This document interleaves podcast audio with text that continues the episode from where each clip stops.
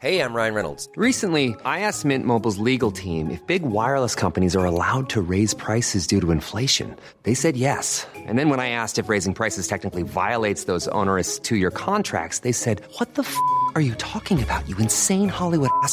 So to recap, we're cutting the price of Mint Unlimited from $30 a month to just $15 a month. Give it a try at mintmobile.com slash switch. $45 upfront for three months plus taxes and fees. Promo for new customers for limited time. Unlimited more than 40 gigabytes per month. Slows. Full terms at mintmobile.com.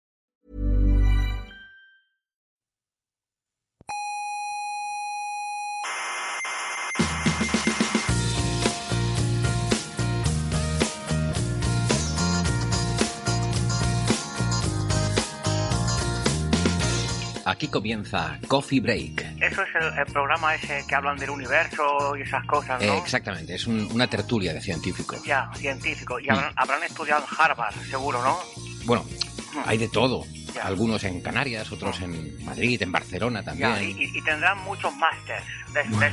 A ver, ya, ya sé por dónde va, pero no. Másters, cursos, No, no, créditos. no, no, no, ¿eh? que, sus títulos son de verdad, ¿eh? con Ah. exámenes, con trabajos. Mire, Ya. le, le propongo una cosa. Lo escuchamos un rato y al final me, de- me dice, Bueno, ¿vale? Vale, hasta que empiece el fútbol lo oigo. Venga, de acuerdo.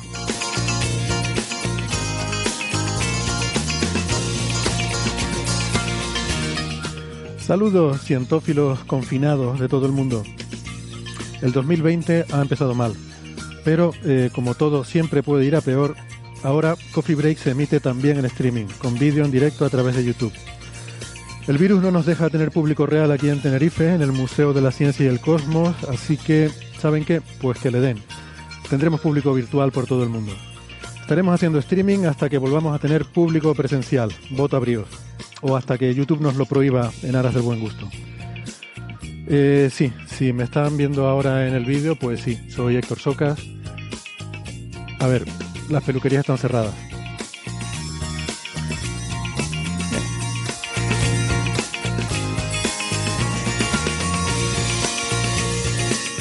Hoy en el menú tenemos muchos temas y además muy variados. Hablaremos de matemáticas porque se han fallado los premios Abel, que es algo así como el Nobel de las Matemáticas. De si una megafulguración solar podría haber provocado una extinción masiva y cambios climáticos globales hace 12.000 años. De un nuevo paper sobre la ecuación de Drake y la paradoja de Fermi, o sea, la famosa pregunta de si estamos solos en el universo y de la fauna de Ediacara, que son unos bichos muy feos con pinta de gusano que vivieron hace 600 millones de años. Y para postre, eh, según un nuevo paper, la rotación de algunas galaxias no parece ser compatible con las teorías MOND, esas teorías alternativas a la materia oscura que eh, cada vez parecen más desacreditadas. Vamos a ver de qué va este nuevo trabajo.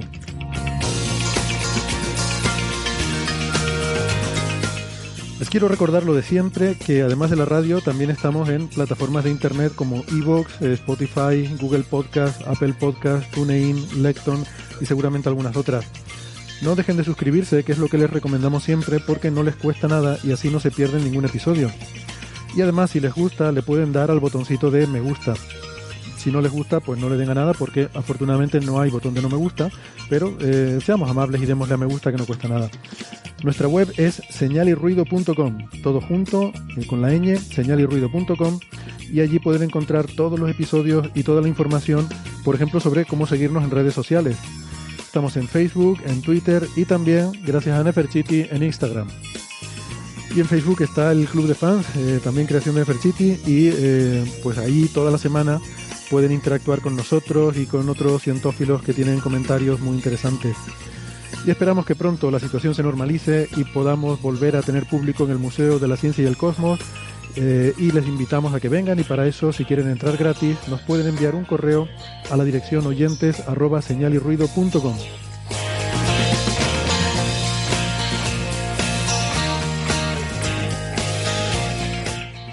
son más de la radio de toda la vida, nos pueden escuchar en Canarias en las emisoras Icoden Daute Radio, Radio ECA y Ondas Yaiza, en Madrid en Onda Pedriza, en Aragón en Ebro FM, Málaga en Radio Estepona y en Argentina estamos en la FM 99.9 de Mar del Plata y en Radio Voces de La Rioja. En radios online nos pueden escuchar en cienciaes.com, Onda Bética y en la emisora bilingüe la Spanish Rockshot Radio de Edimburgo, Escocia.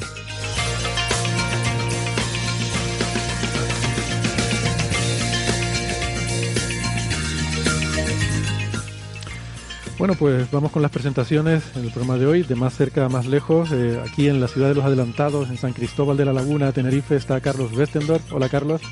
Hola, ¿qué tal? ¿Cómo estáis? Pues muy bien. Eh, en la misma ciudad, pero, pero no en el mismo sitio. Estás en casa. Eh, yo estoy aquí encerrado en el museo. Sí, sí, tú guardas el museo, no, no te cruces con nadie. Que no entre nadie por aquí. Estoy aquí vigilando que, que no viene nadie. Eh, un poco más lejos, en Málaga, tenemos a Francis Villatoro. Hola Francis, ¿qué tal? Muy bien, aquí estamos. Hoy en Málaga hay que dar la- el parte meteorológico. Estamos más o menos con sol y nubes. Esta mañana ha salido un poco el sol y así que aprovecho para tomar un pelín el sol porque me estoy quedando muy blanco. Muy bien. En Madrid tenemos a Sara Robisco. Hola Sara, ¿qué tal? Hola, aquí en Madrid hace sol, lo que pasa es que yo no tengo terraza, así que el sol no me ve. En Alicante, María Rives. Hola María. Sí, pero si abres el micrófono te escucharemos mejor. Perdón, hola, gracias por invitarme. Siempre estás invitada. Y en Valencia tenemos a Alberto Aparici. Hola Alberto. Hola, hola, buenas tardes o lo que sea. Aquí debo decir que es el primer día que ha salido el sol desde que empezó el confinamiento, lo cual me ha puesto muy contento, pero hace media hora empezaba a llover, con lo que hemos vuelto a lo mismo que estábamos. Pero está bien, hombre, hace falta el agua también. Que Y- sí, que sí, pero que salga solo un poco. Bueno, es verdad que estamos todos esperando a ver si con la llegada del verano. Uy, no, he estado a punto de violar la regla que nos habíamos puesto.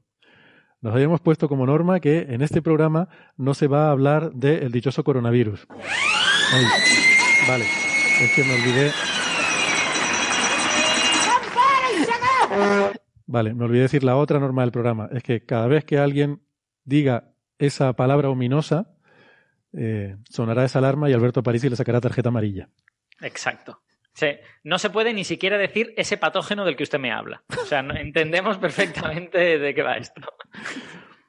Bueno, para los que nos estén escuchando ahora, eh, que, que sepan que este episodio, como decía, lo, lo estamos emitiendo en directo, en vídeo, a través de YouTube por streaming. eh, y tenemos el chat abierto, hay un montón de gente ahora mismo comentando. Pues, bueno, no sé, es difícil de seguir porque hay tantos comentarios que se, se, pierde uno rápidamente. Y mm, queremos darle las gracias a todas por estar ahí eh, conectadas y, y asistiendo en directo, como si, como si fuera público presencial, eh, ya que no podemos tenerlo, pues tenemos, tenemos esta iniciativa, ¿no? ¿Por qué estamos haciendo esto? Pues no sé, mm, yo creo que porque nosotros empezamos haciendo videoconferencias hace años, cuando, cuando esto no molaba o no era, no era una moda, y ahora está todo el mundo haciendo videoconferencias, hasta los programas de televisión, vemos a todo el mundo con sus sesiones de Skype o de, o de otros sistemas de videoconferencia, y entonces pues tenemos que hacer algo para estar ahí un poco por delante, ¿no? Tenemos que estar siempre un paso por delante de- del mainstream, y se nos ha ocurrido hacer la cosa esta. Así que, así que nada, esto es como digo para que podamos interactuar y estar aquí en directo, la gente que se quiera, que se quiera conectar. Eh, luego el vídeo no quedará grabado, es solamente para disfrutarlo en directo, como si fuera un, un evento que se disfruta eh, pues una vez, algo único e irrepetible, pero quedará la grabación del audio en, en el podcast como siempre y en las radios, por supuesto. Bueno, em, pues, pues nada, no sé si tienen algún comentario si antes de empezar. Yo he olvidado en las introducciones dar los twitters y, y, y hacer las presentaciones de cada uno así más, más directas, pero, pero bueno, que... Un segundo, eh, la gente dice que se entrecorta el vídeo. Eh, para que no se entrecorte, bajad de la resolución. Bueno, Si no somos lo suficientemente guapos como para querer vernos con mejor resolución. O sea, Exacto. esto eh, puede ser incluso contraproducente para vuestra salud eh, intelectual. Sí. Bueno, eh, pues nada, temas para hoy. em, como decía antes, un poco en los titulares. eh, quizás me gustaría empezar por una cosa así un poco breve, que es este, este artículo eh, que, que vi. Hace poco estuvimos hablando, creo que hace dos semanas, eh, si no recuerdo mal, corrígeme, Carlos. Estuvimos hablando sobre el evento este, el, el DRIAS reciente. Y pues, eh, bueno, eh, parece ser que ahora las evidencias apuntan más a que efectivamente se trataba de se trató de un, un gran impacto cometario, que, que es eh, quizás la hipótesis más, eh, más plausible que se ha venido sosteniendo últimamente, y buscando un poco de información sobre las otras hipótesis de estas alternativas que, que se han propuesto para esto. Me encontré con una cosa muy curiosa estos días, que en realidad es, una, es un paper antiguo de 2011, pero yo no lo conocía, me llamó mucho la atención y se los, se los puse aquí para, eh, porque parecía algo gracioso, ¿no? Eh, es un artículo publicado en la revista eh, Radiocarbon, que ahora creo que es de la editorial de Cambridge University Press, antes era de la Universidad de Arizona. Y mm, en esta, eh, bueno, en, este paper que eh, hay un autor que se llama Paul A. Laviolette, que esto es muy, muy divertido también, me hizo mucha gracia el nombre, ahora les explico por qué. Pero aquí en este paper plantea la posibilidad de que hubiera sido una superfulguración solar, una gran tormenta solar que hace 12.000 años eh, barrió la Tierra de una forma mm, casi que apocalíptica, porque además hay que decir que esto, con esto del día reciente, hay cierta historia sobre que determinadas tribus habían representado, eh, se han encontrado representaciones artísticas relacionadas con fuego y estas cosas, y se pensaba, bueno, también cuando hablamos, Carlos, de Gobekli Tepe, parece que había mm, ciertos indicios, ¿no?, en poblaciones que vivieron en esa época como de, mm, bueno, no sé, de, de algo que parecía representar incendios, eh, refugiarse. Y este autor lo que plantea es la posibilidad de que una especie de gran lengua de fuego, no, no lo dice así, pero, pero es un poco lo que, lo que transpira, que, vamos, que una llamada solar fuera la que hubiera causado todo esto. Tengo, tengo que hacer un apunte eh, filófilo en este momento, que es Göbekli Tepe, ¿vale? Eh, no, nada de Gobekli ni esta cosa, no, Göbekli. Göbekli, vale. Solo un lado. Pedimos disculpas a nuestra audiencia en Turquía. Eh, os la pido yo. Y bueno, pues puestos a hacer apuntes así eh, friki filófilos, a mí me gusta mucho el, el, nombre de este autor. Bueno, el paper no tiene ni pies ni cabeza, es, un, es bastante disparatado eh, y de hecho no he visto esta hipótesis planteada en ningún otro sitio, pero me hace gracia que este, este nombre además con el, la inicial A eh, le queda el apellido como A la Violette, la Violette, eh, yo no sé cómo se pronunciaría esto en francés, seguro que María nos lo puede decir pero esto recuerda mucho a aquello de los eruditos a la violeta, que era el, igual, no sé si a nuestro oyente le sonará, pero es la forma en la que el siglo XVIII se llamaba los científicos soberbios. O sea, que este señor realmente es un auténtico, es un auténtico científico soberbio. Entonces, esto, ¿de quién era esto de los eruditos a la violeta, María? Era una crítica a la sociedad así intelectual, pensadora, ¿no? De, de la época. Cadalso era, ¿no? Esta uh -huh. obra, Eruditos Cadalso. a la violeta.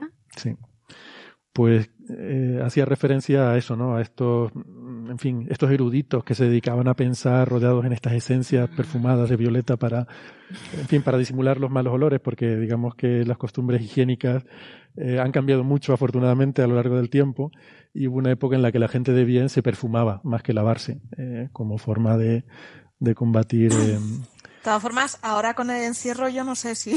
si estamos volviendo a eso, ¿no? Porque habrá alguno que dirá, Buah, como no tengo que salir, pues. Si al volver a casa, al pasar por un piso, notas un cierto olor a violeta, pues a lo mejor ahí está la pista, ¿no?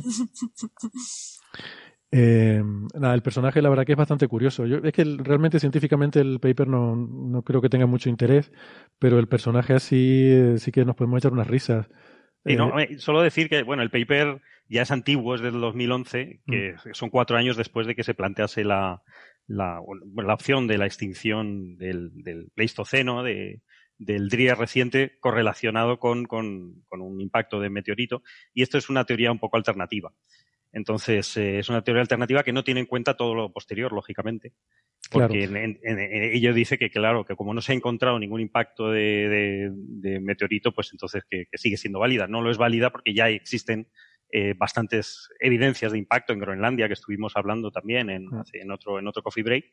Y hay hasta 50 sitios eh, posibles de, de, posibles impactos múltiples de, de, que coinciden con esta época. Entonces, pierde bastante eh, la frescura y sobre todo los datos eh, posteriormente han ido eh, contradiciendo esta teoría que es un poquito cogida por los pelos, por, por, así decirlo, que se basa un poco en, el, en, en la señal de carbono 14 que supuestamente generaría un, un, evento de estos, un, evento, una fulguración, gran fulguración de Solar Proton Event, lo, llama, y que lo que pasa es que no tiene evidencia de todos los demás indicios que existen, ¿no? Las, las esférulas estas, el vidrio fundido que, que, habíamos visto, ¿no? En el pasado Coffee Break que, que, tenía una temperatura interior y por fuera tenía otra, eh, los eh, nanodiamantes, él, él, predice que, bueno, su postulado es que este tipo de, de evento eh, disrumpiese, rompiese la, la, la, magnetosfera terrestre y entonces el polvo eh, interestelar, pues, eh, o de nuestro sistema solar cayese sobre la, sobre la Tierra interplanetario, siguiendo sí. interplanetario, siguiese las líneas de, de campos rotas,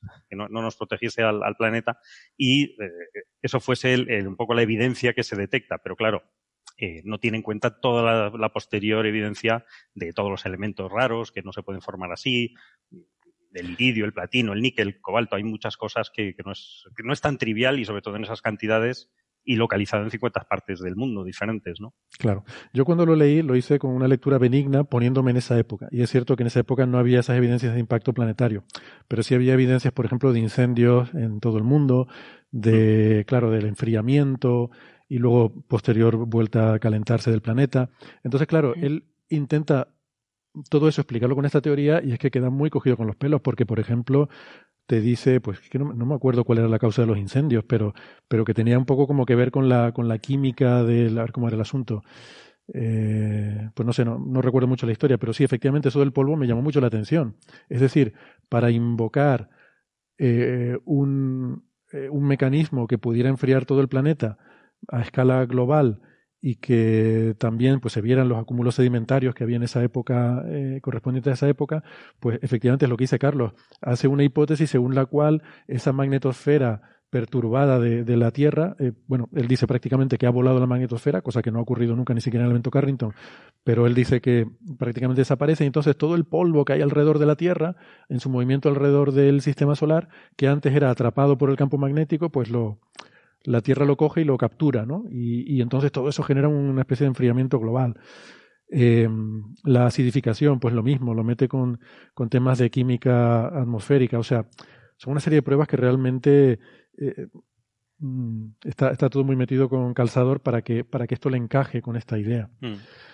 Así que. Hombre, a mí, a mí me, me, extrañaba que no lo hubiesen citado los artículos posteriores. Digo, bueno, es una teoría que, que que bueno, se podría por lo menos para contradecir, ¿no? Eh, y luego estuve viendo que esta es una teoría que es, la teoría de este hombre, ¿no? Eh, que, que, la ha ido postulando cinco, seis, siete veces, nadie le hace mucho caso. Pero es que luego fui a la, biografía de, este, de esta persona, ¿no?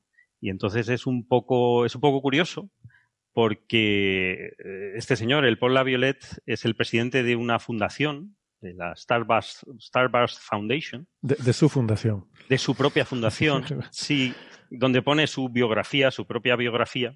Es y como entonces... el hindú ese que vimos que se creía sexy y era ese. científico. Yo es que me recuerdo mucho a eso, por eso, por eso quería sacar. No es tan exagerado, o sea, no, no habla de su vida, de, de, las cosas, de los limones que exprimía a los 13 años, ¿vale? No. De, de, de la vecina. De la vecina. No habla de esas cosas. Pero... No, pero pone cosas, cosas bastante curiosas, ¿no? Ah, de, sí, sí, sí, de que no cree, no cree que la velocidad de la luz sea, sea constante, que no se cree la física mm, tradicional. Bueno, tiene una serie de teorías. Una de ellas particularmente me llamó la atención que va en contra de este artículo, eh, precisamente, que es muy gracioso, que él tiene una, una teoría de que hay una serie, serie de ondas eh, galácticas que extinguen la vida en la Tierra continuamente, ¿no? Eh, y, que, explicaría este, esta, extinción masiva, ¿no? También. Pero, eh, curiosamente, saca este artículo que, pues, que lo atribuye al Sol, ¿no? O sea, va un poco en contra. Es, es una persona que, bueno, tiene su biografía en, bastantes páginas, con teorías un poco fringe, bastante. muy poco plausibles o, o nada y bastante exóticas, ¿no? Está un poco. Pero este hombre vive estancado en los 90, ¿no? Por su web. Ah, sí, bueno. un poco. Eh, eh, igual que el otro, el Ron Joseph. De los años 90. Igual Total. que el Ron Joseph. ¿Te acuerdas que tenía una web que parecía GeoCities también? Madre este mía. tiene su dirección de mail con la que firma el artículo es de AOL. ¿Se acuerdan de AOL? America Online. America Online. America es Online, ¿te acuerdas? De Pleistoceno total. Pleistoceno Eso es total. como Terra, Terra.es o algo así. Sí, ¿no? sí, Cosas sí, de los sí. 90, como dice Sara, totalmente, ¿no? Pero Pues- una cosa, su, su teoría de las ondas galácticas de extinción lo relaciona con el universo de Marvel o no? Porque si no lo relaciona con el universo de Marvel, yo no me lo creo. Él tiene, de, yo creo que tiene de todo menos Marvel. O sea, tiene. Hay, hay una web suya que, que, es que da mucho, da mucha pena, por, por decir algo benévolo, que intenta justificar. Bueno, él tiene libros, por supuesto, muy fringe, completamente uniendo cosas con cosas y pues lo típico, es decir, se ha, se ha ido un poquito más allá de, de, lo que es un poco científico, ¿no? Por, por así decirlo, es decir, ya eh, es, un, es, un poco, es un poco triste, a mí me da un poco de tristeza realmente, porque Yo no hay ten- por dónde cogerlo. Tengo que hacer un comentario de repelente niño Vicente, este, este Dale, sí, dale. en serio, que es Dale. que eh, este, este señor, yo no sé que si será físico o qué será, supongo que si hace cosas de radiocarbon, pues será como físico o tal vez químico, no estoy seguro. Pero Sí, lo, lo pone, lo pone, es, es varias cosas, tiene un... Tiene, en- sí, si voy a la bio, la original, sí, lo, lo va poniendo. Tiene, tiene, sí, tiene un doctorado en, en, en la Universidad de Portland, creo. De, Pero desde luego de lo que no sabe mucho es de paleontología, porque me llama, me llama el título, me llama la atención el título, eh, evidencia de que una fulguración solar pudo ser la causa de la extinción masiva del Pleistoceno. O sea, que en el Pleistoceno no hubo ninguna extinción masiva. no era masiva, ¿no? Que, que esto es una extinción y ya está. Que las extinciones masivas son, son algo relativamente bien definido y esta no computa como tal cosa. Entonces está ya mal el título. No, no, está todo mal. o sea, Todo mal. está- es básicamente, si estuviese Carlos González. Es que tiene, tiene una página. Yo, yo quería ser ben- benévolo hasta que vi que hay una página que es la Sphinx Stargate. En, si no se quieren reír o llorar, o las dos cosas a la vez, es etheric.com. Es, aparte de su biografía, pues ahí hay unas teorías disparatadas, es, la es lo más normal, ¿no? Y en ellos, eh, y ya me enfadó un poquito, eh, pone recetas para una cosa que no podemos nombrar en este episodio, eh, para pandemias y cosas de esa. Entonces ya me, ya me parece bastante grave. O sea, ¿En serio? ya, mm, sí, ya, ya mm, pasa de castaño oscuro. Pero tiene también la cura para el COVID-19 este. De...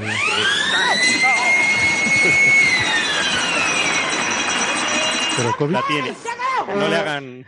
Es que me he perdido navegando en su página porque no tiene ni para echar para atrás, solo tiene no. O sea, Héctor, Héctor Socas Navarro, esto ha sido alevoso. Solo te saco la amarilla, pero es evidente que merecías la roja.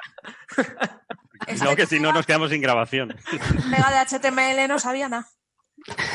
Pues vayan a etheric.com, e t h e r i c.com y lloren y un rato y rían y vomiten luego y en fin, ya están advertidos, ¿no? Pues eso, eso no lo sabía. Es muy, muy, terrible. Muy Yo había estado mirando sus libros, ¿no? Porque este, este señor, por supuesto, como todo gran pensador, escribe libros. ¿Tiene libros? Ay. Tiene Sí, libros. sí, sí, sí. Tiene libros, por ejemplo. Eh, porque además también, como el caso del, del el Ron Gabriel Joseph, también es experto en muchas cosas que suelen ser astrobiólogo, cosmólogo, eh, físico cuántico y neurocientífico, ¿no? O sea, esas son No, las y era cosas en las que por las experto, ¿no? Sí. Bueno, pues este es un poco así. Entonces, su primer libro es Decodificando el mensaje de los púlsares.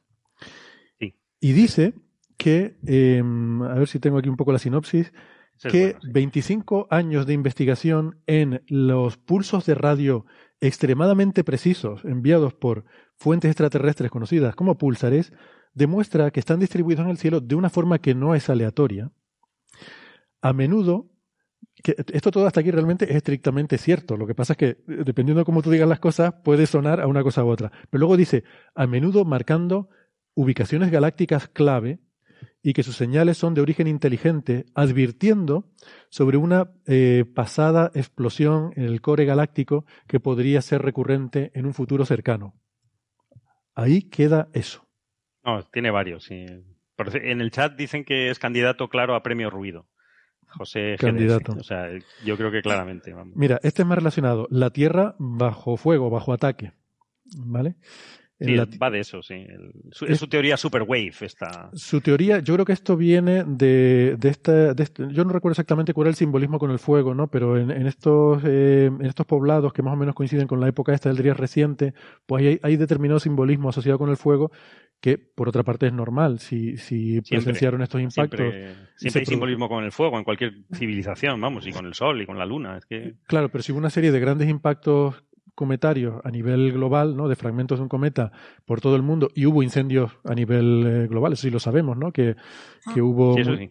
eh, claro, hubo incendios masivos, es plausible que cualquier, eh, en fin, población humana que, que estuviera por ahí en las cuevas donde sea, pues eh, se, se vieran muy impresionados por estos incendios repentinos, a lo mejor vieron algo caer del cielo y todo esto y les debe haber llamado mucho la atención. No es tan sorprendente, pero él, eh, esto parece que le, le motiva mucho y le interesa mucho y habla en este libro de la conexión, dice, entre catástrofes del mundo antiguo, mitos, perdón, mitos de catástrofe en el mundo antiguo. Ahí, ahí está el Marvel, ahí, viene- ahí viene Marvel. Mitos, o sea, este es de los que le gusta coger mitos y, y, y ponerse, ¿no? Eh, dar, elevarlos a la categoría de, de algo eh, profético o, o de, o de, en fin. Estamos al nivel de alienígenas ancestrales, más o menos. Dice, Sí, es, es eso. sí. y evidencia científica moderna de ciclos de destrucción galáctica que demuestran cómo civilizaciones pasadas registraron de forma muy precisa las causas de esos eventos cataclísmicos, el conocimiento de los cuales puede ser crucial para la supervivencia de la especie humana actual para la próxima onda o la próxima, la próxima ola de eh, ciclos catastróficos, ¿no? Y bueno, luego cosa, ya Una cosa, pero, una cosa, pero este señor está muy mal de la cabeza. Está fatal, está fatal. ¿Cómo, sí. cómo ha podido escribir un artículo que alguien haya aceptado? O sea, ¿cómo ha podido escribir algo coherente que pudiera ser siquiera lejanamente aceptable si este señor está fatal? Esto de lo suyo. Bueno, el artículo, a ver, el artículo es aceptable en- formalmente, ¿no? O sea, si, si tú lo lees, de hecho, están bien hiladas las cosas, tiene muchos datos, muchas referencias, mm, está bien construido el caso. Otra cosa es que no tenga ningún sentido, pero, pero el artículo yo los he visto bastante peores.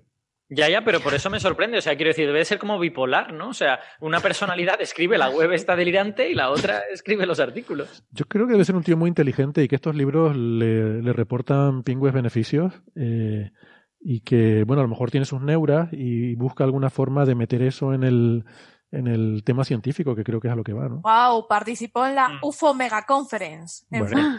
Uh, uh, uh. La es génesis del uno- cosmos, pues ya te puedes imaginar. El origen del universo, cómo se lo habrá imaginado, ¿no? Y... Pero es que además no solo son temas científicos, también tecnológicos, porque tiene un libro que se titula Los secretos de la propulsión antigravitatoria. Con un par. Y habla de una investigación completa del desarrollo y la supresión del campo eh, antigravitatorio y tecnologías de propulsión de campo. Eh, y que, bueno, este libro muestra cómo la NASA es parte de una operación de cobertura, de, de ocultamiento, What? para bloquear la adopción de tecnologías avanzadas que están en desarrollo militar. Todo. Ajá. O sea, eh, toca todos los palos. Espera, espera que ese libro te lo puedo hacer yo también. Los secretos de la propulsión antigravitatoria, ¿vale? Capítulo 1. El primer secreto es que no la conocemos. Porque. NASA y los Pero militares nos cortico. ocultan. No, no, vale, así no vendemos, ¿eh? Ay, más gordo, más gordo. Pero sí que es verdad que tienes razón que este es un error que cometemos a menudo en la vida pública en general y en la vida en y la vida en general, que es asumir que la gente es sincera, cuando, cuando, puedes, cuando puedes asumir que lo que son es interesados, ¿no? Eso la, la verdad es que quizá es más razonable. Mm. Bueno, en fin, esto era un tema breve. No sé si Carlos quieres decir Sí. algo más. Que no, creo yo lo has creo que es mejor no darle más pábulo a, a estos Vale. personajes. Sí, sí, por favor. Quiero comentar eso, que muchos de estos personajes eh, le cuelan artículos a las revistas científicas, ¿no? Este, este señor tiene eh, artículos en Monthly Notices of Royal Astronomical Society, en The Astrophysical Journal, y, pero poquitos, pero ha colado en algunas revistas, y después tiene muchos en revistas de poco, poco nivel, eh, Physics Essays o, o Advancing Space Research, que son revistas pues de, de segunda clase, ¿no? Pero que eh, hay gente que logra publicar por lo que sea, porque cuela eh, un artículo en una revista y ahora vive de las rentas de haber publicado una vez un artículo en una buena revista. Y claro, él es un gran investigador y todo lo que dice es verdad, porque una vez publicó un artículo en una revista más o menos prestigiosa. Bueno, eh, quizás simplemente un detalle anecdótico. Me hace gracia que cuando uno busca influencia solar sobre o, el origen, eh, un origen solar del evento del Drías reciente, resulta que se encuentra con este artículo en el que dice que una mega fulguración fue lo que lo causó, pero hay un artículo anterior del año 2000 de Rensen et al. que se titula eh, Actividad solar reducida como causa del origen del Drías reciente. O sea, que el Drías reciente lo puede haber causado una baja actividad solar o una alta actividad solar. Lo único que está claro es que el sol tuvo la culpa, Héctor. No sigas defendiéndole. Exactamente. Bueno, muy bien, seguimos para adelante. Yes. Venga. Venga. Pues nada, el siguiente tema que teníamos es un poco, un poco curioso. Eh, es un artículo que se ha publicado en Science, eh, en la revista Science, por, eh, un grupo, el grupo de Kristen Lindquist, eh, unos investigadores de, Estados Unidos fundamentalmente, y bueno, que es un grupo internacional, también Nueva Zelanda, Alemania, hay varios países. Eh, y es un artículo que habla sobre mm, una cosa que yo no entiendo nada, que es emociones, porque como yo no tengo, soy un robot y no, no sufro ni Es padezco. vulcaniano. Eh, Sí, entonces, pues nada, me, gustaría que me lo explicaran qué es esto de las emociones, qué tiene que ver con el lenguaje y qué puede haber de científico para que se publique un artículo en Science sobre esto. Creo que María es la experta en estas cosas. ¿Nos puede hacer un resumen? María y Alberto, ¿eh? Que este es el, el paper que él propuso. Si quieres, Es si quieres hago yo una introducción y tú nos hablas Venga. de las cosas lingüísticas que saben más. Venga. Vale, todo, todo, el, el- todo el punto. Quiero decir, el, el interés de este artículo es eh, la pregunta de cuando nosotros decimos una palabra correspondiente a una emoción, como por ejemplo alegría o tristeza o lo que sea, eh, todas las culturas tienen la misma idea de lo que es esa emoción. Porque claro, como las emociones son abstractas, pues podría ser que uno tenga una idea de alegría un poco más cercana a eh, estar muy feliz y otro que tenga una, una idea de alegría un poco más cercana a estar muy enamorado o algo por el estilo, ¿vale? Eh, entonces, claro, eso es muy difícil de medir porque como son conceptos abstractos que ocurren en tu cerebro, es muy complicado y se han intentado hacer estudios con encuestas y cosas de estas, pero todos esos estudios siempre eh, reposan sobre, la, sobre el supuesto de que la gente ha entendido bien lo que intentas hacer en la encuesta, de que tú has conseguido eliminar todos los sesgos y eso es súper complicado porque los humanos somos sistemas muy difíciles. Entonces, esta gente lo que se ha planteado es, yo puedo hacer algo medianamente objetivo para tratar de averiguar cuál es la idea de las emociones que cada cultura tienen y lo que se les ha ocurrido, que creo que es una idea muy interesante, es analizar la lengua que cada cultura habla y buscar restos como fósiles de la noción de emoción que tienen en la manera en que se construyen las palabras sobre las emociones. Pues simplemente con el siguiente razonamiento. Si tú utilizas palabras similares o, o claramente muy relacionadas para dos emociones, es razonable suponer que cuando tú las conceptualizas, cuando tú te haces una idea en tu cabeza, pues pienses que están de alguna manera relacionadas, ¿no? Y eso es lo que han intentado hacer con esta, con, mediante esta noción que se llama colexificación y que nos puede explicar María mucho mejor que yo. Sí, dime qué es eso de colexificación, porque suena como a lo que, la enfermedad que te da cuando te quedas sin algo en los huesos. Ostras, me ha costado pillar. Pues mira, es un término de lingüística muy útil que une dos procesos que tradicionalmente se han estudiado en lingüística como contrarios, que es la homonimia y la polisemia, pero que en realidad eh, los dos están definiendo el mismo fenómeno, ¿vale? Es- esto es lexicología. Ya sabes que yo soy de sintaxis, pero, pero, pero bueno, también es lingüística. Entonces, dos Te términos te hemos arrastrado, te hemos arrastrado al lado oscuro. Sí, sí, sí. Pero bueno, hay que trabajar juntos y en equipos como, cos- se- como se consiguen las grandes cosas. Bueno, la homonimia y la polisemia. Pues siempre hemos estudiado que dos términos o más son homónimos cuando tienen el mismo significante y distintos significados. Y de esto hablamos con, con Alberto en su programa.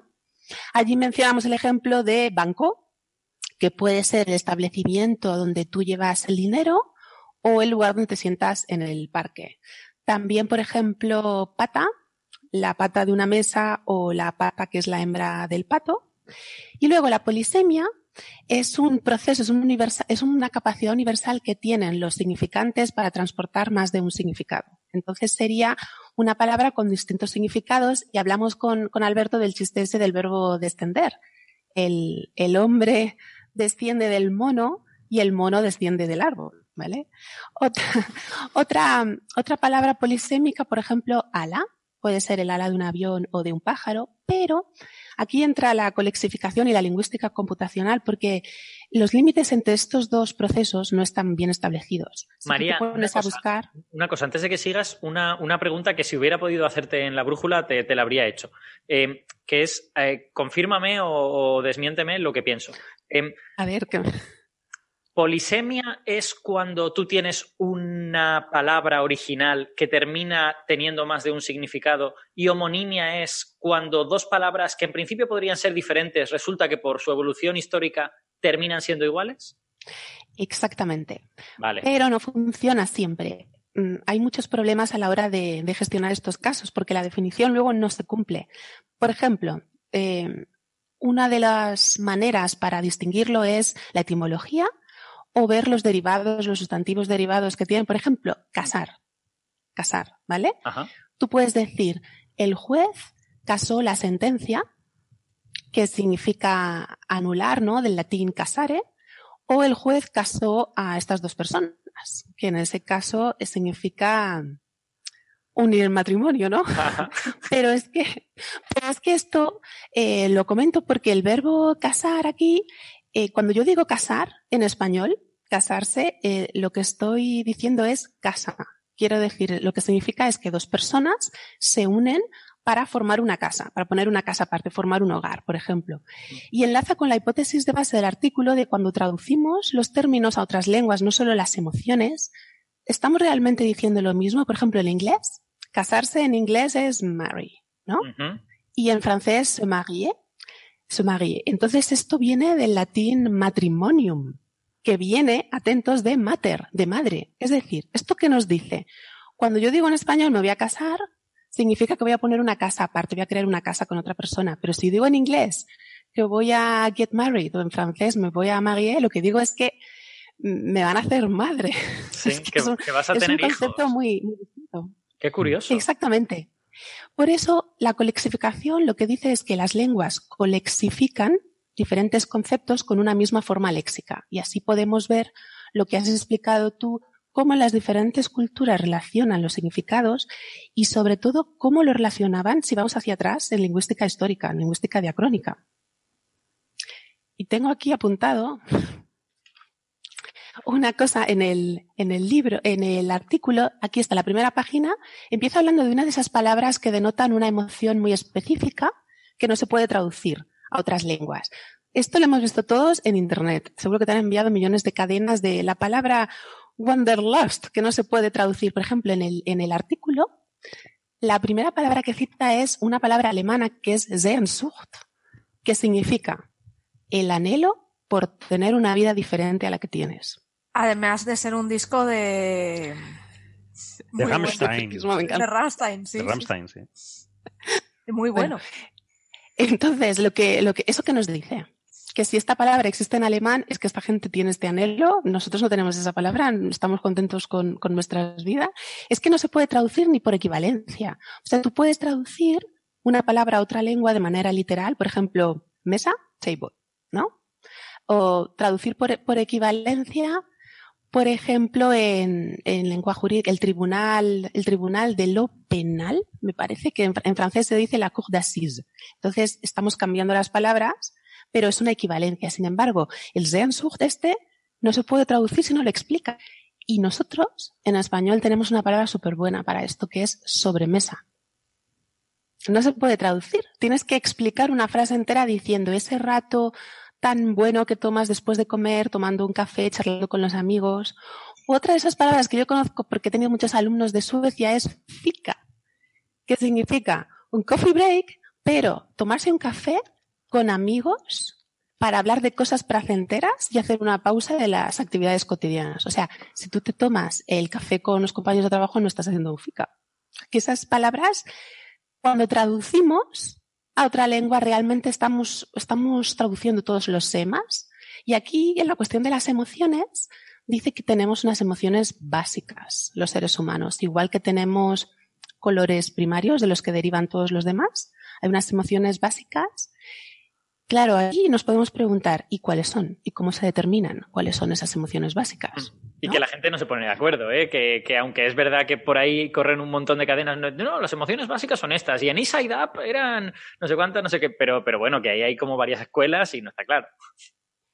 Es muy subjetivo, es como una lista Swadesh de las emociones. La lista Swadesh es una lista de palabras básicas que se toma como referencia para ver los préstamos lingüísticos de, de, las lenguas. Para hacer la filogénesis, una lista de palabras que tienes que crear tú sí o sí. Por ejemplo, yo, tú, madre, eh, dolor, mmm, montaña. Es sabiendo esas palabras, yendo retrospectivamente en la evolución, podemos ver qué lenguas están emparentadas, qué lenguas vienen de otras, y esto es lo que quieren hacer con las emociones. Pero aquí dice que, las emociones básicas dependen de la estructura biológica de nuestro cerebro, lo que tú comentabas en el programa. Yo esto no, aquí no me meto, ¿eh? Ni, en semántica ni en biología. Dice que representan experiencias que derivan de estructuras biológicas que compartimos todos los seres humanos. Como que esas emociones básicas, aquí te cita, por ejemplo, ira, enfado o alegría, pero también también habla de teorías construccionistas, que no, no constructivistas. ¿eh?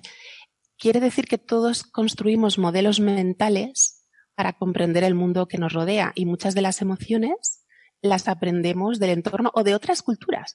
Por eso en el estudio que me lanzaba aquí a hablar del paper, la, la colexificación, el estudio que hacen ellos hacen una red, hacen una gran base de datos con nodo, nodos de palabras relacionadas en, bueno, 2.400 y 2.474 me parece, eh, lenguas, 20 familias lingüísticas, cómo esas lenguas relacionan las palabras de las emociones básicas.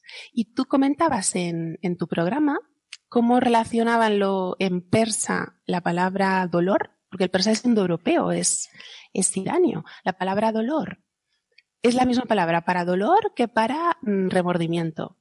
Y en otra lengua, una lengua caucásica, el darwa, la palabra dolor era la misma que ansiedad. Entonces, eso que nos dice que, que, el sema más importante para sentir un dolor es la ansiedad y para nosotros puede ser, ¿o qué es para ti un dolor? La soledad, la pena de, la preocupación, el remordimiento de, otras cosas.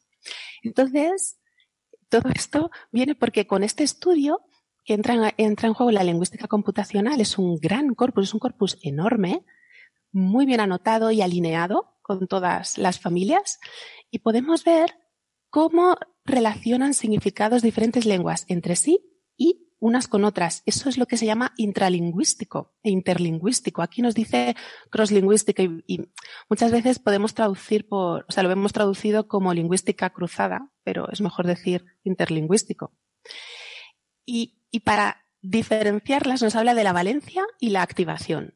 La valencia es, pues, positivo o negativo, si la, emoción, si la emoción es placentera o no placentera, y luego la activación era la experiencia fisiológica que experimenta nuestro organismo. La Tú explicaste que había. La, la activación es como la intensidad, si quieres. Ajá. O sea, es eh, emociones muy fuertes contra emociones así como más calmadas y tal. Uh -huh.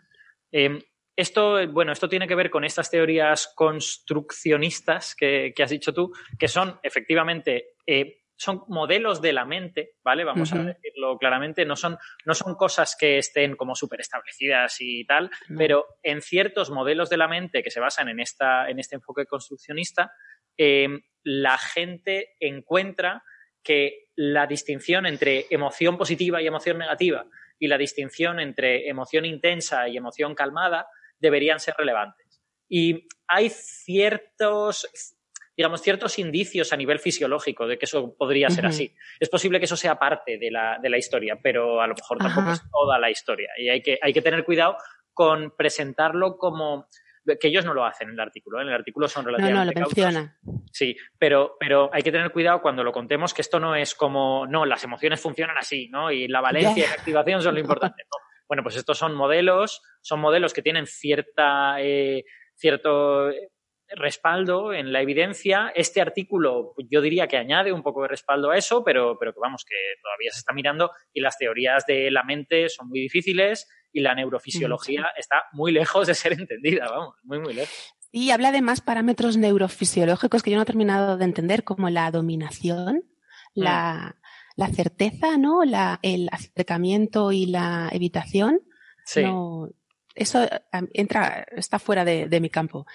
El caso es que se colexifican más cosas, no solo emociones. Por ejemplo, algunas lenguas pueden colexificar, es decir, tener una misma palabra para mar y para agua, pero nunca existe una colexificación de sol y mar. O sea, que no es un campo semántico, porque el sol y el mar están juntos en la playa, pero no se ven como, como, como lo mismo, ¿no? Y, y es que esto es un análisis cuantitativo. Con tantísimos datos que tienen alineados, se conectan los significados entre las distintas lenguas y me podéis preguntar, ¿para qué? ¿No?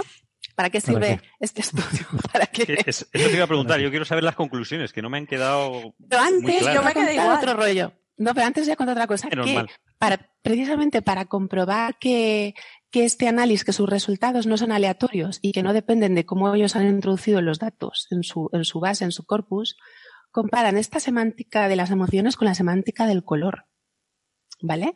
De cómo, se las, cómo lo colexifican las distintas lenguas y lo que y los Otra- resultados son los otro- que cabría esperar. Otro concepto abstracto, efectivamente. O sea, es una buena idea hacer eso, porque los colores son intransferibles de alguna manera, ¿no? No le puedes explicar a una persona, no, no, el verde que yo veo es exactamente así. Pues esto es como las emociones, ¿no? Y el, el resultado es interesante porque las emociones, la colexificación de las emociones es mucho más variada y mucho más diferente que la del color, Mm. como cabe esperar. Porque los, col- aunque veamos los colores diferentes, yo voy a relacionar los, los rosas, los rojos, los naranjas, más o menos los voy a poner juntos, que no los voy a poner con el verde. Hombre, Pero en el Hombre, caso de si eres daltónico, sí. Bueno, ya he ido a coger un Sí, ejemplo. pero no hay sociedades daltónicas. Y, las, y las- la lengua no es propiedad, ¿Aún no? sino de una sociedad. Tónicos hay mundo, uníos. No, yo, yo quería decir sobre eso que tiene cierto sentido, porque sí tenemos, bueno, no, no iba a decir si tenemos evidencia, o sea, está claro y nadie duda que hay una base fisiológica muy clara para la percepción del color, que son los conos y la, la manera en que los conos reaccionan a cada longitud de onda y todo esto. Mientras que la certidumbre de que haya una base fisiológica para la percepción de las emociones es, por decirlo de manera muy educada, eh, mucho más frágil. Perdón. Ay, Has tosido muy bien, decir- has tosido muy bien al codo. Eso. Estoy, estoy entrenada. Pero no voy a decir la palabra que me, me- me rompe el oído, el, el, el, el sentido, el, la alerta esa. Perdón. Lo que quería decir. Otra cosa que, os quería decir es que este estudio, bueno, ¿por qué es importante? ¿no? ¿Para qué sirve? Primero, es cuantitativo y es mucho más objetivo, aunque parezca contradictorio hablar de emociones objetivamente, porque se han hecho estudios de la semántica de las emociones desde siempre, pero con personas, con sujetos experimentales, pidiéndoles que pusieran una cara, que hicieran un gesto o que mostraran esa emoción. Gente de diferentes lenguas, diferentes culturas, que es para ti sorpresa o alegría o ira. Pero no era espontáneo, porque al sentirse observados, los Mm. sujetos no reaccionaban igual que como reaccionarían de manera privada. Entonces, sigue quedando todavía eso mucho más subjetivo. Y con este estudio que se puede cuantificar, y además aquí tenéis que explicarme una cosa, que utiliza un random walk.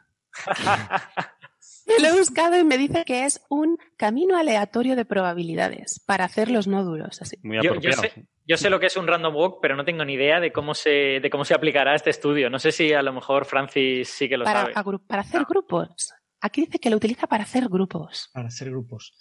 Sí, se puede agrupar utilizando caminos aleatorios. Eh, Ah. Acordaros que eh, lo más sencillo es en el plano, ¿no? En, en el plano, eh, si tú consideras un camino aleatorio, básicamente es como lo que hace el borracho cuando va por la calle, eh, alguien que va tomando decisiones con cierta probabilidad entre moverse a la derecha, a la izquierda o moverse con cierto Lo ángulo. Entonces, cuando construyes un camino aleatorio, por ejemplo, con dos intervalos, un intervalo más largo y un intervalo más corto, uno en horizontal y otro en vertical, el resultado de tu camino depende mucho de las decisiones, las primeras decisiones que tú tomas. Acabas eh, en un plano, si, pones, si empiezas las partes del centro, acabas llegando a un cuadrante o llegas a otro cuadrante o llegas a otro cuadrante. Ujú. Y puedes clasificar eh, los caminos aleatorios en función de esos primeros pasos que determinan hacia dónde acaba tendiendo el camino aleatorio. ¿no? Ajá, Entonces, ajá. eh, una de las maneras de, de clasificar, eh, sobre todo eh, conjuntos de datos en los que aparentemente hay mucha aleatoriedad, es tratar de interpretarlos utilizando herramientas de caminos aleatorios.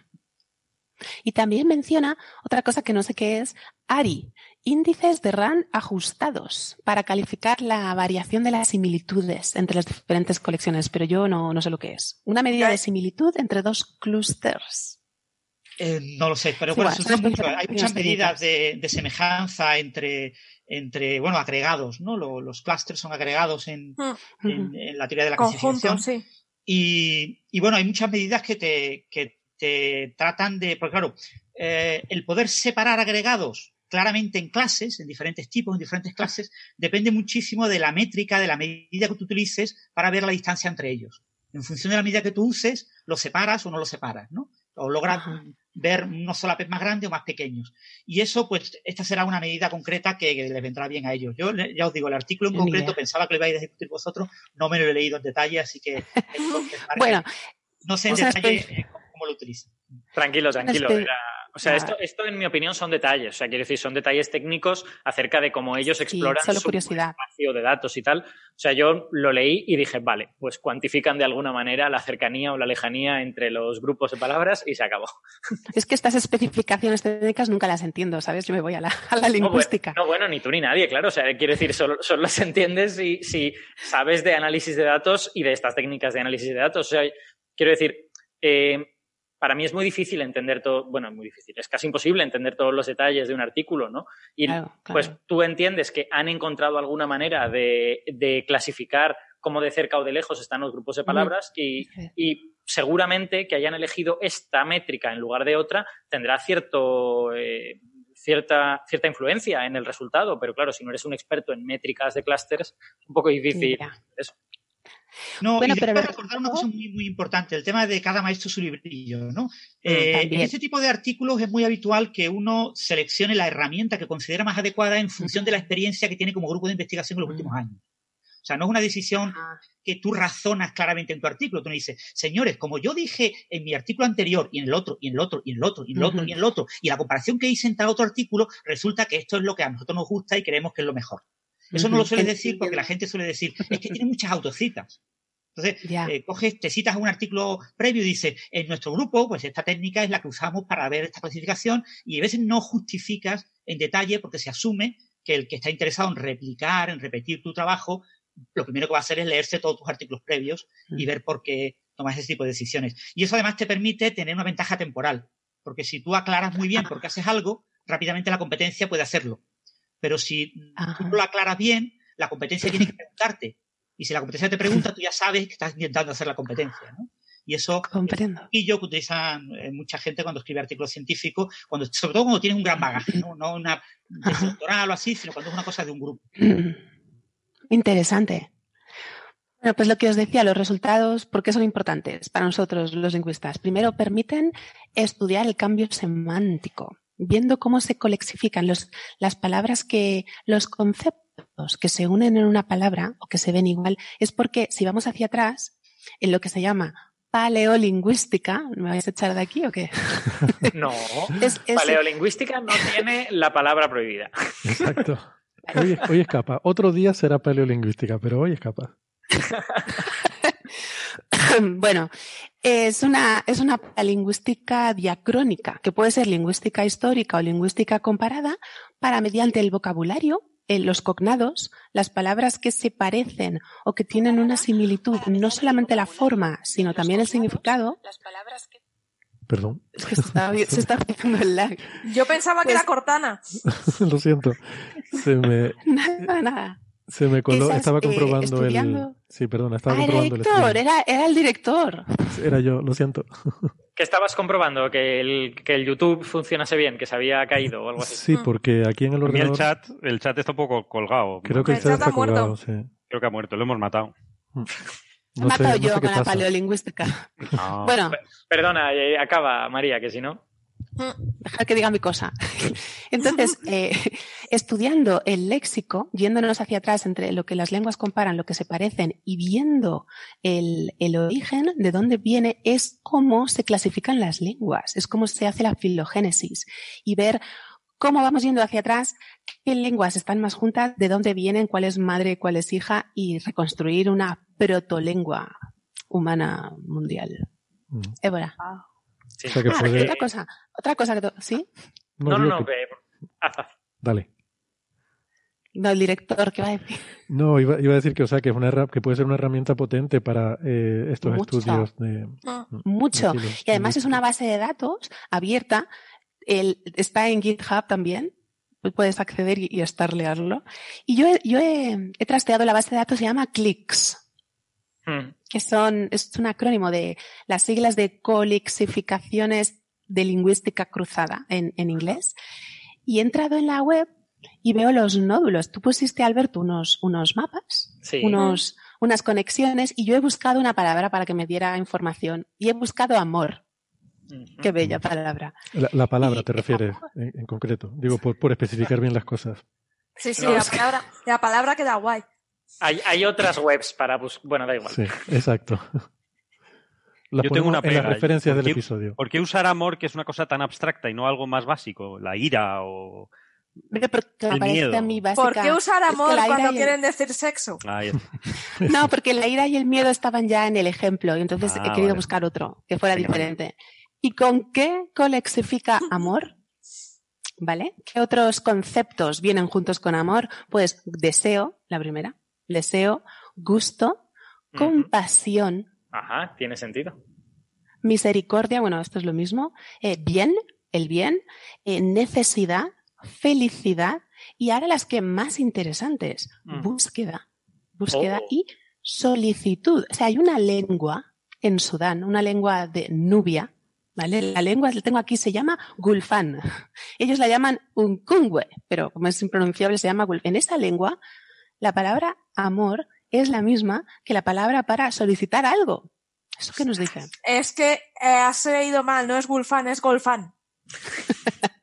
Supongo, supongo Bueno. que tendrá que ver con la estructura social de, de Claro. esta sociedad, ¿no? O algo así. Ahí lo- está.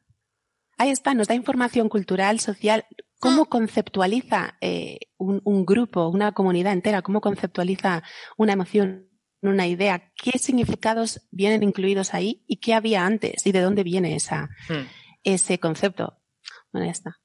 Ya Yo puedo- mi cosa. Yo puedo, eh, un poco respondiendo a lo que decía Carlos, puedo recoger todo esto y deciros eh, Sí, un poco favor. más brevemente lo que concluye el artículo, que tampoco es tanto, ¿eh? porque quiero decir, como ellos hacen un análisis de muchas familias lingüísticas y de muchas cosas, lo que encuentran es una enorme variabilidad. Y te hacen una presentación de esa variabilidad. Hay una, hay una figura, que es la figura 1 del, del artículo, que te presenta pues, los mapas de las emociones en varias familias lingüísticas y tiene pues ejemplos de estas cosas que ha dicho María, ¿no? Por ejemplo, en la familia austronesia, eh, la- el sentimiento de querer algo, el querer, se relaciona con esperar. Es curioso, ¿no? Cuando uno quiere algo, espera obtenerlo, ¿no? De alguna manera. Sin embargo, en nuestra familia, la familia indoeuropea, querer está dentro de un clúster de estos, uno de estos agregados, que incluye eh, bueno, que incluye contento, que incluye gustar y que incluye amor. Es curioso, ¿no? Pero claro, es que precisamente nosotros decimos que queremos a alguien, ¿no? Ese, ese es, ese es el tipo de relación que, que ellos han encontrado, ¿no? Ese es- es- tenemos el ejemplo incluso en el castellano. Eh, entonces, básicamente lo que ellos ven es cuando juntan todas estas familias, pueden hacer una especie de mapa de, de árbol universal, ¿no?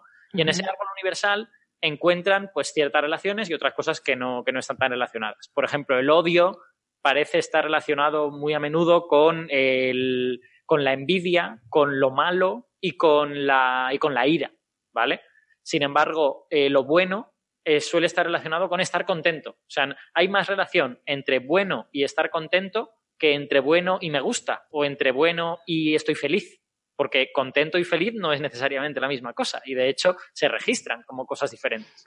O sea que vamos, una de las conclusiones es la gran variabilidad que hay y los detalles, la variabilidad que están aquí. La Y la estructuración. sí, la, la otra, la otra gran conclusión, en mi opinión, es que eh, ellos luego hacen un modelo de predicción de esas relaciones en base a las propiedades que se supone que son importantes según estos modelos de la mente, ¿no? El modelo construccionista, el modelo no sé qué, tienen estas propiedades que son la valencia, la activación, el no sé qué. Entonces ellos hacen una predicción. Dicen, bueno, si la valencia es lo más importante, estas palabras deberían colexificar. Y miran en su, en su set de datos si eso ocurre, ¿vale? Y lo que encuentran es que como predictores de la, de la colexificación, como predictores de la cercanía léxica, los que mejor funcionan con muchísima diferencia son la valencia y la activación, ¿vale? De hecho, la valencia funciona mucho mejor que la activación, pero hay algunas familias en donde la activación es más importante que la valencia. Y luego consideran estos otros posibles predictores que ha dicho María, como la socialidad, es decir, si una, si una emoción es inherentemente social o es una emoción individual, ¿vale? eh, otras como la dominancia, si en esa emoción se establece una relación de superioridad entre, el, entre dos personas o no. Y todos esos, todos esos predictores funcionan peor, ¿vale? Y, y es, son como mucho más variados, están distribuidos casi en forma ruidosa entre las diferentes familias. Pero una, yo creo que la conclusión gorda es que la valencia es el mejor predictor, pero que aún así la activación es muy relevante y hay unas cuantas familias en donde es el más relevante. Recordemos activación es intenso versus tranquilo, la, la, emoción. Y la activación es bueno versus mal. María. Sí, que aparte de, de esas cuestiones ya más casi filosóficas o biológicas, para mí es una herramienta muy útil lingüísticamente, aunque sea de semántica y no sea de sintaxis, pero porque la filogénesis se basa en el léxico, en, en la evolución de, de, las palabras.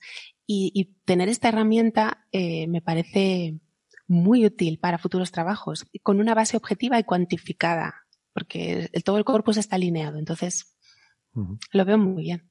Muy bien. Me ha gustado. A veces vienen cosas buenas hasta de la semántica. Bueno, eh, acabo de mirar lo del ARI, lo que significaba el Adjusted Rand Index. Rand es el nombre de un señor de 1971 que definió un índice para comparar dos, eh, dos clasificaciones. ¿no? Tú tienes una clasificación de objetos en diferentes grupos y tienes otra clasificación diferente de los mismos objetos, pero en otros grupos distintos.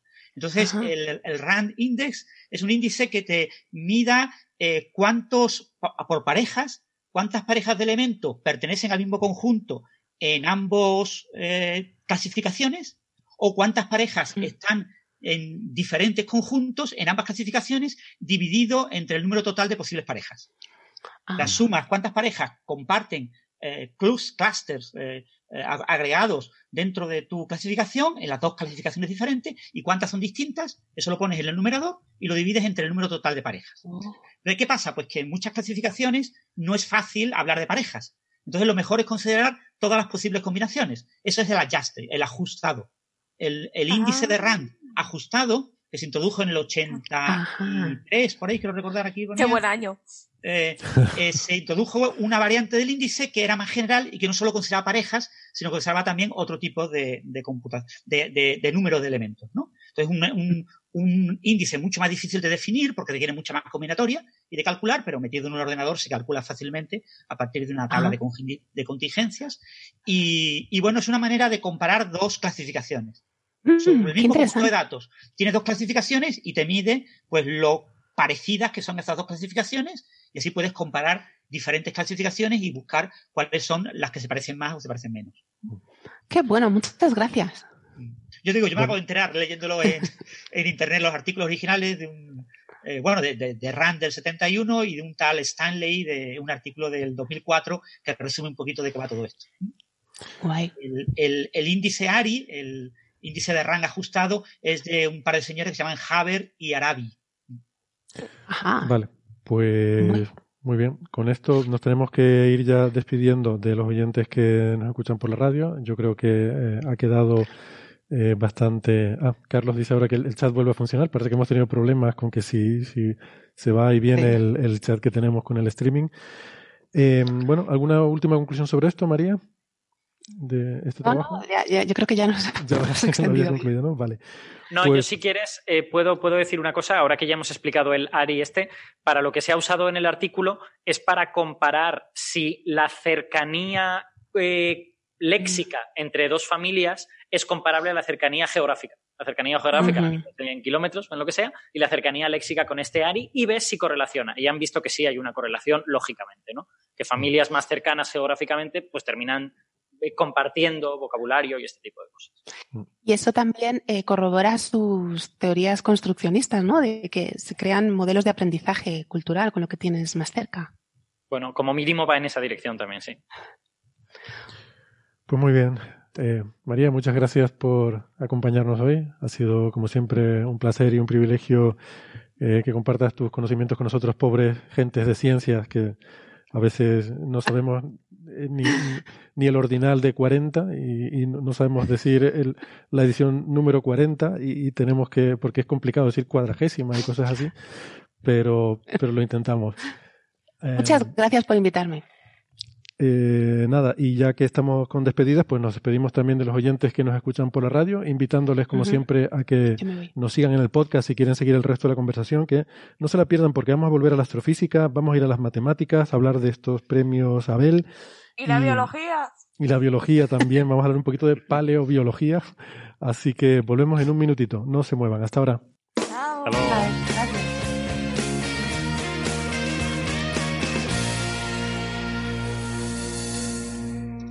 Bien, gracias por seguir acompañándonos. Pues vamos a pasar ya al siguiente tema, que es el de los premios Abel. Eh, los premios Abel, que son como los Nobel, ya les he dicho alguna vez, como A es el prefijo que significa no, pues Abel es lo mismo que Nobel, pero en este caso en matemáticas. Y en esta ocasión, los, eh, los agraciados eh, son dos matemáticos, obviamente. Héctor, Héctor, te salvas porque ya tienes una amarilla, ¿eh? Sí. Amonestación, amonestación verbal. Si ¿eh? no, Amonestación verbal. estás apercibido. Estoy Estás apercibido. Bueno, hoy estoy rebelde, te advierto. Porque Los- mucho, el mundo está hecho así, como Janet. Exacto, el mundo me ha hecho así. Los premiados este, en esta edición 2020 han sido Hillel Fustenberg y Valar Morgulis. Gri- Un par de jovencitos que están empezando. Grigori Margulis, Margulis, no Morgulis.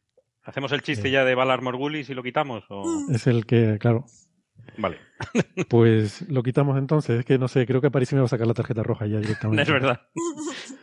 Bueno, acordaros, Margulis, eh, muy conocida, la primera esposa de Carl Sagan, ¿eh? que se separaron. eh, ah, Cuando empezó a ser famoso Carl Sagan, se separaron. Y ella es famosa por el tema de la endo- endosimbiosis, ¿no? Pues Margulis. eh, Ah, pensé este que es que se no había cambiado. Yo pensé que es que se había cambiado de sexo y ahora era este señor. no, no, no, no. Bueno, también podía ser. Eh, Y me Margulis una trabajó. Bueno, po- podría ser salvo porque está muerta. Quiero decir, es que es lo chungo. eh, Margulis trabajó mucho con su hijo, con, con Sagan, pero hijo, no padre. Todo el mundo conoce a Andruyan, que es la su esposa con la que estuvo después de Cosmos hasta que falleció. Eh, y que todavía pues creo que sigue siendo la eh, no sé si la directora o está en el consejo de administración de la fundación eh, de, mm, de la y es la fundación de productora y guionista de la nueva serie, de la nueva serie También, de sí. Cosmos, Cosmos 2, ¿cómo se llame? Cosmos no sé qué, Discovery o algo así. Eh, ella es la, la promotora, coproductora, productora ejecutiva y parte de los guiones lo hace ella, etc. y está, Pero de todas maneras, yo está en la junta de Breakthrough también. Mm.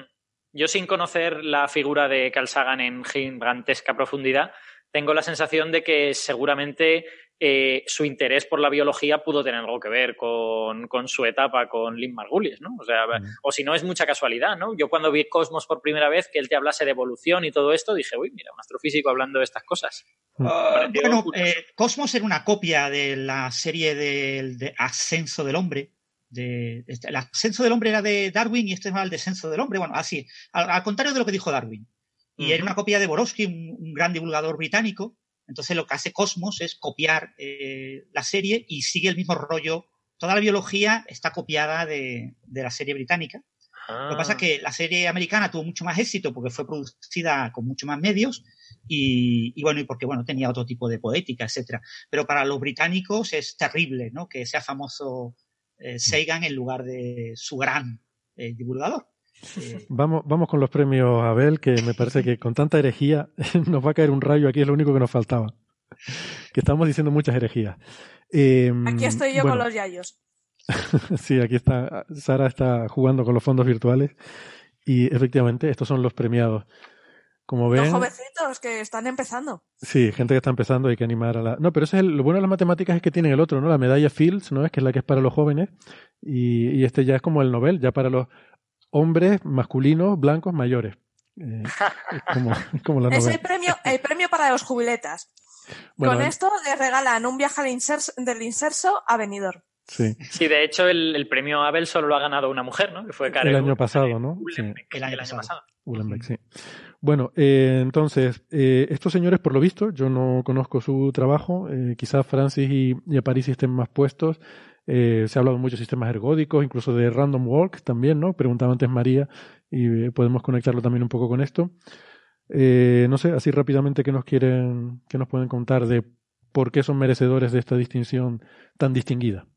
Bueno, el- se supone que el premio está orientado a personas que han cogido un área de la matemática, que es la teoría ergódica, y que la han utilizado para eh, aplicarla a otras áreas, obteniendo resultados muy importantes en esas áreas. O sea, el, el, déjame, digamos, perdón, el Alberto, déjame abrir un breve paréntesis porque acabo de recordar que he hecho un poco la broma de que son hombres blancos, mayores y tal, eh, pero eh, quizá convendría recordar que dentro de esta tontería que acabo de decir, que precisamente estos dos personajes han sufrido discriminación y persecución Sí. porque eran judíos en épocas y en lugares donde no se debía ser judío. Eh, y, y sufrieron discriminación por eso, ¿no? Eh, en el caso de Margulis en, en Moscú, eh, creo que era un, un Ah. judío ruso, y, y el caso de Fustenberg eh, era originariamente de Berlín. Eh, en todo el, el proceso anterior a la Segunda Guerra Mundial, pues sufrió todos los fin, conocidos problemas de los judíos en Alemania y acabó emigrando a Estados Unidos, ¿no? Creo que era un poco así la historia. Pero, pero bueno, que, en fin, perdón por haber hecho la, la broma tonta con que, eh, poco menos que insinuando que son privilegiados y tal, cuando realmente han sido personas que han sufrido discriminación. Sí, de hecho, a uno con cuatro años su familia se lo llevó de Berlín en la guerra. Vale, y ahora, perdón, está hablando de los sistemas ergódicos que son muy interesantes. Quizás eh, se podría introducir brevemente lo que son. Sí, mm, bueno, en realidad, claro, en física estamos acostumbrados a hablar de sistemas, pero un matemático yo creo que hablaría de procesos, ¿no? De- o de transformaciones ergódicas. La, la noción de algo ergódico es, yo tengo un sistema finito y lo que quiero hacer es transformaciones sobre los elementos de, ese sistema finito. ¿Cómo se sabe que el sistema es finito? Pues porque tú necesitas tener en ese sistema definido lo que se llama una medida, es decir, una, cosa que te permite medir pues tamaños, ¿no? Y habitualmente en, teoría ergódica se trabaja con lo que se llama espacios de probabilidad, en los cuales tú tienes un eh, sistema de medida finita y lo normalizas. Y dices que todo tu sistema mide uno y cualquier trocito pues medirá menos de uno. Entre cero, que sería un puntos aislados, no un punto, porque eh, la medida en matemáticas está muy relacionada con que tú puedas hacer, digamos, una integral, con que, con que tengas, mm, ¿cómo decirlo? Con que no tengas simplemente un número finito de puntos. Si tú tienes un punto, eso es medida cero. Pero dos puntos también es medida cero, porque dos puntos al final no tienen un volumen diferente a un solo punto. Entonces, en, en estos espacios de probabilidad, medida uno es el espacio completo, medida cero es un conjunto de puntos, ¿vale? Y cualquier cosa intermedia, pues ya son medidas entre cero y. Eh, entonces, tú lo que quieres hacer sobre esos espacios es analizar las transformaciones que te conservan esa medida.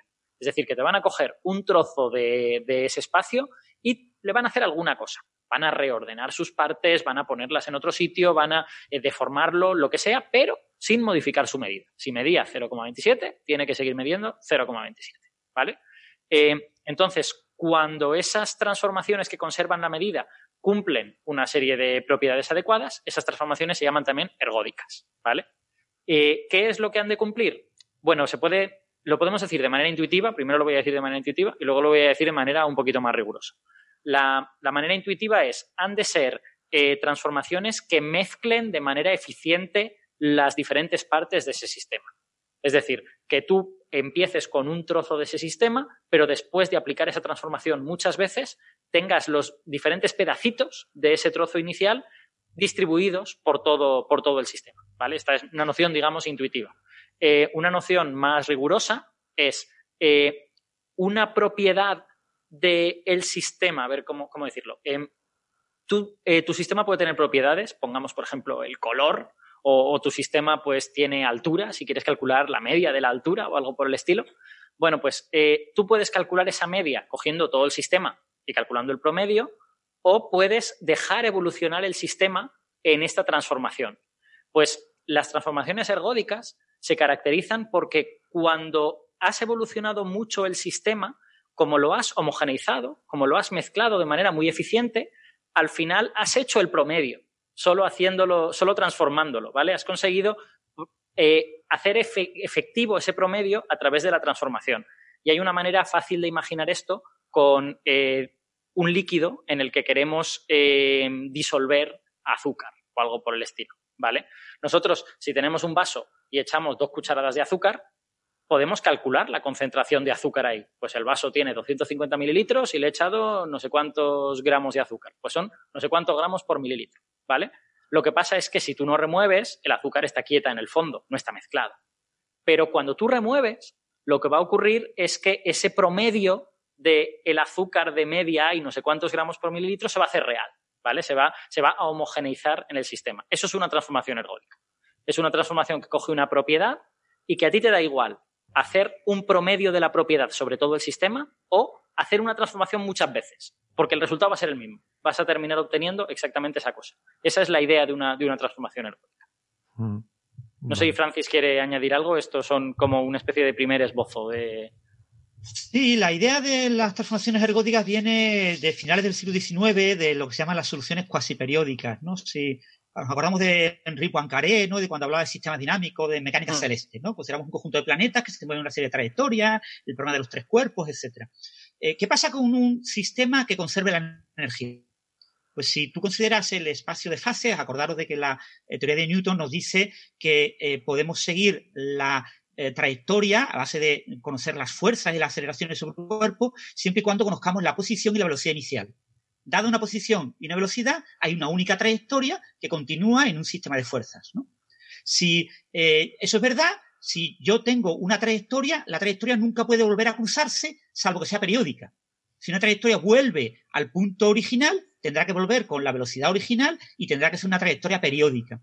Pero en muchos sistemas, eh, por ejemplo, sistemas celestes, hay lo que se llaman trayectorias cuasi periódicas. Ahí tenemos a Sergei, que está delante de Marte y en brazos de, Sara. Eh, una trayectoria cuasi periódica es una trayectoria que no logra cerrarse, que no es periódica. Entonces la trayectoria se va moviendo en el sistema. Si el sistema tiene energía finita, es como si estuviera contenido en un volumen. En ese espacio de posiciones y velocidades, que se llama el espacio de fases, eh, al tener energía finita, el sistema no puede alejarse demasiado, porque eh, no tiene energía suficiente, no puede cambiar demasiado de posición, pero tampoco puede, cambiar demasiado de velocidad.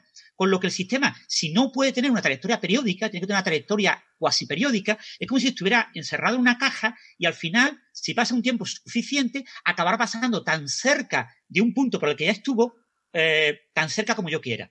Eso se llama un fenómeno de recurrencia, de recurrencia. Eso es la recurrencia de Poincaré que demostró Poincaré, ¿no? Entonces, eh, el sistema va dando vueltas, va siguiendo la trayectoria, va tratando de explorar todo el espacio de fase posible y acaba pasando de vez en cuando por un punto muy cercano al punto original, ¿no?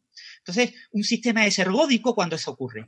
Un sistema ergódico cuando hay una probabilidad eh, distinta de cero de que acabe volviendo a eh, una posición muy cercana a la posición inicial y, por lo tanto, ese sistema tiene trayectorias cuasi periódicas las trayectorias cuasi periódicas no tienen por qué explorar todo el espacio de fase. Hay eh, sistemas que tienen trayectorias cuasi periódicas en ciertas regiones, en ciertos atractores, eh, y no ocupan todo el espacio de fase, zonas que están como prohibidas, y son regiones en las que, por ejemplo, hay trayectorias periódicas, entonces no puedes entrar en, en, esos lugares porque ahí lo único que puede ocurrir son que haya trayectorias periódicas. Y lo que pasa en un sistema ergódico es que sí puede explorar todo el espacio, todo el volumen que eso no todos los sistemas son ergódicos, hay muchos sistemas que no son ergódicos, ¿no? Pero hay muchos sistemas que son ergódicos y eso, esa teoría de sistemas dinámicos ergódicos tuvo mucho progreso, muchos avances, eh, sobre todo por la escuela rusa, a mediados del siglo XX, ¿no? Después del teorema Kamm, el teorema de Kolmogorov, Arnold Moser, eh, todo eso entendió muy bien todo lo que era la estocasticidad, todo ese comportamiento de trayectorias cuasi periódicas en sistemas dinámicos. ¿no? Y todo eso pues, eh, fue lo que resolvió los grandes problemas del problema de los tres cuerpos y cosas por el estilo. ¿no? Entonces, eh, todo ese tipo de problemas se resuelven en la primera mitad del siglo XX, se consolidan a, a mediados la década de los 50, básicamente, del siglo XX, y es estos investigadores tanto eh, Margulis como eh, Fosterberger, los que a finales de los 60, principios de los 70, pues aparece toda una línea de trabajo de coger estos conceptos y aplicarlos a sistemas discretos. En lugar de trabajar con una trayectoria continua, lo aplicas a un sistema discreto. Eso se puso muy de moda en aquella época por sistemas caóticos. Sistemas caóticos discretos estuvieron muy de moda los que llaman los mapas, las aplicaciones, ¿no? Eh, el clásico mapa logístico que te da un fractal en el que vas dividiendo una especie como de, tridente, ¿no? Como especie de, de, y, se van obteniendo pues el eh, periodo 3 indica caos, todo ese tipo de resultados de principios de los 70. Y lo que hicieron estos investigadores, estos dos grandes matemáticos, fue eh, algo que en aquel momento pilló por sorpresa a mucha gente. Y es decir, vale, en el campo donde la gente está usando esto, nosotros no podemos hacer nada, porque ya está hecho lo básico. Lo que vamos a hacer es aplicarlo a donde nadie lo ha aplicado, a teoría de números, a temas de combinatoria, a temas de teoría de grafos, donde nadie aplica esto, lo vamos a aplicar nosotros. A ver qué pasa. Y lo que pasó es que pudieron demostrar resultados de otros señores con técnicas eh, novedosas y em, demostraciones mucho más sencillas y lograron introducir eso en una enorme cantidad de campos. Hoy en día eso se aplica muchísimo. Eh, eh, Sergey está ahí diciendo, uy, uy, uy, lo que estoy escuchando está haciendo que me duerma. Está con los ojos como para dormirse. Menos mal que estoy hablando yo y no está hablando eh, Alberto, que lo despertaría. Y, eh, pues eh, básicamente eso. El gran aporte, el gran mérito de estos dos grandes matemáticos es que han introducido técnicas que nadie pensaba que pudieran entrar en el campo, por ejemplo, de la teoría de números, y, que pues han dado lugar a una enorme cantidad de resultados. ¿no? Gran parte de la explosión, digamos, gran parte de lo realmente eh, sorprendente de los trabajos de Fusterberger y Margulis ha sido ya en la década de los 2000. ¿eh? Ha sido ya en este siglo eh, y se ha empezado a aplicar pues desde tratamiento procesado de señales, en temas de teoría de números, por ejemplo, los trabajos de Terence Tao se basan en trabajos de Fusterberger, que son los que le llevaron a la medalla Fields, etcétera. O sea, hay, es un campo que ha sido muy rico en matemáticas y muy multidisciplinar, y eso es algo muy raro en matemáticas. En matemáticas es muy raro que haya intersecciones de campos aparentemente tan lejanos y que acaben eh, dando resultados tan fructíferos, ¿no? Así que es un premio muy, muy merecido. Pero hay que recordar que, eh, que se le premia a estos dos señores mmm, es, digamos, algo novedoso, porque hasta ahora todos los premios se lo llevaba uno se lo llevaba el otro. El Wolf, eh, Margulis se lo llevó en el 2000, 2005 fue, por ahí, y, y el, el, Wolf, eh, Fusterberger se lo llevó en el 2006-2007. Fusterberger con Snail, eh, Margulis con Novikov. O sea, te quiero decir que mmm, darle el premio a estos dos señores eh, no implica que los dos hayan trabajado en lo mismo. Han trabajado en cosas más o menos de lejos parecidas. Lo que pasa es que la, la gran eh, similitud, o semejanza, mejor dicho, entre ambos es que han aplicado técnicas de tipo probabilístico, de teoría ergódica, etcétera, de caminos aleatorios, etcétera, a campos en los que a priori nadie esperaba que se fueran aplicados. Exacto, yo creo, yo creo que el, digamos, el fundamento conceptual del premio es el haber convertido en una herramienta todas estas cosas de teoría ergódica. Una herramienta, pues, para, para la matemática más amplia, ¿no? Para, para, otros campos de las matemáticas. Y bueno, en el, pues hay teoría, hay eh, teoremas de teoría de números que se han demostrado con esto, como el teorema de Semeredi, que lo he contado yo en el artículo que he escrito en La Razón, porque me parece un teorema muy bonito. Y hay, bueno, yo me pasé dos días estudiando eh, los, además de verdad, le, encontré unas notas buenísimas de Jack Titz, que es, un, que es un matemático experto en teoría de grupos, sobre las contribuciones de Margulis a la teoría de grupos. Porque Margulis, básicamente, uno de sus, uno de sus muchos resultados eh, fue demostrar que si tú coges un grupo y sobre él defines una, un, un, grupo discreto, una especie como de retículo dentro del grupo, eh, en muchos casos, para, un, para una cantidad muy amplia de grupos, ese retículo se puede identificar con las, las localizaciones de los números enteros dentro de ese grupo. Lo que se llama es un grupo aritmético, ¿vale?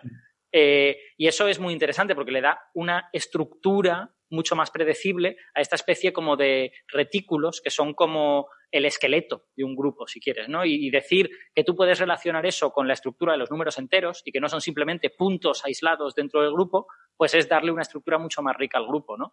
Y ver cómo técnicas que tienen que ver con esto, con, con eh, transformaciones sobre sistemas finitos, termina dando lugar a esto, que al final en esa demostración tiene que ver con que eh, tú vas a poder dividir tu grupo en como unidades diferentes, son como eh, si os imagináis un retículo, que si os imagináis el grupo como una especie de volumen, ¿vale? Y el retículo como una especie de como de puntos clave que van a través de ese volumen, pues coges una celulita de las que están dentro de ese retículo.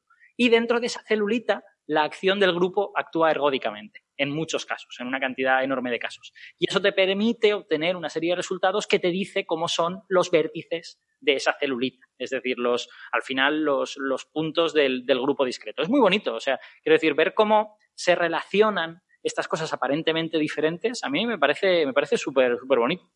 Uh -huh. Sí, bueno. la verdad son resultados muy, muy importantes los que han obtenido. Lo que comenta eh, Alberto, ¿no? Que este tema de, las redes en grupos de Lie semisimples, ¿no? Es, eh, la, teoría de grupos de Lie de principios de la primera mitad del siglo XX, fundamentalmente la teoría basada en los, los diagramas de raíces, ¿no? Eh, que te permiten representar el grupo de manera abstracta por ciertas transformaciones que se puedan hacer en el grupo. Los grupos de Lie son especialmente sencillos, son especialmente maravillosos, son como, la, las rotaciones, cosas muy sencillas, ¿no? Son grupos homogéneos, son grupos en los que ver un punto, como es el grupo alrededor de ese punto, es decir, el álgebra de Lie asociada al grupo, te da información completa sobre el grupo, etcétera. Son grupos que son especialmente sencillos, pero además tienen, eh, eh, lo que comenta Alberto, tienen una serie de simetrías discretas que nos aportan una información adicional a lo que nos, importaba, nos aportaba todas esas ideas de principios del siglo XX y esto a mitad de, sobre todo finales del siglo XX, pues ha revolucionado nuestra manera de entender los grupos de Lie, sobre todo, y también las transformaciones sobre grupos de Lie, ¿no? Cómo voy cambiando los grupos de Lie conforme haciendo ciertas eh, operaciones, ¿no? Entonces, eh, son trabajos realmente muy interesantes en los que Margulis ha sido el gran líder, ¿no? El gran eh, teórico que ha llevado a esto. Hay que recordar que Margulis eh, desde el punto de vista matemático, es una persona más relevante porque, bueno, tuvo la medalla Fields. Eh, eh, tuvo la medalla Fields, cosa que no logró Fusterberger. Fusterberger no llegó en juventud a hacer cosas tan relevantes, sí fueron cosas muy famosas, pero muchas de ellas eran obtener resultados, como lo ha comentado Alberto, por ejemplo, de lo de la demostración del teorema de Smeredi, que es un teorema que en realidad es la conjetura de Erdős-Turán. Eh, fijaros, con la conjetura de Poincaré no decimos el teorema de Hamilton-Perelman, decimos conjetura de Poincaré. ¿eh? A veces conjetura de Poincaré, Hamilton-Perelman. Pero con, este, con esta conjetura, la de Smeredi, eh, ha ganado el teorema el nombre de los que hicieron la conjetura, sobre todo porque Erdis hizo tantas conjeturas que tendría mogollón de conjeturas con su nombre. además, además parece que la, demostración de Semeredi era como muy espectacular, ¿no? Muy técnica, eh, digamos que un razonamiento muy complejo, pero que a la vez convergía en la demostración mm. del teorema. yo no, yo no conozco esa demostración, pero vamos, he leído en, uno de los artículos que me pasaste, he leído gente diciendo que les parecía una obra maestra del, mm. razonamiento combinatorio. Así que. Eh, sí, en combinatoria es una gran demostración. Lo que pasa es que, bueno, tampoco es Meredi, tampoco tuvo la medalla Fields, ¿eh? Exacto. ya un poquito viejo para mm. obtenerla. Eh, y bueno, ya os digo, el, el Margulis en ese sentido, pues es una persona que se sabía que era más candidato a la Bell por haber obtenido la medalla Fields en su momento y por sus trabajos. Y, bueno, aquí se ha reivindicado un poco la, a la figura de Fusterberger, ¿no? Que, está bien que lo reciban los dos, eh, pero ya digo, en las quinielas tenía más eh, probabilidades Margulis. Margulis obtuvo el Wolf de manera independiente a, a Fusterberger y perfectamente Fusterberger podría haberlo tenido más tarde, ¿no? Pero bueno, también hay que recordar que, que Margulis es más joven, tiene 74 años y Fusterberger es el señor que se veía antes en la foto eh, detrás de Sara. Un segundo, que lo vuelvo a poner para recopilar. Eh, que tiene 84 años, ¿no? Entonces, darle ya el galardón a Fusterberger porque puede que no dure mucho más, ¿no? Según lo veis, Furstenberg es el de la izquierda y Margulis es el de la derecha. Mm. No estoy seguro, a veces sale invertida la imagen, ¿no? No tengo claro ahora mismo en qué forma sale en el streaming. Vale, pues vamos a decirlo de otra manera. Furstenberg es el que tiene barba y Margulis es el que no tiene El que tiene barba y el, y el gorrito este, que no sé cómo se llama el... El, el gorrito judío, sí. sí, La kibbah, sí. Vale, sí, sí aparecen en el mismo orden que lo vemos nosotros, sí. O sea que está correcto. Bueno, pues, pues nada, el favorito era Margulis entonces, pero a última hora empató Fustenberg. Eh, no sé a cuál de los dos el empate le sabrá mejor. Siempre cuando hay un empate, el, el, favorito le sale un poquito bajona. Una cosa importante, la ceremonia no se va a realizar este año por el mm. tema de la foto, y, ¿Por el tema de qué? El, el gran tema cañona, que, que, está eliminando cosas, entonces se va que está, a, está, está no sé si es trampa esto, está ahí como... La foto es trampa, la pero... foto... Bueno, eh, la, la, ceremonia va a ser el año que viene. Entonces, a priori, el cheque se lo van a dar el año que viene. Ups. Ya veremos si, ya veremos si Fusterberger no lo diga, no lo diga, no digas eso, no digas eso. Está, está bien, pero yo la última charla que le vi en directo fue hace como cuatro o cinco años eh, y los últimos años no, que yo recuerdo, yo no tengo, no me consta, aunque lo he visto en entrevistas y parecía que estaba bien, ¿eh? parecía que estaba bien, pero bueno, eh, eh, que sepáis eso, que el dinero, oficialmente el cheque, se lo dan el año que viene. Yo, yo entiendo que ellos habrán hecho algún arreglo, ¿no? Para, para decir a dónde ha de ir ese dinero. O sea, vamos, si yo fuera mm. ellos lo haría, ¿no? Siendo, encima estando en, en, la época en la que estamos con el, con el bicho que tenemos. O sea, no lo, siento. No puede ser. No, hombre, que esto es cachondeo. Tampoco podemos aquí hacer recovecos para, para andar evitando. No, no, no, no se, no, no se puede decir por imperativo legal. No, no, la fórmula. eh, bueno, Yo es que me apetecía oír a las tacañonas otra vez. ah, Bueno, yo no sé si los- nuestros oyentes más jóvenes sabrán quiénes son las tacañonas, ¿no? No sé, a ver si lo quieres explicar. deja que lo busquen en Google. No, bueno, son, son un personaje de un concurso que fue El muy, 1, 2, 3. del 1, 2, 3, que fue muy importante en España en los 70. Yo creo que empezó en los, en los 70, ¿no? No, lo sé. sé, yo en los en el 80 y 70 90. por ahí, En 69, los 80 y 70. 90 yo lo Claro. seguía. Claro, yo lo, yo lo vi en los 80 y luego ya en los 90 incluso hubo reediciones y tal, pero fue como súper, súper famoso en los 70 y en los 80 y había una prueba que era de hacer una pregunta a los concursantes y que los concursantes fueran diciendo lo que coincidía con la pregunta. Como por ejemplo, yo que sé, piezas de un coche o algo por el estilo. Y cuando o bien repetían alguna o bien decían algo que era mentira, estas, había unas señoras vestidas como del siglo XIX, las súper tacañonas. Espera, espera, espera, espera, que lo estoy preparando. Había, había unas señoras que lo que hacían era hacer sonar estas alarmas y tal y cual y decir pues que se habían equivocado y que se había acabado ya la prueba. O que se acababa Ahí el está, tiempo. ahí están, ahí están. Estas señoras. Sí, Las es- hermanas Hurtado, señores. Sí.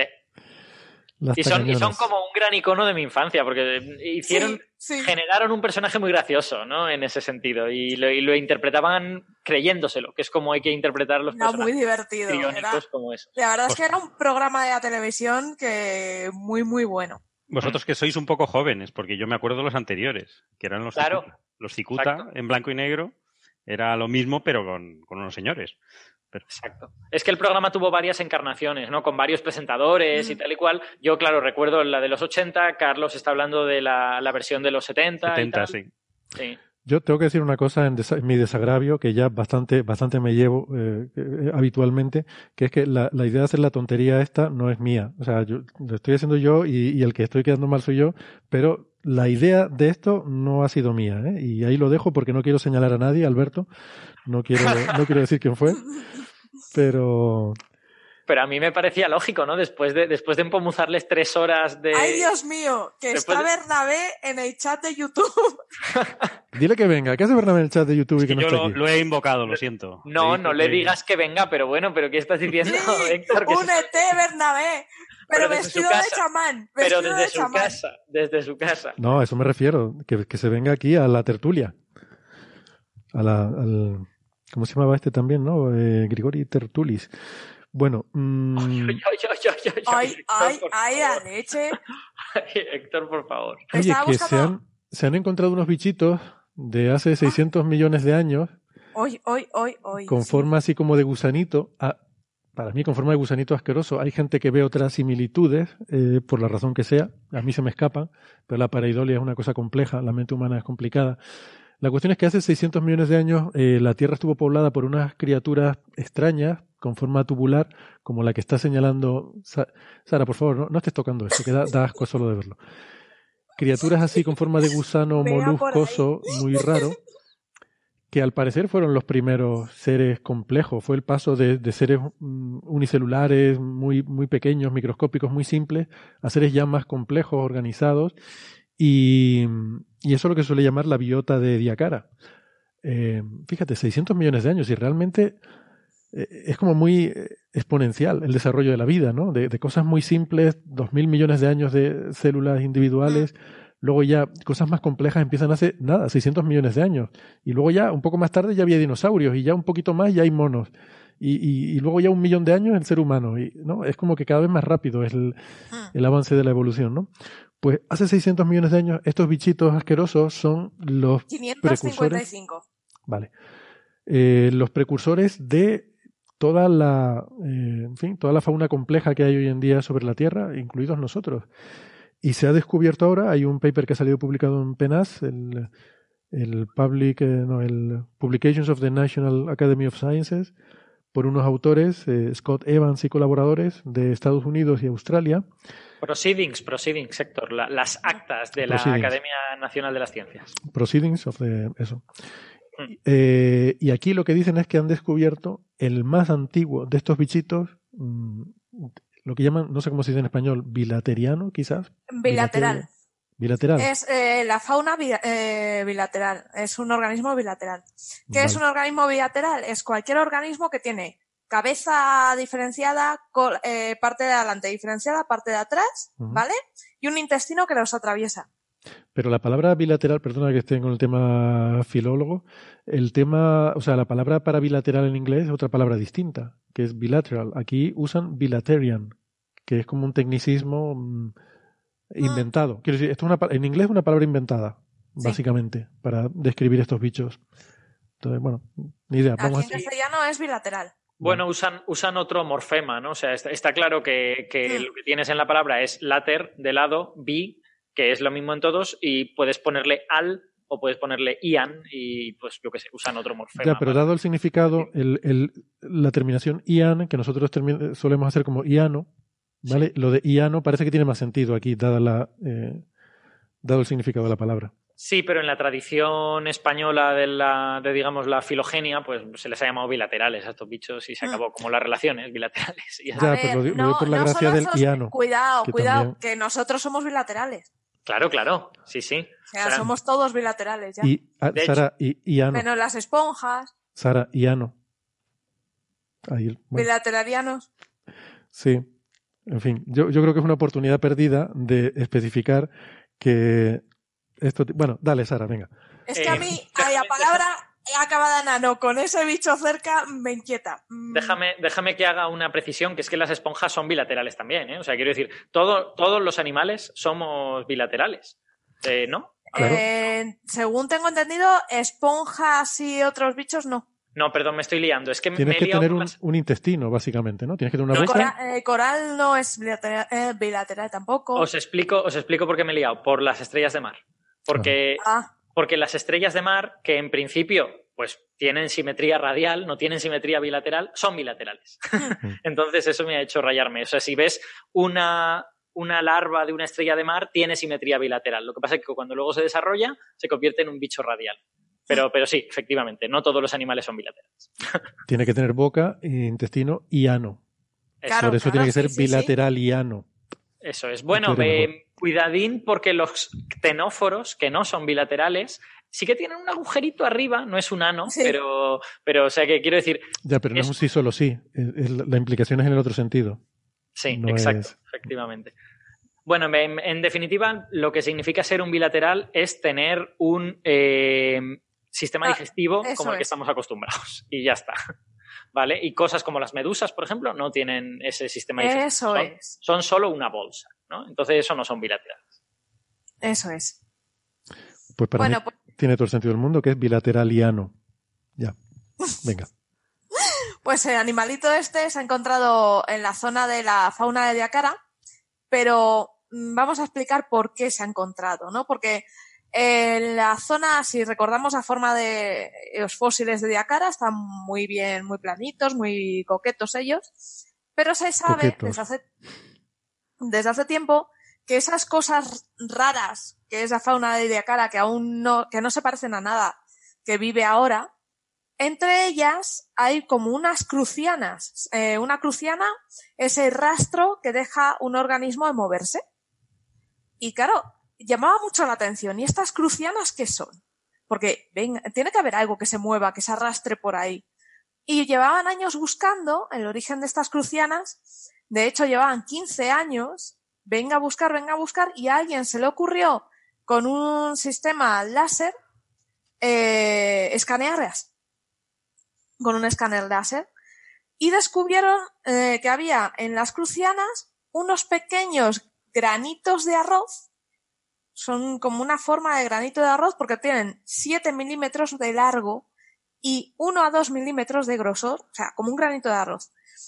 Lo vieron más de cerca y vieron que aquel granito de arroz tenía una cabecita y una colita y que era el que estaba causando esos caminitos. Además, por la forma que iban dejando en el camino y el fósil que han dejado, se ve que era como las lombrices actu- actuales que tienen un sistema muscular y se van moviendo, eh, moviendo los músculos, ¿vale? Sí, tienen un sistema muscular que, eh, pro- que produce como, o sea, Contracciones, estiramientos, contracciones, estiramientos y se longitudinales. Esa es la cosa. O sea, tú, pro- tú ves que la lombriz, hay una zona de la lombriz que está toda contraída y que es simétrica respecto al eje de la lombriz. Y, va, y vas teniendo como ondas de contracción y. y- Eso es, pues así se movía este pequeño, nuestro pequeño amigo. Exacto. Lo cual demuestra que es, una, es un método de locomoción que se ha reinventado ¿no? a lo largo de la historia porque funciona muy bien. La verdad es que toda esa zona, el tema de Diacara, se sabía que el fondo marino tenía que tener algo, porque era muy rico en algas, eh, si no había alguien que depredase eso, era algo perdido, ¿no?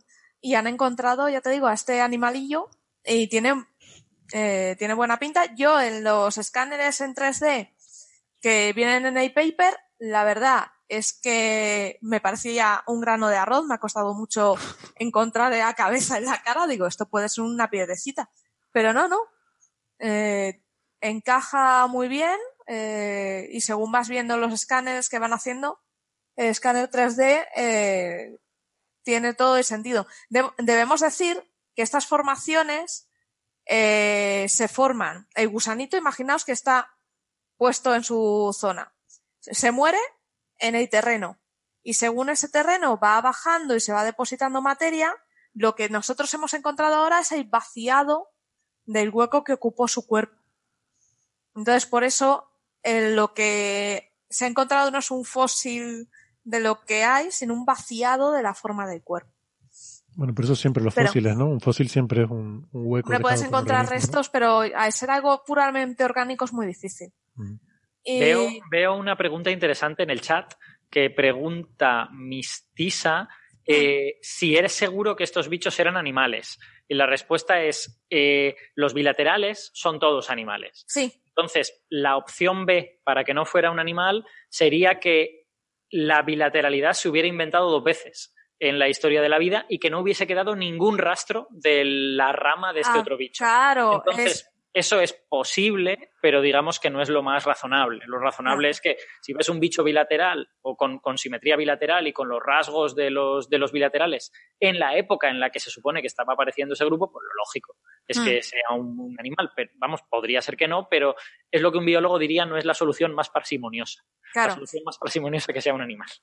es un animal porque, como vemos, se mueve porque ha dejado rastro de que se mueve, se alimenta porque ha dejado rastro de estar filtrando, o sea, hacía como la lombriz, cogía tierra para adentro y los eh, todo lo orgánico que a él le viene bien se lo come y va expulsando, o sea, dejó cacotas.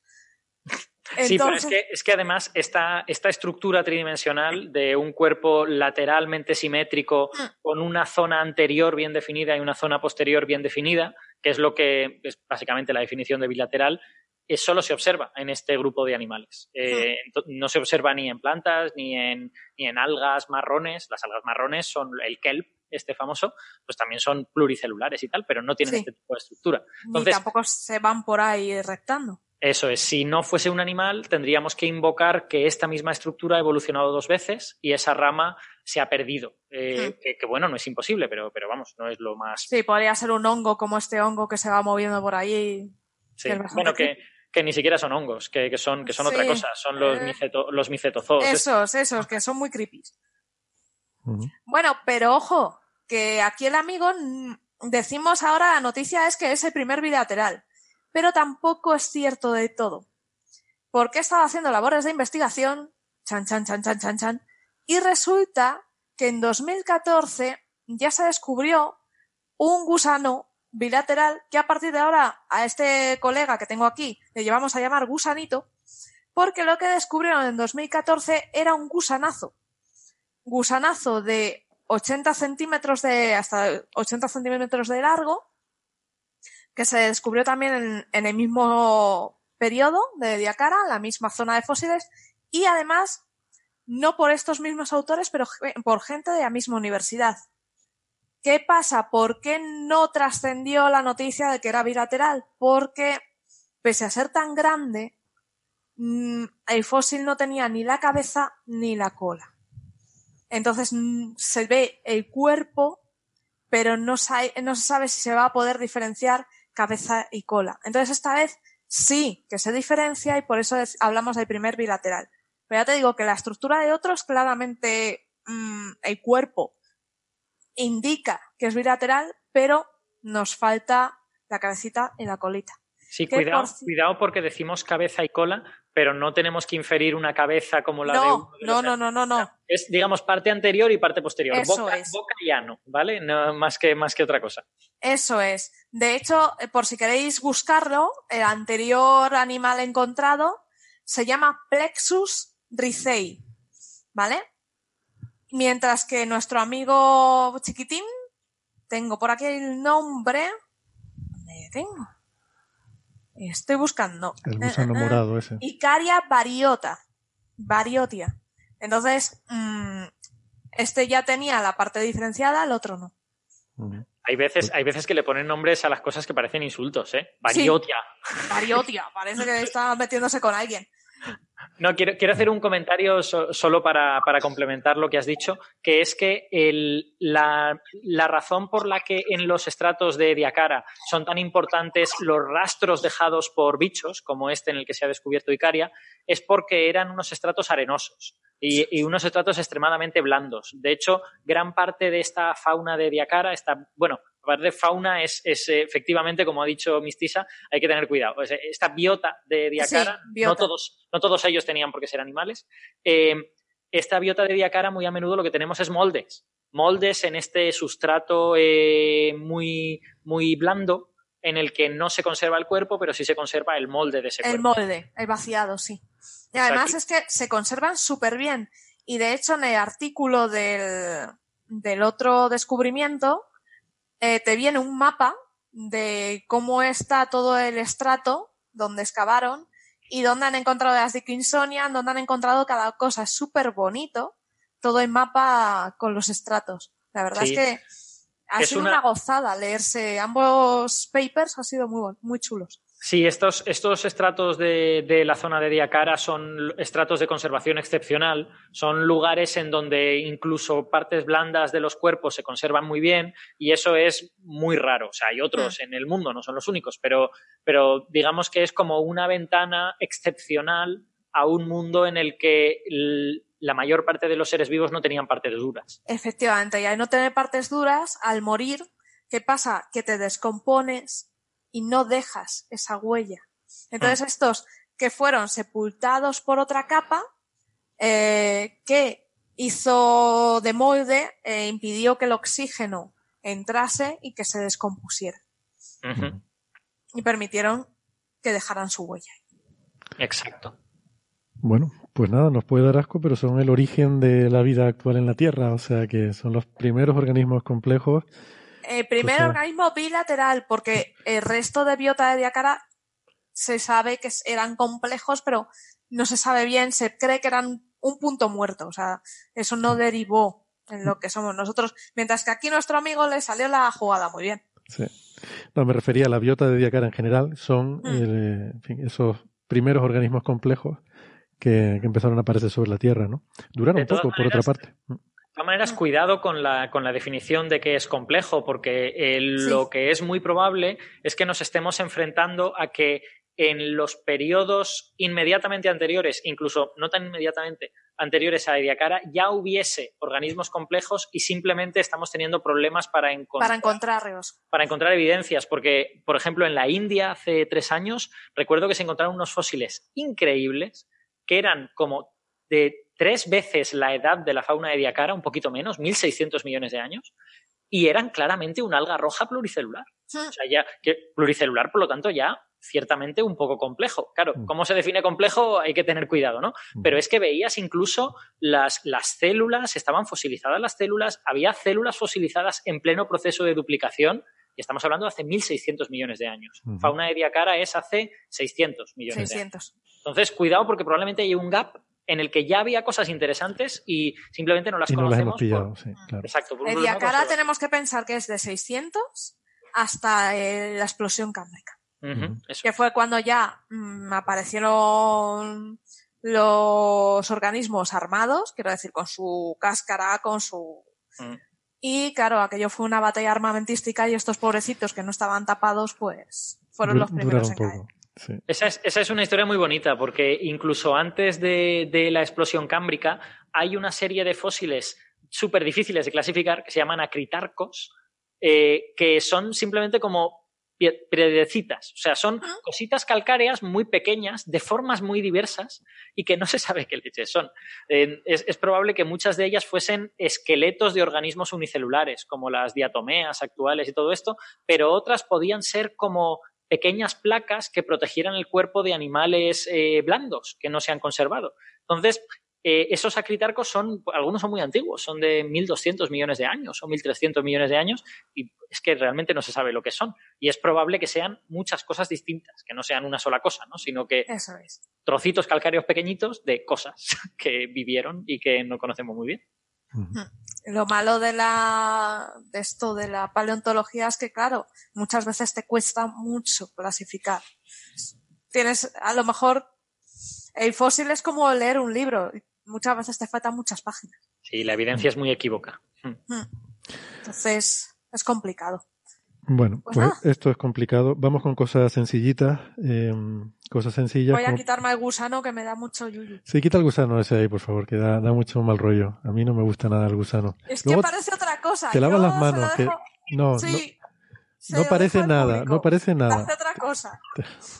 Luego te lavas bien las manos, que estás tocando ese bicho y es muy raro. Bueno, eh, estábamos... Oigo doble. Sí, estoy oyendo algo por ahí.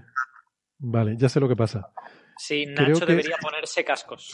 Exactamente. Se nos ha unido a la conversación nuestro amigo Nacho Trujillo desde su casa y estamos oyendo cómo él nos escucha a nosotros. ¿Qué tal, Nacho? Si estuviera en otro sitio, me detendrían, ¿eh? Exacto. Bueno, o no, hombre, depende. A lo mejor en el supermercado podrías irte, si no tienes buena conexión, te vas al supermercado y nos escuchas desde allí. Sí, con el portátil Eh, y el supermercado. ¿no? En realidad, una- no, por- en realidad no, porque al supermercado se puede ir a comprar, pero no hacer coffee break. Bueno, no sé. Pero bueno, como está la palabra coffee, a lo mejor escapamos, ¿no? Vengo a por el coffee. Sí. Eh, Te pones ahí en la sección de café y te sientas ahí con el, con el portátil. Oye, ¿tendrás la posibilidad de coger unos auriculares que se oye como... se oye eco? No sé si a nuestros oyentes les llega. Ah, bueno, pues si los tienes ahí, hombre, pues si los tienes ahí, ponlos. Sí, vamos Pues- a ver si funciona. En cualquier caso, Me- todos tenía muchas ganas de verlos. Lo que pasa que, que el confinamiento por las tardes me toca trabajar. eh, Así nos hemos repartido las tareas en casa. Así me es complicado unirme a los- al, al coffee break más a menudo, por lo menos ahora. Bueno, vamos a ver si esto funciona. Mm. Vamos a ver qué tal. Estamos aquí con este, los problemas del directo. Eh, por lo pronto se ha ido el eco, lo cual yo personalmente lo agradezco. ¿Me escuchan bien un poco ustedes? Sí. Sí, te ¿Me escuchamos. sí. escuchan? Sí. Te saludan desde el chat también. sí. Ah, pues, eh, ah, pues yo tengo también, aca- acabo de, de recibir una orden que no puedo evitar de- del amigo Fernando Buitrago que me pide que salude a los amateurs de Salamanca que nos siguen fielmente en Coffee Break. Así que quedan saludados la asociación OSAE. Muy bien. A mí me han pedido que salude ¿Qué- al qué grupo de quedadas estelares de Madrid. ¿Qué precedente más peligroso estamos sentando? Eh, o sea, el, el próximo programa va a ser todo saludos, no, vamos- no vamos a hacer programa. Vamos a estar saludando Besis. continuamente. Bueno, Nacho me envió el otro día un paper que había visto en el archive, eh, que acaba de salir en el archive, eh, un paper de unos autores rusos, eh, supongo que rusa y ruso, se llaman Zobnina y Zasov, que molan muchísimo estos nombres. Y mm, te preguntaba, Nacho, si conocías la revista, porque la verdad es que no me suena de nada Astronomy Reports y pone algo así como publicado en Astronomicheski Journal. Que ¡Ay, que me tiene, están tiene! ¿cómo? ¡Ay, un Sergei está mordiendo a. ¡Ay! Ya No está, será, ya está. no será ya, ya el pasó. gusano, ¿no? No, no, no. Ya, Vale. se fue. Me Bueno, preguntaba por pues esa revista, la verdad que no la conozco, debe ser una revista um, rusa, eh, pero bueno, no, no me quedé. Sí, tiene toda la, toda la pinta que sea algo así como eh, revista de astronomía o algo así, ¿no? sí. Por el nombre que tiene. Te voy a pedir, Nacho, que te acerques en la medida de lo posible al. Supongo que tienes el micrófono en el ordenador, pues que, que te acerques lo- la medida de lo más que puedas para que se escuche con más Sin claridad el sonido. asustar al personal, ¿no? Con la cara. No. Vale. Más que nada por el, por el sonido, ¿no? Para que se oiga con, Vale, con menos ¿me reverberación. mejor? Sí, creo que está mejor ahora. Vale. Entonces, lo que trata este artículo te queríamos preguntar porque me pareció muy interesante, aunque me sorprende bastante que no se haya hecho esto antes de eh, por otros grupos y que no sé, que parezca que sea algo que están descubriendo ahora, ¿no? Ellos han cogido una muestra de galaxias en las cuales la curva de rotación, que les hemos explicado muchas veces, ¿no? Este tema de la rotación de las galaxias, eh, como es lógico en cualquier sistema donde hay órbitas, eh, rota más o sea, según te vas alejando desde el centro hacia afuera, la velocidad de rotación, me refiero a la velocidad lineal que llevan las galaxias, va aumentando. Y luego, lo que ha sido un poco intrigante en las últimas décadas, hasta que se descubrió, digamos, o se asentó la materia oscura, es que luego esas curvas de rotación se aplanan. Es decir, las estrellas siguen rotando a la misma velocidad, velocidad lineal, eh, aunque nos vayamos alejando cada vez más y más del centro de la galaxia, ¿no? Y eso fue un poco lo que dio pie a decir, bueno, debe existir un halo invisible eh, que está, eh, que, que, es mucho más, que contiene mucha más masa de la masa de estrellas que vemos y que es la que al, eh, la masa a la que están obedeciendo estas estrellas. Vale, está ahí bien. Eso era más o menos lo conocido. Lo que pasa es que hay algunas galaxias que no solo se aplana la curva, sino que luego en las partes más exteriores baja. O sea, la velocidad disminuye. ¿Cuánto de frecuentes son estas galaxias, Nacho? Pues esto es lo interesante, que yo creo que no hay todavía la suficiente muestra como para responderte con un porcentaje claro. De hecho, lo normal, lo normal sería que las galaxias, eh, eh, si no existiera el halo de materia oscura y no existiera una gravedad modificada, lo normal sería que, las curvas de rotación decayeran, como pasa, por ejemplo, con las velocidades de los planetas eh, en el sistema solar, que a medida que nos vamos más, más, más lejos, pues va cayendo la velocidad a la que giran alrededor del Sol, siguiendo una curva que se llama una, ley de Kepler, ¿no? Una curva kepleriana. Entonces, lo, normal sería esperar efectivamente que decayeran. Y dentro del contexto de, los halos de materia oscura, si tú encuentras galaxias cuya velocidad, mm, el gas que está rotando alrededor del centro fuera decreciendo, dentro del contexto de estándar de, los halos de materia oscura sería que tienes halos relativamente concentrados hacia el centro, no tienes mucha materia oscura hacia afuera y por lo tanto por eso eh, va decayendo la, curva de velocidad. Pero en, la teoría de gravedad modificada de, de Mond esto es realmente un problema, ¿no? porque tú lo que esperas es que a medida que te vas yendo, pues la curva se mantenga una máxima velocidad y después se mantenga bastante estable. De todos modos, la razón por la que yo te envié este artículo, no, o por lo que me pareció interesante, no es tanto porque las curvas de velocidad decaigan, sino porque se empiezan a hacer cada vez, empiezan a aparecer con mayor frecuencia análisis detallados de cuál es el valor de la aceleración famosa de Mond a partir de, la cual cambia la, la, gravedad. ¿no? Para recordarles un poco a los oyentes de qué va esto, en la teoría de, de Mond, la idea fundamental es que cuando uno baja aceleraciones que son del orden de la cien mil millonésima parte de la aceleración en la, superficie de la Tierra, es decir, estamos hablando de 10 a la menos 10 metros por segundo cuadrado, es decir, una cosa absolutamente ridícula, 100 mil millones de veces más pequeños que la aceleración en la, superficie terrestre. Entonces se produce, según estos autores, una transición del, régimen de la, teoría de Newton, digamos, a un régimen especial donde la gravedad cada vez se va haciendo más fuerte en comparación con lo que uno esperaría si eh, siguiera las leyes de Newton. Es decir, en vez de caer el potencial gravitatorio como R cuadrado, cuando llegas a, ese tipo de aceleraciones tan, tan débiles, decaería simplemente como R a la 1, ¿no? Eh, eh, inversamente proporcional. Y eso sería lo que explicaría que las cosas van más rápido en las partes de fuera, porque sienten una aceleración mayor que la que sentirían si siguieran la ley de Newton. Entonces, toda la gracia que, ha tenido Mond durante estos últimos eh, casi 40 años, la razón por la que la gente le ha prestado atención, es porque cuando nos íbamos a la galaxia y a las curvas de rotación, el valor de la aceleración a la que típicamente se producía este efecto era más o menos constante para toda la galaxia. Como dije antes, del orden de la 100.000 millonésima parte de la aceleración en la superficie de la Tierra. Entonces, eh, si eso es una constante para todas las galaxias, que cada galaxia es de su madre y de su padre, pues realmente nos está apuntando a que pudiera haber algún tipo de física interesante. Sin embargo, si eh, diversos autores empiezan a reportar valores de aceleraciones muy diferentes. Por ejemplo, uno encuentra una 100.000 millonésima, otro una 10 millonésima, o cosas así, variaciones muy importantes, pues esto apuntaría a que la teoría de Mond no es tan fundamental, porque, o dejaría de serlo, o dejaría de ser simple, ¿no?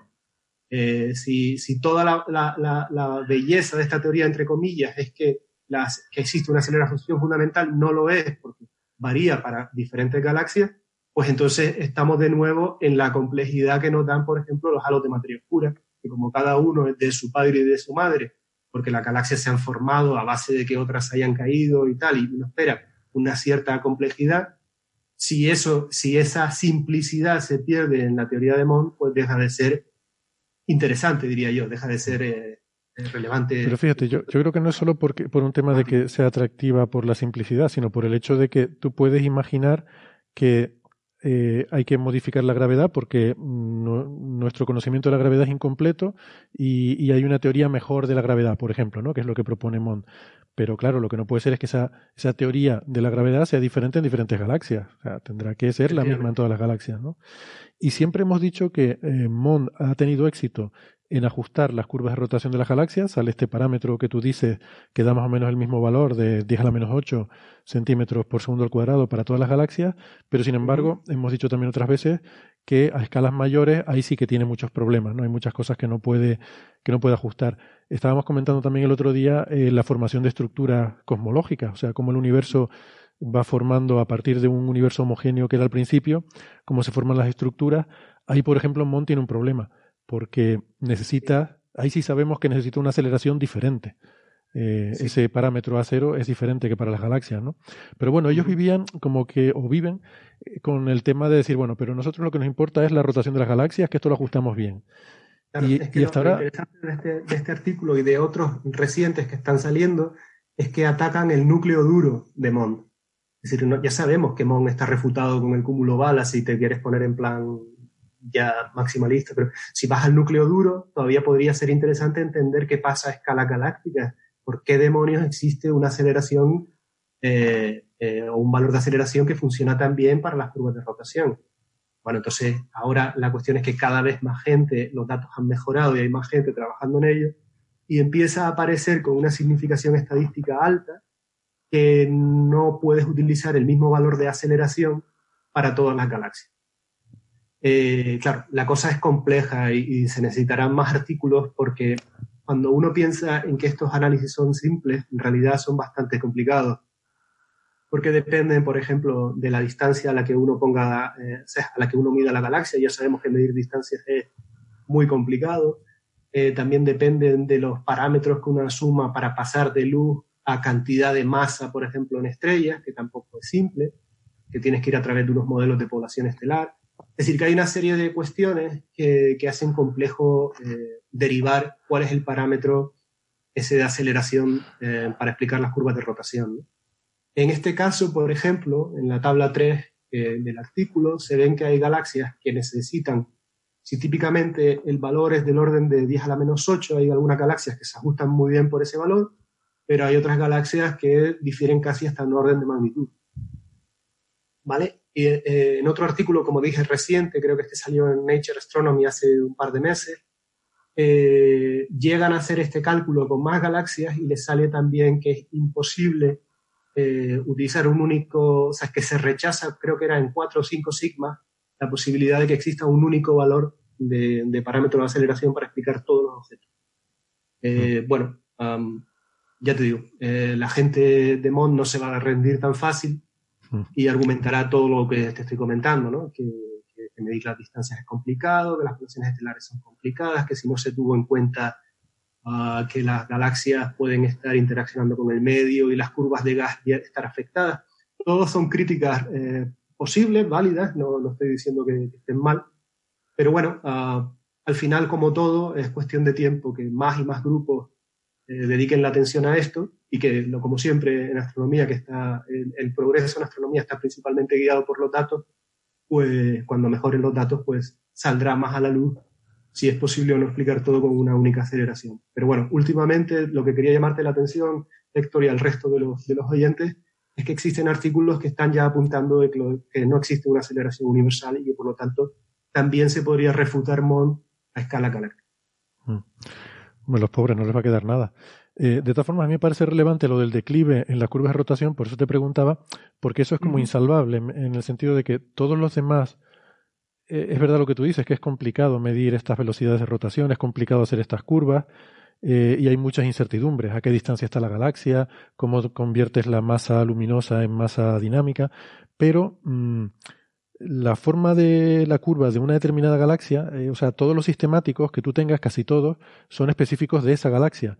Con lo cual, el hecho de que tú saques una curva y la curva suba, se aplane y luego empiece a caer, eh, eso, mm, o sea, el hecho de que haya una caída de la curva es difícil de medir observacionalmente, pero una vez que tienes esa medida observacional, está menos afectada de sistemáticos que cuánto es en concreto la, esa velocidad de, rotación. ¿no? Entonces, el hecho de que exista una caída eh, de por sí, yo creo que ya es difícil de compatibilizar con una teoría MOND. O sea, no ya que el parámetro a cero sea más o menos bueno o que haya más o menos dispersión, sino que eso ya sí que no te encaja con la teoría, porque tendría que seguir eh, aumentando la velocidad si es un, efecto de gravedad modificada, ¿no? Sí, pero ten en cuenta también que, eso, es decir, un ejemplo ultra claro no va a aparecer, porque en estos casos que se han seleccionado como objetos con curvas que van decayendo, eh, el decaimiento viene a ser del orden del 10 o el 15%. Entonces debes pensar que uno estaría deseoso, o sea, si por ejemplo si uno encontrara que la curva de rotación es plana y después cae a la mitad, a, mitad de ese valor, entonces eh, sí, podrías tener un, ejemplo muy, muy bueno para refutar la teoría de Mond, pero empezarías también a tener problemas con, la materia oscura. ¿Cómo es posible que, los halos de materia oscura en esa galaxia estuvieran tan, tan recortados que hicieran que la velocidad también decayera? Es decir, eh, va a ser muy difícil, si no imposible, encontrar curvas de rotación que decaigan mucho, simplemente porque sabemos que existe un... O sea, tendrían problemas los dos escenarios, lo que te quiero decir. Vale, eh, y entonces en cuanto a por qué pueden decaer, bueno, en la teoría de, la materia oscura es, no es un problema, simplemente puede ser que uno esté más concentrado que otro. Dentro de MOND, pues de nuevo ellos pueden argumentar que las galaxias en las partes de fuera, pues están interaccionando, tienen problemas, las hipótesis de simetría que se utilizan para derivar de estas curvas de rotación, que de nuevo no son triviales, derivar, pues también podrían estar mal. Es decir, que bueno, nos estamos moviendo en unos regímenes de variación de las velocidades que yo no creo que por ahí se pueda eh, sacar ninguna conclusión definitiva. Como te comentaba, creo que lo relevante es que para poder explicarlas necesitas valores de aceleración muy diferentes. Eso sí que creo que, es lo que, lo que físicamente eh, tiene más interés. Muy bien, pues, pues sí, pues seguiremos atentos a esta discusión. A ver, eh, Así que permitís un pequeño comentario sobre la revista Astronomy. Reports. Es una revista rusa de astronomía que nació en 1924. Es una revista muy antigua y es la revista de astronomía de toda la vida, ¿vale? O sea, en la Unión Soviética, cuando existía la Unión Soviética y cuando se publicaban artículos de la Unión Soviética en ruso para que lo leyeran los rusos, porque no importaba que lo leyeran el resto del mundo, todos se publicaban si eran de astronomía en Astronomy Reports. Lo que pasa es que en el momento en el que la astronomía rusa se hunde en ruso y tiene que empezar a publicarse en inglés porque se supone que es el idioma de todo el mundo, pues esta revista pues ha perdido bastante prestigio y, ya no es una revista muy conocida, ¿no? Ahora los rusos publican sus artículos de astronomía en revistas eh, eh, estadounidenses, británicas, etcétera, y, poco en sus revistas de toda la vida. Pero eso que es una revista que en su momento fue muy prestigiosa. ¿eh? De hecho, yo estoy, yo estoy tratando de encontrar la versión en ruso del artículo, porque Astronomy Reports es como la versión traducida al inglés, pero hay una versión rusa y no, y no existe el PDF. O sea, quiero decir, el, hay páginas web, pero no el, texto en ruso no lo encuentro. Bueno, desde, 2000 pico, desde el año 2000 más o menos la publica Springer y prácticamente todos los artículos están en inglés, ya no se publica en ruso en esta revista. Mm. Pues igual entonces lo único que hay es abstract en, en ruso. Porque Puede haber en ruso. Mm. Tienen abstract, título, tal y mm. cual, sí, es posible, es posible. Pero la mayoría de los artículos serán igual que las revistas españolas. Ya no hay ninguna revista española que publique solo en español. Todas publican en inglés y muy, muy excepcionalmente a los señores ya muy, muy viejos que publicaban en esa revista en español de toda la vida, pues se les sigue permitiendo el lujo de publicar en español con un hashtag en inglés. Pero ya la mayor parte de las revistas españolas que se llaman eh, la revista española de no sé qué, todas publican en inglés. No tiene sentido hmm. publicar en otro idioma. Muy bien, estupendo. Pues, pues Nacho, muchas gracias. Pues nada, sigo trabajando, chicos. Un abrazo para todos y también para los oyentes. Cuídense mucho, que no nos podemos permitir que ninguno se vaya. Exacto, lo necesitamos a todos. Un abrazo, placer escucharte. Un abrazo. Un besazo. Hasta luego, Chao, Nacho. Nacho. Un abrazo. Bueno, pues, pues muy bien. Eh, esto de, en fin, lo que decía, ¿no? Que esto de, de Monde es un poco el último recurso que les queda, es lo de las curvas de rotación de galaxias. Siguen publicando papers sobre eso. Y, y bueno, pues a ver si tampoco va a funcionar ahí. Ya sería el colmo, los pobres. Bueno, eh, otro paper que tenemos para esta semana es uno eh, un poco curioso. Eh, este nos lo envió Alberto mm, diciendo que aquí hay un señor que analiza las implicaciones de la paradoja de Fermi en la ecuación de Drake y en particular para el parámetro L. ¿no? Eh, nos ponías.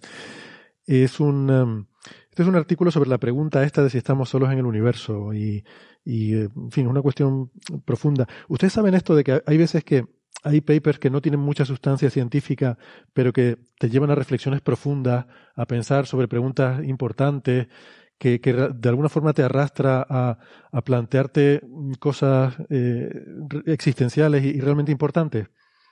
Bueno, pues Sí. este no es uno de esos papers. Este no es. ¿Vale? Eh, tiene, tiene parte de lo que he dicho, ¿vale? Que es que no tiene sustancia científica. Entonces, eh, tiene, tiene esa parte. Ahí sí, eso lo cumple. Eso lo cumple, ¿no? Pero. Vamos a ver, el hombre ha descubierto el StarCraft. En estos días de encierro descubrió el StarCraft, se hizo un vicio de carajo y dijo, wow, acabo de descubrir cómo podemos aplicar, aplicar la ecuación de Drake y cómo evolucionan las civilizaciones. Dice, esto da para paper. Y Mm. claro, te está describiendo su partida. Está escribiendo su partida. Vale, ahora Sí, lo sí, comentamos. claramente. Yo, como a nivel introductorio, eh, a mí lo que. A mí en general me gustan estas cosas de, en fin, de, preguntarse por los extraterrestres y tal. Pero hay cosas que me resultan bastante cansinas y entre las cosas que me resultan bastante cansinas están la ecuación de Drake y la paradoja de Fermi, que son cosas que yo creo que, que hoy en día están bien para una cosa, un artículo popular, para un artículo en una revista de estas de leer en casa, de divulgación y tal. Pero a mí que se sigan escribiendo papers sobre estas cosas me resulta llamativo, sobre todo porque no habiendo nada nuevo, realmente tienes una idea genial revolucionaria o realmente no le veo mucho sentido a hacer publicaciones científicas de esto, ¿no? Y Puedo, puedo decir que me parecen mal también para artículos de divulgación, porque me parece una chufla las dos. Bueno, hombre, a mí me parece que, en fin, que son cosas que tienen su interés, pero que está como, como bastante superado. O sea, que, que vale, que esto ya se, se puso y tal. Luego, además, creo que con la paradoja de Fermi hay muchísima confusión y creo que este artículo también peca de eso, de que creo que, a ver, hay mucha gente que piensa que la paradoja de Fermi es algo que no es lo que realmente es. Pero bueno, eso si quieres lo, lo explicamos ahora. Eh, yo no sé si alguno de ustedes lo ha leído y quiere... Sara se puso un fondo de pantalla del StarCraft. No, no, no, no, no, no es el StarCraft, es la, Ah, no. la Galáctica. Ah, ah, Galáctica, sí, sí, sí. Yo es que vi la, la serie original, la nueva no la tengo tan controlada. Ay, pues la nueva es mucho mejor. Eso en me ha dicho mucha gente. sí. Pedazo de serie. Sí, tiene, bueno, es discutible la elección que hacen para terminarla. Hay mucha gente a la que no le gusta, pero en mi opinión es una elección posible y ahí está. Y Mm. Bueno, vamos al paper del, doc- del doctor Pranzos, por favor. Eh, ¿Estás, estás una cosita. seguro? ¿Estás seguro, Héctor? Estoy seguro. Una cosita. Cuando Alberto decía un señor, vamos a ver, este es un señor que es, astrofísico teórico, o sea, se dedica, tiene un currículum potente, se dedica a cosas de, síntesis de, isótopos en, en astrofísica. Eh, y de hecho creo que es algo así como director de investigación, subdirector de investigación en el CNRS. El CNRS es el Centro Nacional de Investigación de Francia. Es como en España sería el CSIC, pero, pero es más grande. El CNRS en Francia es algo muy, muy grande. Eh, eso es una foto del señor Francis que nos estás poniendo ahí en el fondo. No, es Fermi, es Fermi. Ah, Fermi, vale, ya decía yo. Me parecía que una foto en blanco y negro de este hombre que no será tan mayor. Eh, Entonces, eh, este hombre también ha escrito libros de divulgación, no de divulgación, bueno, sí, de divulgación y de popularización de la ciencia, en la que habla mucho de cosas como el futuro de la humanidad, cómo podemos sobrevivir a largo plazo, la humanidad como especie eh, spacefaring, ¿no? Una especie que se expande por el espacio, este tipo de cosas. O sea, se ve que, bueno, le gustan todos estos temas y la movidilla y tal, lo cual me parece estupendo y me parece muy legítimo. pero luego te pones a hacer un paper y a mí hay cosas que... mm, no sé, ahora les dejo que, que lo comenten. Me parece muy flojo y además creo que intenta eh, como que plantear algunas discusiones filosóficas en las que creo que falla estrepitosamente porque no son para nada interesantes ni relevantes ni creo que corresponda a un paper científico. Y aún así, esto se publica en el MNRAS, en el Monthly Notices, que me sorprende también porque este tipo de cosas, sobre todo siendo un poco flojillas, no suelen ir en estos journals eh, de astrofísica. Yo me imagino que la reputación del personaje eh, es lo que hace que, como dice Francis, que cuele en estas revistas, sospecho yo. Oye, pero a lo mejor estamos valorando mal y esto es un típico no hay huevos. Dijeron, no hay huevos a hacer un paper así de estúpido. Y dijo el tío que no, sujétame el cubata. Sujetando el cubata, ¿no? Bueno, pero me parece bien que lo haga, pero no entiendo que se le publique en esta revista. Eh, no sé, a, a mí me pareció flojillo. Si quieren, ahora les cuento por qué. Eh, ¿Lo has leído? Alberto, tú fuiste que me lo envió, pero no sé si tuviste el, el no he valor podido de, leerlo. de leerlo, ¿no? Yo lo vi. Yo me yo lo vi. Sí. Me pareció que era un tema súper de coffee break y dije, esto se lo voy a contar, pero luego he estado liado con lo del premio Abel y tal y no he podido leer casi nada. Vale, pues eso es tiempo que te has ahorrado. O sea, nos lo pusiste ahí, ¿eh? Pues yo me lo estuve leyendo y cuando ya iba el sopor no podía más conmigo, me estaba quedando sopa, descubrí que al final hay un resumen. ¡Ah! Donde pone conclusiones, ¿no? Claro, no, no, no, es que directamente el colega no se corta y pone resumen. Digo, ay, ay, qué majo. Y ahí ya me ganó. Pues vamos a ver. eh, empezamos por la paradoja de Fermi, ¿no? Eh, él lo que dice es lo siguiente. Dice, eh, él dice que combina la ecuación de Drake y, y la paradoja de Fermi. eh, y que la paradoja de Fermi es el, el- el intentar entender por qué no hemos entrado en contacto con otras civilizaciones o qué es lo que tiene que ocurrir, qué número de civilizaciones tiene que haber en una galaxia para que eventualmente entren en contacto. Eso no es la paradoja de Fermi. Eh, la paradoja de Fermi, bueno, no, no es una cosa que esté así formalmente enunciada, porque fue una conversación informal de almuerzo que Fermi estaba teniendo con unos colegas y estaban hablando de, sobre esto, extraterrestre y cosas de estas, y, y en un momento dado, porque, claro, eh, hemos venido hablando siempre de que cuántas estrellas hay en la galaxia, muchísimas, y cuántos planetas hay, muchísimos, pues esto ya en los años 60 ya se sabía que había muchísimas estrellas y muchísimos planetas, y las posibilidades, estábamos un poco en la efervescencia esto de la de estas primeras etapas en las que empezamos a darnos cuenta de que la biología eh, surge rápidamente, de que, de, que, de que los elementos para la vida están presentes en todo el universo.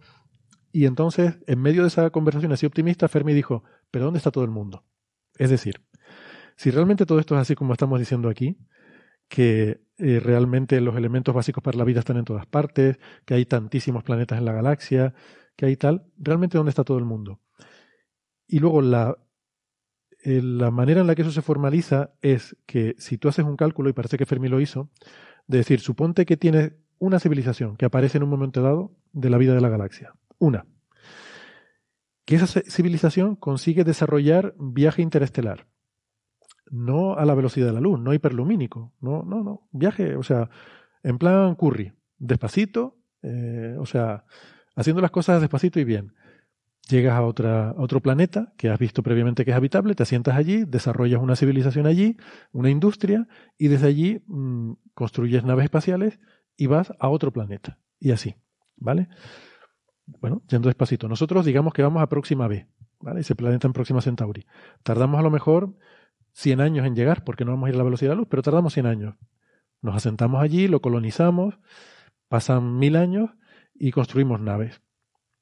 Después de ese tiempo, esas naves partirán de ahí e irán a otros sitios, ¿vale? Eso parece que es un montón de tiempo. Tienes que ir a otro sitio, tienes que asentarte, tienes tal. Pero claro, eso es una progresión geométrica. Resulta que si haces las cuentas, en unos pocos millones de años es suficiente para que una especie se haya extendido por toda la galaxia. Como, como un como un pequeño organismo microscópico que se propaga infectando anfitriones y acaba propagándose muy rápidamente en muy poco tiempo. Pues eso. La cuestión es que esos millones de años que a nosotros nos parecen muchísimo tiempo es una fracción ínfima de la vida de la galaxia. ¿Vale? La galaxia tiene 10.000 millones de años. Si en algún momento de esos 10.000 millones de años hubiera aparecido una civilización con esta capacidad, se habría extendido por todas partes. ¿Vale? Esa es la paradoja de Fermi. Es decir, no es por qué no hemos detectado señales extraterrestres, por qué Jodie Foster está la pobre ahí amargada con su radiotelescopio y no detecta nada. No, la paradoja de Fermi es lo que acabo de decir, que por la, la forma en la que funciona una progresión geométrica, una especie que hubiera surgido en la vida de la galaxia estaría por todas partes ya. Habría estado en la Tierra, habría, habría fósiles, habría artefactos, estarían aquí todavía, como los pájaros o las cucarachas, ¿no? Entonces, em, esa paradoja no es eh, no, la, no la plantea, no la, no la resuelve en este artículo. O sea que ya de base está tratando con un problema que no es el problema real. ¿vale? Es como si digo que voy a resolver un determinado problema y resuelvo otro diferente que no tiene nada que ver. Entonces, al final de este artículo lo que dice es que si tú coges la ecuación de Drake, que es esa ecuación que dice cuántas civilizaciones hay en la galaxia, eh, y bueno, Drake, como la planteó, creo que fue para un congreso, es que el número de civilizaciones depende del ritmo de formación estelar eh, y luego hay una serie de factores que no conocemos, como cuántas estrellas tienen planetas, cuántos, qué fracción de planetas son habitables, en qué fracción de los planetas habitables surge la vida y en qué fracción de los, de los planetas en los que surge la vida surge la civilización tecnológica. Y luego hay un término que es cuánto dura esa civilización tecnológica. Entonces, por eso la ecuación de Drake es una, una solución de equilibrio estacionario entre civilizaciones que desaparecen y otras que aparecen el término del tiempo de vida es el que dicta, digamos, eh, cuando desaparecen y el término de formación estelar es el que dicta a qué velocidad van surgiendo. Entonces, en el estado estacionario, ese sería el número promedio de civilizaciones que habría en nuestra galaxia o en cualquier galaxia. Eh, esto está aquí está, bueno, está muy bien. Y este caballero lo que dice es que él se ha dado cuenta de que hay un término muy importante en la ecuación de Drake que nadie le hace caso, que es el último término, el del tiempo de vida. Y eso se ha dado cuenta él. Eh, a mí esto me parece una aseveración gratuita y, y, muy poco fundada, porque para empezar, todos los que hemos leído Cosmos y a los que nos ha influido mucho Cosmos, recordamos que hay una parte en la que Sagan habla de la ecuación de Drake y le da mucha importancia a ese último término de cuánto dura una civilización, porque dice, recuerdo que decía, que es el más incierto de todos. O sea, no tenemos ni idea de cuántos planetas hay, en aquella época no se sabía, ni de cuántos son habitables, ni de cuándo surge la vida, pero lo que desde luego no tenemos absolutamente ni idea es cuánto dura una civilización. ¿Nos vamos a autodestruir dentro de una semana, dentro de un siglo, dentro de un millón de años? No tenemos ni idea. Y tanto es así que hay un capítulo entero de Cosmos que trata un poco con esa problemática de cuánto dura una civilización, ¿no? Entonces me parece una osadía de este señor decir que eh, el énfasis se pone sobre todo en los factores astrofísicos y biotecnológicos que describen la emergencia de una civilización y mucho menos en su tiempo de vida. bueno, es una frase del abstract, ¿eh? Perdona, claro, Carlos. Claro, no, a mí la parte, ese término último de, de cuánto se puede expandir una civilización está muy bien por la reflexión filosófica sobre la ecología que hacía Carl Sagan en su día y es fantástica. Pero la, la paradoja de Fermi, eh, dicha de otra forma, es si no somos nada excepcional, si no hemos sido creados por seres supremos, así eh, elegidos, si no somos los elegidos, pues tiene que haber muchos más. Entonces, eh, si te vas a la, ecuación de Drake, es una ecuación de, que se resume en tres términos, ¿no? Hay una parte astrofísica, que más o menos, pues bueno, podemos conocer, podemos limitar, está acotada más o menos en, la, el conocimiento que tenemos. Luego está una parte biológica, que es súper desconocida, y luego está la L, la L que es que cuánto se expandería una civilización tecnológica. Si nos vamos a la parte biológica, hay, hay, un pequeño, hay un pequeño factor, uno de los factores que es la fracción de planetas con civilizaciones tecnológicas. Y hay que tener en cuenta que en este, el único planeta que conocemos que tiene vida, que es este, eh, las, civilizaciones tecnológicas son una gran minoría. Solo hay una. De todas las especies inteligentes, como pueden ser los pulpos, como pueden ser los cetáceos, como pueden ser muchísimas eh, especies inteligentes, según la definición de inteligencia, solo hay una que ha desarrollado te tecnología. Entonces, para mí ese es el factor quizá más, más desconocido. Hmm. Es decir, que eh, bueno, bueno, perdona, eh, yo. Quería, hacer una, quería hacer una aportación. Eh, yo, yo lo veo al revés. A mí me parece que de, de, un planeta que conocemos, uno que tiene una civilización tecnológica es el 100% de los Ahí planetas de civilizaciones tecnológicas. Están por todas partes. Casualidad. Podrían estar, podrían estar aquí, incluso. ¿Vosotros conocéis a alguien inteligente? Bueno, Bueno, yo de todas formas, eh, dos cosas. Eso que has dicho mm, eh, no es realmente la paradoja de Fermi. Quiero decir, eso es una pregunta que nos hacemos todos, es decir, ¿por qué? O sea, si hay muchas especies inteligentes, ¿por qué no hemos contactado? Eso puede ser una, una pregunta interesante, pero no era la de Fermi. O sea, la de Fermi era que, ¿Dónde están? Bueno, que, porque- habrían, que habrían tenido tiempo ya de estar en todas Claro, partes, claro, es lo que mismo. que ¿Dónde, dónde están, no? Es decir, si, Mm. si se han desarrollado igual que nosotros, tendrían que haber llegado. Sí, exacto, tendría que haber llegado. Eh, vale, entonces, el tema de. El tema del tiempo que dura una civilización es un, es un tema importante, no, no es algo que. Porque aquí él plantea en el artículo que poco menos que él le ha dado importancia a ese factor y entonces ha descubierto una serie de cosas. Bueno, es- en fin, ese factor es importante. Entonces, luego dice que él eh, trabaja con una versión simplificada de la, de la ecuación de, de Drake. Eh, y lo dice varias veces a lo largo del artículo. Una versión Claro, simplificada. está jugando al, a Pero-. Pero Sara, ¿sabes lo que es lo que él dice que ha- él ha desarrollado una versión simplificada de la cuestión de Drake? Es que ha agrupado términos. Sí, o sí, sea, sí, sí, lo he ver. leído y es, no tiene pies ni cabeza. A ver, la cuestión de Drake es más simple que, que el mecanismo del chupete, mecanismo como chupete. decíamos en mi, en mi época, ¿no? Exacto. La única manera de simplificar la ecuación de Drake es decir n igual a 1. ya está. Ya está, en las unidades que corresponda n igual a 1, pues ya está. Bueno, pues él lo que ha hecho es de esos factores que había multiplicando, pone entre paréntesis uno y dice, estos son los, eh, lo que decía Carlos, los astrofísicos, estos son los biológicos y este es el tiempo. a eso lo llama él desarrollar una versión simplificada de la ecuación. Madre mía. En fin. Que- Me quedo con lo que me gusta y juego con eso. Es numerología un poco, pero bueno.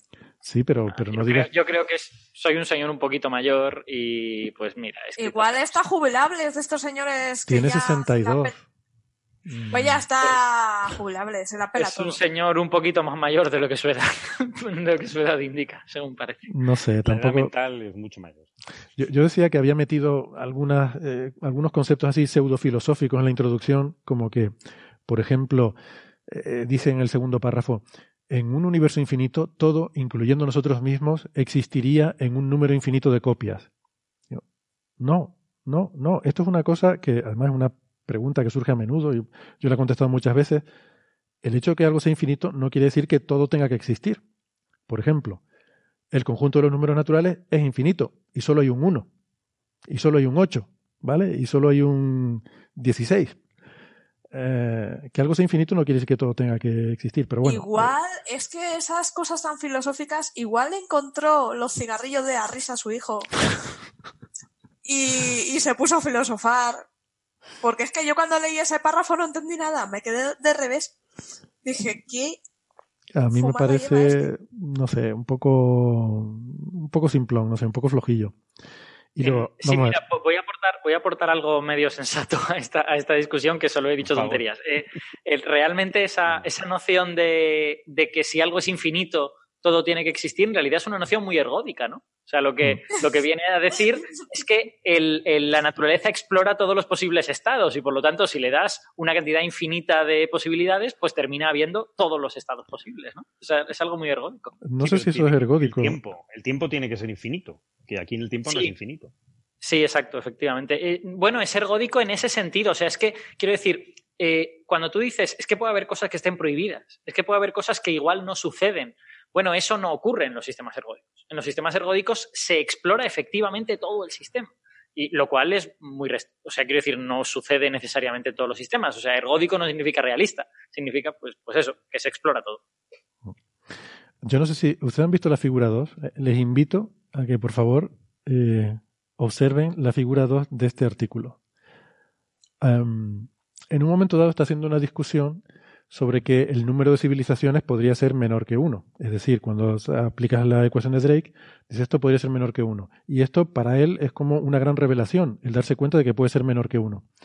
Entonces lo interpreta, dice no, pero le vamos a dar una interpretación eh, estadística, probabilística. Lo que quiere decir esto es que las civilizaciones, si es menor que uno, quiere decir que no en todo el tiempo de duración de la galaxia hay una civilización, sino que es intermitente. Por ejemplo, si n fuera 0,2, quiere decir que solamente el 20% del tiempo hay una civilización, ¿vale? Como esto es tan tan complicado, se nos explota la cabeza de, una cosa tan complicada, lo intenta ilustrar en una figura. Y dice, surge una civilización, dura dos millones de años y desaparece. Luego, diez millones de años después, surge otra civilización y desaparece. Y luego, otros diez millones de años después, surge otra civilización y desaparece. Y, y eso lo pone en un gráfico, con unas barritas. Digo, ¿en serio? O sea, ha dedicado una figura de un paper científico a hacer este gráfico. No sé, me ha dado mucha risa. Sí, la verdad es que da un poco de pena más que, más que risa, la verdad. Igual el hombre ya se le está yendo. Es lo que yo es te un digo, pope, o sea, cuando, cuando, cuando uno apunta maneras diciendo he descubierto no sé qué de una ecuación que está más sobada que la Charito, cuando, cuando uno pone un gráfico para explicar una cosa trivial, es que yo creo que no está muy bien. Este, este hombre algo le pasa. Pues no, hombre, es un, ya te digo, es una persona que hace trabajo importante. No sé si es una especie de caso Loeb, que hace cosas, eh, sabes, por el día hace cosas guays, potentes, y luego, y luego por la noche se convierte en, en, en Dr. Jekyll y Mr. Hyde, ¿no? Y se convierte en Mr. Hyde y publica papers absurdos, pero no lo sé. Igual por la noche hace setis y cosas de estas raras. Habría que ver otros trabajos suyos, o sea, de Loeb nos consta que sigue haciendo trabajos buenos y por eso creemos que es un oportunista y un timador esencialmente. Pero al menos, vamos, eso creemos, lo he dicho yo, ¿vale? Hola Loeb, creo que eres un timador. Eh, em, em, pero este señor, pues igual realmente está en un puesto de responsabilidad en- a nivel de gestión, pero ciencia ya no hace mucha, eso podría ser. No, bueno, no sé si la seguirá haciendo, pero yo he mirado algunos de sus otros papers anteriores y son, eh, a ver, son potentes. Mm. pero mm, a ver, mm, mirándola así un poco por encima, ¿no? Entonces, no sé, yo creo que le apetecía publicar algo sobre este tema y, y no se le ocurrió nada mejor. Lo que me extraña es que esto se lo hayan aceptado, de verdad. O sea, tiene que haber sido por, por reputación, porque esto, cualquiera de nosotros mandamos esto a Monthly Notices y no, no lo mandan ni a referir, creo yo. Por, rep- por reputación quiere decir que Monthly Notices tiene ganas de perder la suya, ¿no? Y algo así.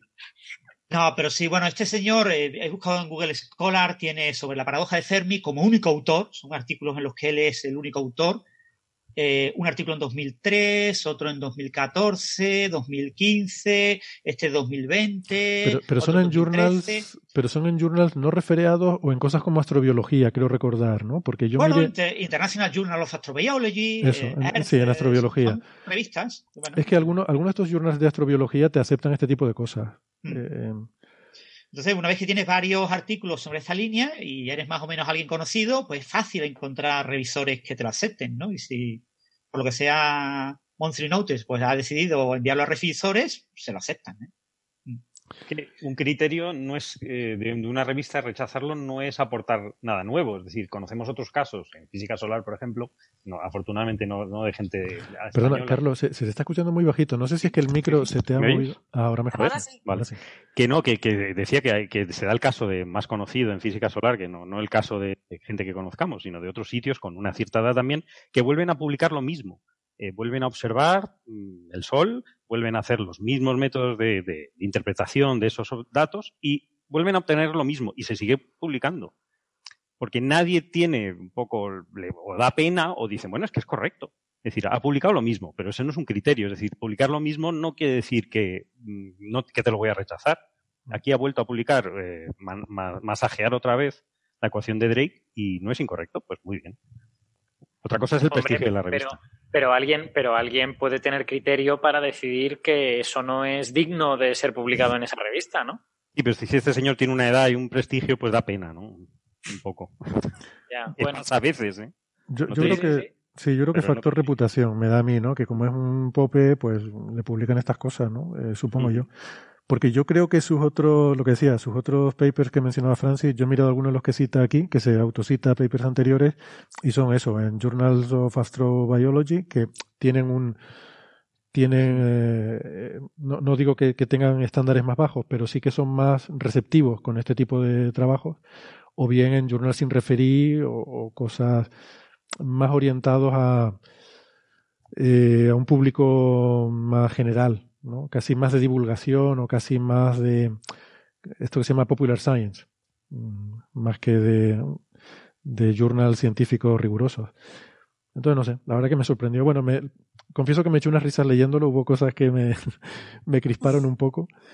Y, pero bueno, a ver, eh, al fin y al cabo es inofensivo, tampoco es que Tampoco se mete con nadie ni hace daño a nadie. No.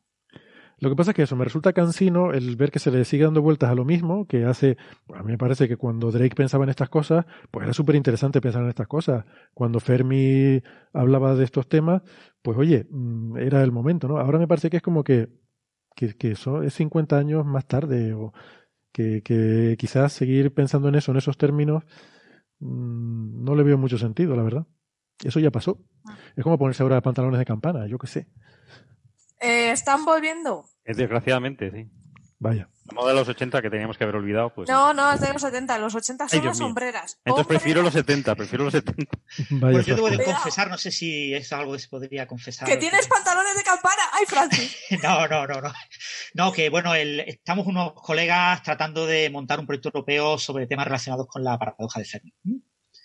Estamos intentando usar técnicas de inteligencia artificial para eh, diseñar posibles naves que, que vean señales eh, de posible vida en estrellas y que vayan explorando con algoritmos de, exploración de búsqueda en las estrellas eh, aparentemente más razonables para que tengan vida. ¿no? Entonces, es una cosa que ahora estamos diseñando, estamos viendo cómo lo vamos a montar y la idea es pedir un proyecto entre varios países europeos para ver eh, si sale adelante o no. Es puramente informática, es un proyecto fundamentalmente de informática, pero aplicada, digamos, a la inteligencia artificial que habría que ponerle a la nave para ir decidiendo, eh, conforme se acerca una estrella, qué señales de bioseñales de vida o de tecnología, eh, tecnoseñales, le indican que ahí es prometedora, pues estudiarla. Y, y cuáles no son prometedoras y lanzar, utilizar asistencias gravitatorias en esa estrella para lanzarse hacia otra posible. ¿no? O sea, cómo tratar de ver ese tipo de cosas y bueno, estamos intentando armar el proyecto a ver si, si con- lo conceden o no. Pero bueno, todavía estamos en fase muy, muy primitiva, ¿eh? todavía estamos eh, planteando ideas. ¿no? Me parece genial. Quiero decir, hacer cosas innovadoras me parece estupendo. Eh, Seguirle dando vueltas a lo mismo. Ahora, yo, en fin, no lo llamen paradoja de Fermi, porque yo creo que paradoja de Fermi es otra cosa. Eh, paradoja de Fermi es que si ha surgido una civilización en algún momento, estaría ya en toda la galaxia. Eh, una civilización capaz de viaje interestelar y con eh, intereses expansionistas, claro. Si le gusta hacer viaje interestelar, pero no le gusta colonizar otros planetas, entonces no hay paradoja. Pero la cuestión es que ha habido tiempo de sobra para, o pensamos, ¿no? Por la idea que tenemos de cómo surge la vida y, y las civilizaciones, en 10.000 millones de años de vida de la galaxia, si solo necesitas un millón de años, unos pocos millones de años para extenderte por toda la galaxia, parece raro que alguien no lo haya hecho, ¿no? Sí, el problema es el límite de la velocidad. El- los- las estrellas están muy lejanas, entonces si planteas un límite de velocidad razonable, pues yo qué sé, 10 veces más rápido que la, la nave más rápida eh, construida por la humanidad, ¿no? Y plantear eso como algo razonable de aquí a 200 o 300 años, ¿no? Mm. Eh, por temas de combustible, por temas de, bueno, por todos los problemas que tú quieras considerar. Entonces, ese límite de velocidad te limita muchísimo el volumen de galaxia que puedes llegar a explorar Claro. en tiempo razonable, un millón de años, por ejemplo, o 10 millones de años. ¿no? Mm. Entonces, si planteas que desde eh, el nacimiento de las primeras galaxias que pudieron dar a estrellas tipo solar, que pudieron dar a planetas tipo Tierra hasta ahora, pues planteas unos cuantos millones de años arriba abajo, te encuentras con que es bastante difícil explorar toda la galaxia en un tiempo razonable. ¿no? Es un poco la idea que tenemos, pero bueno, ya veremos si sale. ¿eh? Estamos en fase muy primitiva y estas cosas eh, es más de, de hablarlo a ver si sale que, que tener una cosa firme, y decir, porque además somos informáticos, o sea que no somos expertos en, en astrobiología ni cosas Pero mola. Sí, eh, Esas cosas molan un montón. por eso digo, cosas innovadoras, la verdad que molan. Son temas que además ahora es que ahora sabemos mucho más, tenemos más conocimiento, tenemos más herramientas de las que había hace 60 años. Vamos a pensar cosas diferentes, vamos a pensar otro, ¿no? Que, en fin, lo que hicieron Drake y los otros está bien, pero, pero ya lo hicieron. vamos a hacer otras cosas, ¿no? Yo eh, eh, no puedo callarme más. Tengo, tengo que deciros que, bueno, que he resuelto la paradoja de Fermi. Eh, que, bueno, en fin, esto son cosas que a veces suceden cuando uno tiene ideas extremadamente brillantes y muy originales, en mi caso además. Y solo, los voy a decir solo con cuatro palabras. ¿Por qué no está la galaxia llena de gente? Ondas galácticas de extinción. Ay, ay. Ay, ay, le has dado. Eso No claramente lo explica todo. Hay una onda que recorre la galaxia que periódicamente a toda la gente a tomar saco. va reseteando la El señor galaxia. Violeta está de acuerdo, sí. Sí. El señor Violeta Yo lo veo claro, ¿eh? Está es- orgullosísimo. el, el, el, el bucle cerrado en el programa de hoy de Coffee Break. luego. Y, y Alfa- por alfa la onda está en el otro extremo de la galaxia y todavía tardará miles de millones de años en llegar hasta aquí. Así que nos salvaremos nosotros. Exacto. Sí, porque joder, ya estamos bastante fastidiados como para que encima nos llegue otras más. Sí, como pounditas estamos, sí. Macerolitas, sí. Bueno, ¿algo más sobre este? No, No. pasamos al siguiente. Eh, ¿Hay más? Sí, tenemos un último temita que no creo que nos lleve mucho y tiene que ver con, eh, estuvimos hablando hace poco sobre abogados Ah, espaciales, en el episodio 253, sobre esto de la, la política de protección planetaria y estas prácticas para intentar no biocontaminar otros planetas cuando enviamos misiones. Y entonces, eh, pues este es un problema que cada vez va teniendo más importancia. Eh, ha salido ahora un, un artículo, eh, bueno, de comentario en Nature de, dos autores que se llaman Keren Shahar y Dov Greenbaum, eh, dos autores israelíes, sobre eh, todo este problema de que, hemos tenido siempre, pero que ahora realmente es más acuciante que nunca. El, todo el panorama espacial se ha complicado mucho, cada vez hay más potencias espaciales, antes solo había dos, y antes eran dos agencias públicas las que podían acceder al espacio, ahora ya casi todo el mundo puede hacer un cohete y lanzar algo a algún sitio. Eh, hay empresas privadas, agencias públicas, diferentes países, países pequeños, Emiratos Árabes va a lanzar una misión a Marte. Eh, ¿Cómo conseguimos proteger el espacio de eh, biocontaminación terrestre, entre otras cosas? Pues aquí hablan de ese tema, ¿no? Y bueno, me pareció, me pareció interesante.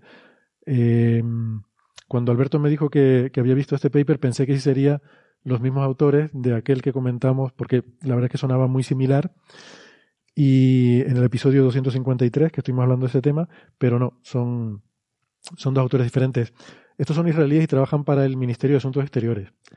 De esto me di cuenta después de leer el paper y entonces, ah, retrospectivamente, entendí algunos de los comentarios porque, claro, gran parte del problema mm, se generó con esos tardígrados que tuvo tanta repercusión en medios de comunicación, esos tardígrados que la misión israelí eh, llevó a la Luna y que, y que nadie sabía que los tenían. Eh, entonces aquí, bueno, hablan de varias cosas, por ejemplo, hacer énfasis de que ese no fue el primer caso, que ya desde las misiones Apolo, del Apolo 11, ya dejamos bolsas con, con basura y con heces de astronauta, que son, al fin y al cabo, eh, millones de microbios que quedaron ahí en la Luna y cosas por el estilo, ¿no? Eh, bueno, después de leerlo me dio la impresión de que justificaban un poco o que quitaban hierro o que decían que el problema, este es un problema general, que lo tenemos todos, con lo cual estoy de acuerdo, y que es un problema que de alguna forma la humanidad debe ver cómo resolverlo, ¿no? De alguna manera. Eh, ¿Alguien lo ha leído? ¿Tienen opinión? O aunque no lo hayan leído, ¿tienen opinión sobre estos temas? Porque, bueno, pues si no les comento yo un poco. Eh, empieza hablando de esto, ¿no? De que hubo, eh, en fin, de este panorama cada vez más complejo que yo mencionaba al principio y que eh, la, misión esta israelí que llevaba, bueno, la misión israelí, pero este, esta cajita con los tardígrados la había incluido una fundación estadounidense, eh, californiana, que se llama Arch, eh, Arch Mission Foundation. Arch como de arca. Pero, pero arca lo dicen con K, dicen ARC. O sea que, no sé, se parecen las palabras, pero no creo que tenga mucho que ver. Y dice que estos tardígrados, que son, además me gusta mucho la aclaración, pone unas, eh, organ- unos organismos microscópicamente cute, muy bonitos, pone. Es que son tan cookies. Cookies. Son muy Cookies. Yo no sé, un tardígrado, si la palabra no le gustan.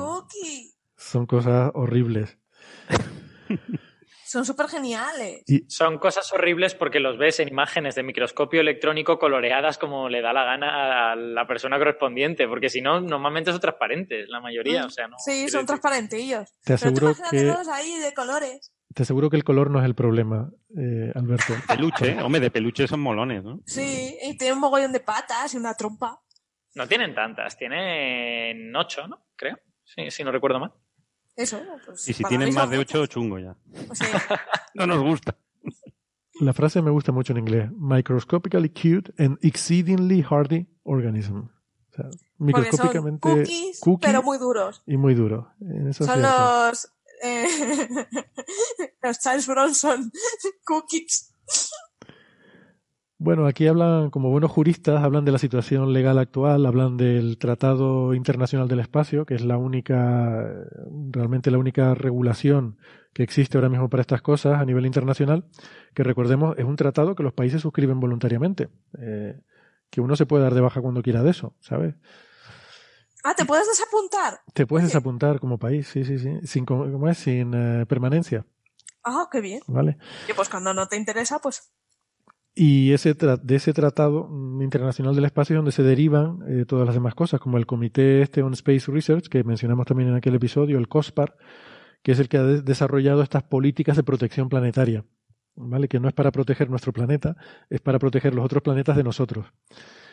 Y esas políticas de protección planetaria llevan una serie de protocolos eh, que tienen sus, sus lagunas y además que, tampoco se están cumpliendo, porque es verdad, como apuntan estos, que yo creo que lo hacen un poco por quitar algo de responsabilidad a la misión israelí, pero sí que es cierto que, que como apuntan bien, en la misión Apolo 11, eh, con organismos terrestres, eh, que los dejó en bolsas de basura depositadas sobre la superficie lunar, sin que hubiera ningún tipo de preocupación internacional ni, ni repercusiones legales sobre, sobre esto. Efectivamente. ¿Qué prefieres? ¿Unos animalitos que pueden sobrevivir ahí?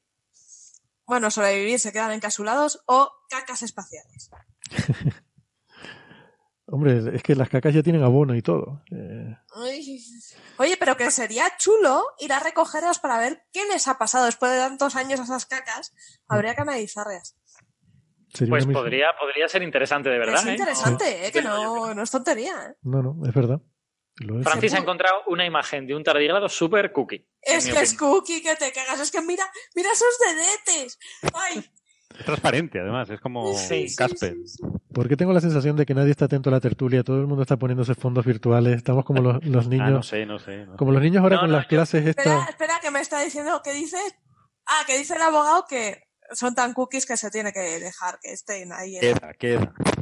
No, pero bueno, sí, tiene, tiene esto. Este tipo de temas es que así, es que como es de política científica, jurídica y no se sabe muy bien qué más de política, eh, da pie a, a muchos tipos de opiniones, ¿no? Entonces, es cierto que no tenemos que contaminar otros planetas, pero Mm. No, lo está estamos claro. haciendo, lo hemos hecho y lo vamos a seguir haciendo. Prohibir eso va a ser muy difícil, salvo que prohibamos el que vayan para allá, ¿no? No creo yo que eh, pueda haber una legislación lo suficientemente fuerte que garantice ese tipo de cosas, ¿no? O sea, en la, salud sí hemos ganado mucho, en la salud alimentaria, por ejemplo. Hoy en día la salud alimentaria ha permitido que prácticamente este libro de todo tipo de microorganismos y de todo tipo de, cosas que, que nos contaminen, ¿no? En, eh, por supuesto, siempre y cuando sean cosas eh, nuevas, ¿vale? Introducir un nuevo producto alimentario es extremadamente difícil porque requiere unos niveles de seguridad absolutos. Ahora, si el producto tú demuestras que era antiguo, no pasa absolutamente nada, ¿no? O sea, antes contaminábamos todo lo que nos gustaría, ¿no? Y probablemente ahora estamos en esa época de- en la que se están haciendo muchas cosas que contaminan mogollón y, y no sé, podremos evaluar sus consecuencias y cómo reducir eso hasta dentro de muchos siglos. No creo que sea fácil eh, eliminar toda la contaminación que ya hemos contaminado y, y la que estamos constantemente enviando, ¿no? Ujú. A mí, la, a mí la comparación con el caso de las Apolo, eh, aparte de por la gracia porque tiene la palabra caca, eh, me, parece, me, me parece relevante de verdad, porque creo que eh, en los años 70 a nadie le extrañaba que, bueno, pues si tienen que hacer sus necesidades, pues las tiran en la luna, si total, es una especie de erial, ¿no? Y sin embargo, ahora nos parece que está muy mal que esos tardígrados hayan acabado en la luna. Yo creo también que el caso es un poco distinto porque eh, los tardígrados esos los metieron de extranjis, ¿vale? No, no eh, informaron a nadie. Y eso, o sea, quiero decir, ¿qué pasa? Que si la siguiente vez se les ocurre meter, pues yo qué sé, un- una bomba atómica, pues tampoco nos enteramos. ¿Qué pasa, no? De hecho, O sea- esto, esto viola la, el, esa, ¿cómo se llama? Ese protocolo de protección planetaria de COSPAR. Eh, tiene la obligación de informar del payload que pueda ser potencialmente biocontaminante, ¿no? Es que se informó después cuando la, se llamaba Beresit. Sí, el, el lander Eh, se llama ah, Beresit, sí. sí. Sí, Sí. se empotró contra la luna y aquello salió desperdigado. Fue cuando dijeron, oh, oh, Y por cierto, que sepan que llevamos esto. Al parecer, Space IL no sabía que eso iba ahí. lo cual también resulta un poco extraño, que una que tú no sepas lo que va en tu nave, ¿no? O sea, que es la es la, em, la fundación esta californiana de Los Ángeles la que metió eso ahí de Strangis, de Polizón. Sí, sí, exacto. Por eso es, es, irregular, yo diría, incluso a nivel contractual o mercantil, o sea, incluso aunque no lo hubieran mandado a la Luna, ¿sabes? En, pero, pero creo que lo interesante de la comparación entre el Apolo y Bereshit es ver eh, cómo han cambiado los tiempos. O sea, efectivamente a nadie le preocupaban las cacas del Apolo y no nos van a preocupar porque están 50 años en el pasado. O sea, ahora nos preocupa lo que hacemos ahora y queremos que lo que hagamos en los próximos años esté mejor que lo que hacíamos antes. Y, y a mí me parece una política muy razonable en ese sentido. O sea, eh... Bueno, salvo que la vida tiende a, eh, tiende a difundirse si la dejas. Entonces, bueno, es de esperar, supongo, que ningún microorganismo de esas bolsas de desechos podrá colonizar la Luna. Pero lo cierto es que no lo sabemos. Hmm. Personalmente yo cuento con que si hay exploración espacial las contaminaciones ocurrirán. La cosa es que no las hagamos porque nos da igual, ¿sabes? O sea, yo, que la cosa es que se intente hacer medianamente bien. Luego las cosas suceden, pero hombre, mejor si sucede en poquito porque se nos ha escapado que si sucede un montón porque nos daba igual. De todas, claro. de todas formas, Estados Unidos es el, el país que realmente eh, sigue estas directrices, ¿no? Es decir, el, el COSPAR, ¿vale? Que lo, lo, adoptan muchos, una serie de países, pero cada país lo refuerza a su manera, ¿no? Hmm. Entonces ahí, ahí está, hay un poco la pega, ¿no? Estados Unidos está limpiando las naves que van a ir a Marte o hmm. precisamente para si van a buscar vida, no encontrar la vida que ellos mismos han introducido. Es, es. es, obvio. Pero eh, esto queda en manos de cada país. Entonces es una cosa muy, pues, eh, muy difusa pero que luego este, en este artículo también hablan de otros tratados, como el de lastre, de, de los barcos que van soltando lastre en, en, diferentes entornos que no son propios de ningún país, y que quizá habría que seguir ese ejemplo, o el, o el de conservación de, de, la, de la Antártida. Es decir, que ya hay unos tratados eh, que sí nos estamos eh, ateniendo para no contaminar eh, directamente nuestro propio, propio planeta. Es decir, que quizá para el espacio habría que plantearse algo internacional, pero que estemos en, de acuerdo todos y que no dependa de cada país, porque entonces sí que eh, está, pues en mi casa se juega así, yo tiro tardígrados donde quiero, ¿no? O sea que... claro. En mi cultura eh, tenemos la tradición de tirar tardígrados en, para celebrar de, determinada fiesta. Claro. De hecho, las eh, sondas chinas ¿No había una que llevaba, que intentó plantar o llevaba vegetales? Sí, para... sí la, sí. la Chang'e 4 llevaba una biosfera, sí. Pero eh, ellos informaron, oye, llevamos esto, está metidita aquí y se está observando con unas cámaras. No, y que en cualquier caso yo creo que la Luna no es el problema. O sea, la, probablemente la Luna es incolonizable, ¿no? O sea, el, el, problema es que ahora la Luna la tenemos cerca, estas cosas están pasando y eventualmente, vamos, esperamos al menos tener la tecnología para ir a otros sitios que sí sean colonizables, ¿no? Entonces, el, la cuestión es aprender de estas situaciones para decidir qué es lo que queremos hacer en el futuro. Yo, vamos, y, yo, creo que se hará, ¿eh? O sea, simplemente es un poco irritante ver que aparentemente a nadie le da igual, a nadie le, importa nada. Pero en el momento en que los viajes al espacio sean, no sé, dice rutinarios, pero eh, habituales, eh, estas cosas van a pasar. O sea, eventualmente sucederá. Nadie, nadie le decía qué tipo de protocolos ha de llevar con el lastre a las carabelas de Cristóbal Colón, porque eran tres y eran como una especie de, esfuerzo extraordinario, ¿no? Eso se hace en el momento en que ya hay mucha gente, pues por los mares y tal y cual, y dicen, oye, vamos a poner orden. Pues claro, el problema es, como se hace en el momento en que superas, hay una especie de quorum sensing, ¿no? Se hace en el momento en que, en que superas una densidad crítica, pues que la densidad crítica no sea excesivamente alta, ¿no? Para que no se cometan muchos errores en el camino. Esa es, ese, ese es la, el punto cuantitativo de, de cuando se hace esto y ya está. Vale. Sí, de todas formas, si vamos a poner cantidad de satélites alrededor de la Tierra, pues eh, muchos acabarán, acabarán cayendo a la Tierra, pero otros no, otros acabarán, habrá restos, cosas expulsadas por ahí fuera, que en, con el tiempo pues acabarán llegando a la Luna, llegando a, a otros lugares, ¿no? Es casi inevitable, ¿no? Que contaminemos Exacto. asteroides, que contaminemos neos, ¿no? Eh, objetos cercanos a la Tierra, muchas cosas, porque eh, estamos lanzando cantidad de cosas así fuera, ¿no? Bueno, estos protocolos como el de COSPAR distinguen entre los diferentes eh, cuerpos planetarios mmm, que pueden ser objeto de esa contaminación. O sea, los protocolos no son iguales para un asteroide que para la Luna o para Marte, por ejemplo, ¿no? Algunos, y, y de hecho dentro de Marte se distingue también zonas donde hay, eh, estás en proximidad de, de, de, ¿cómo se dice?, de sitios donde puede haber agua que, que en el resto.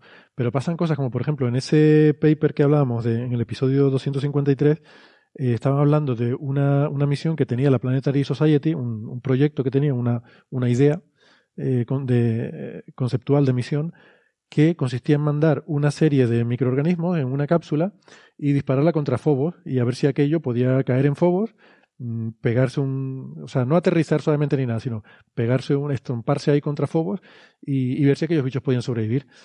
Que tú dices, pero vamos a ver, es que es que estamos jugando con fuego. Sí. Es un poco No se dice irresponsable eso. estamparse, se dice hacer un chaparelli. Vale, bueno, un lito frenado. Lito Vamos frenado, A usar el efectivamente. término técnico. No, de todas formas, el problema es cuando usas tardígrados, porque efectivamente la Luna es, es, eh, creo que pasó a nivel 2 en el COSPAR. Ah. Antes del, do- del 2008 era eh, prioritario, pero ahora es nivel 2, es decir, que, que puedes tirar más basura, ¿no? Pero el problema es que si usas tardígrados que sí son resilientes, que sí se, se pueden vi- sobrevivir y encapsularse en, el- claro, en el, radiación ultravioleta, espacio exterior, pues ahí hay que tener cuida- cuidadito, ¿no? Creo, creo que es al revés, que se ha subido el, el nivel de protección subido? de la Luna, sí.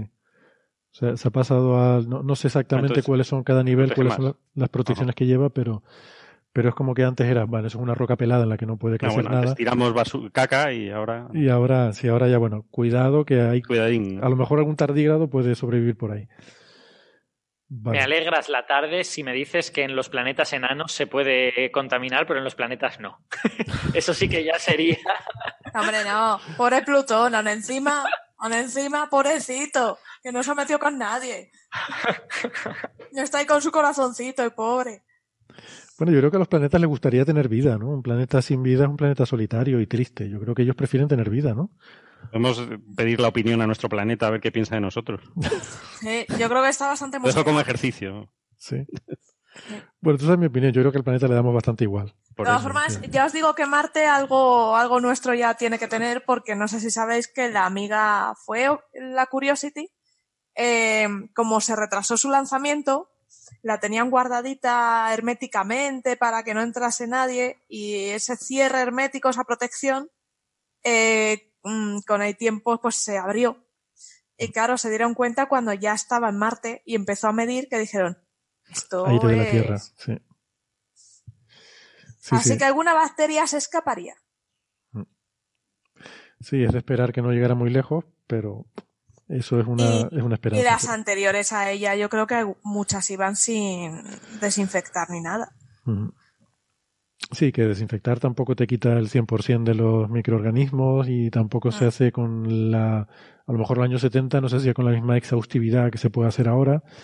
Y no sé, pues uno Ah. intenta, a lo mejor le pasa el trapito, quitas lo mayor, pero bueno, no sabes si algo puede quedar, ¿no? Sí, no Eh, sé, yo ya os digo que a mí me parece plausible que esa contaminación se produzca, pero el punto es que no se produzca a gran escala porque nos da igual, ¿no? Y, y yo tengo la sensación de que de eso se hablará. El- simplemente los, los líderes eh, políticos, los reguladores, todo esto, reaccionan a las cosas que ven que le preocupa a un cierto porcentaje de la población. Hmm. Entonces, claro, en la medida en que poco porcentaje de la población está involucrado en viajes espaciales y tal, pues eso no pasa.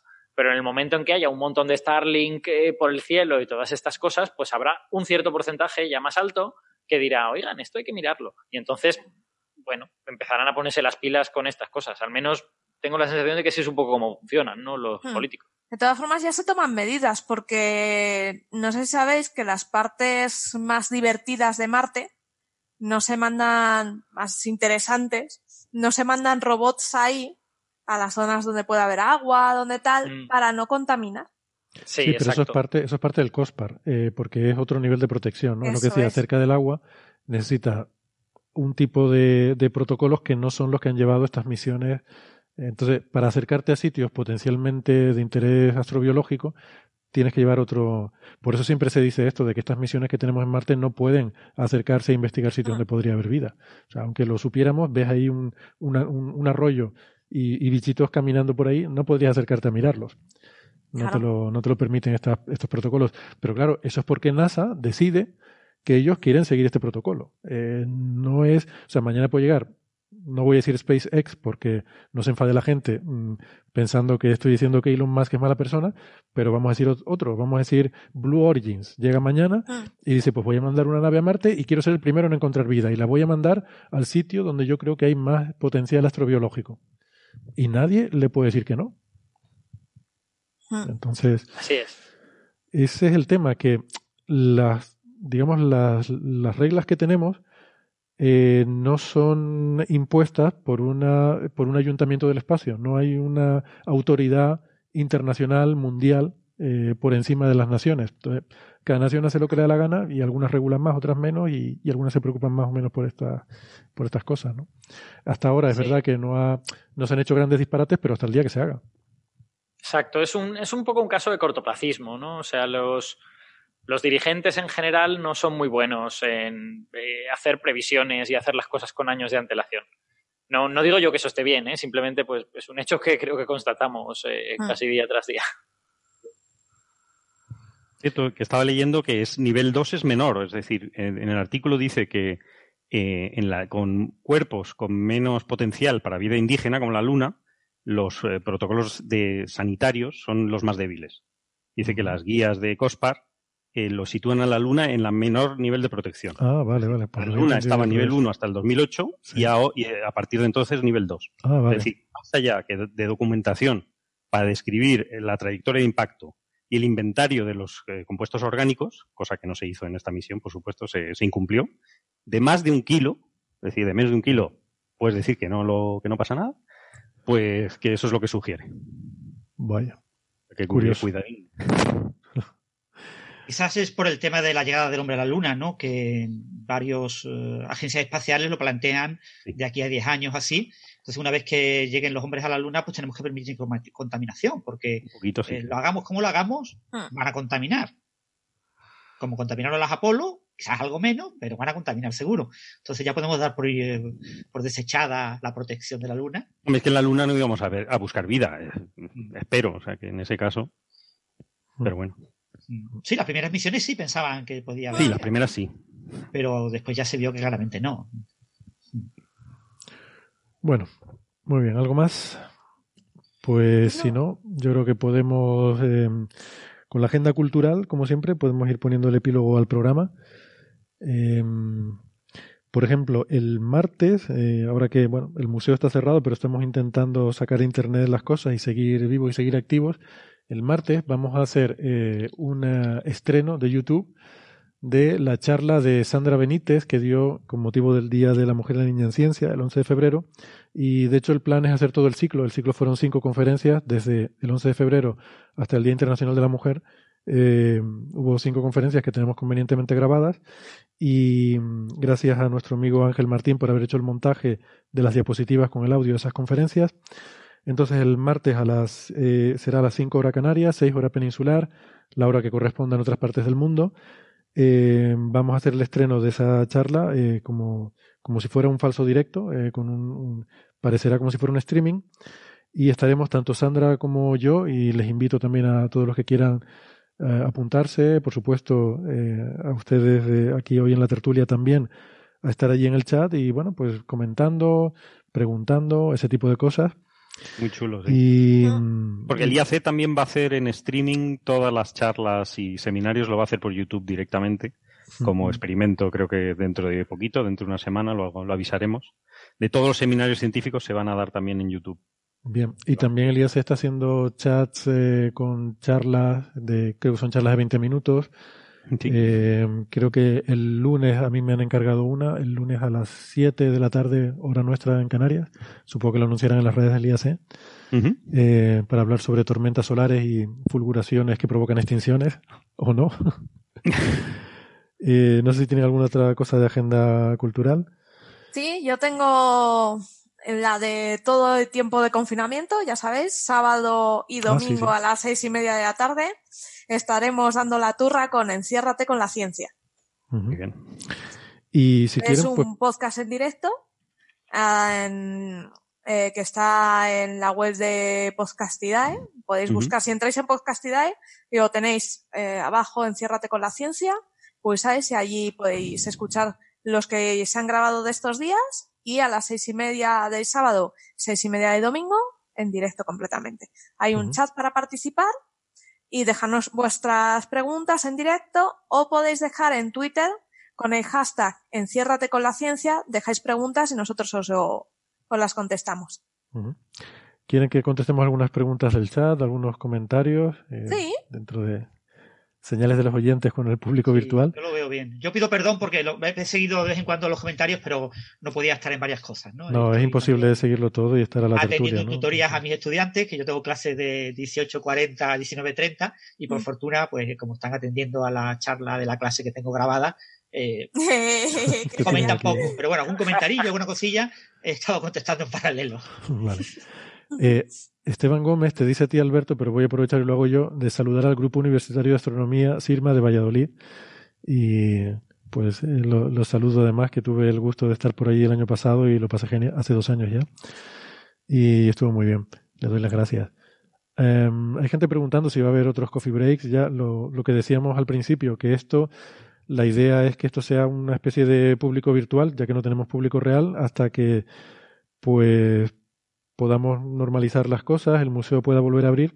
Intentaremos seguir haciendo esto eh, así por streaming y, e intentar estar un poquito atentos al chat. Eh, no, si quieren aprovechar preguntas o lo que sea, a ver qué más hay por aquí. Estoy viendo una pregunta del profesor Retroman que, que dice si es posible la vida en la Luna bajo la superficie. Eh, bueno, yo no, no, no lo sé porque no conozco lo suficiente la geología de la Luna, pero yo creo que no porque no habrá suficiente agua. Y porque, y porque por lo que yo sé del- de la estructura de la Luna, lo que tienes es muchos metros de regolito y luego roca. Y no son hábitats precisamente muy buenos. Además, tampoco hay mucho input de energía, aunque bueno, hay algún paper un poco loco hemos leído de extraer energía de rayos cósmicos, ¿vale? Bueno, pues rayos cósmicos sí que habría en la superficie de la Luna.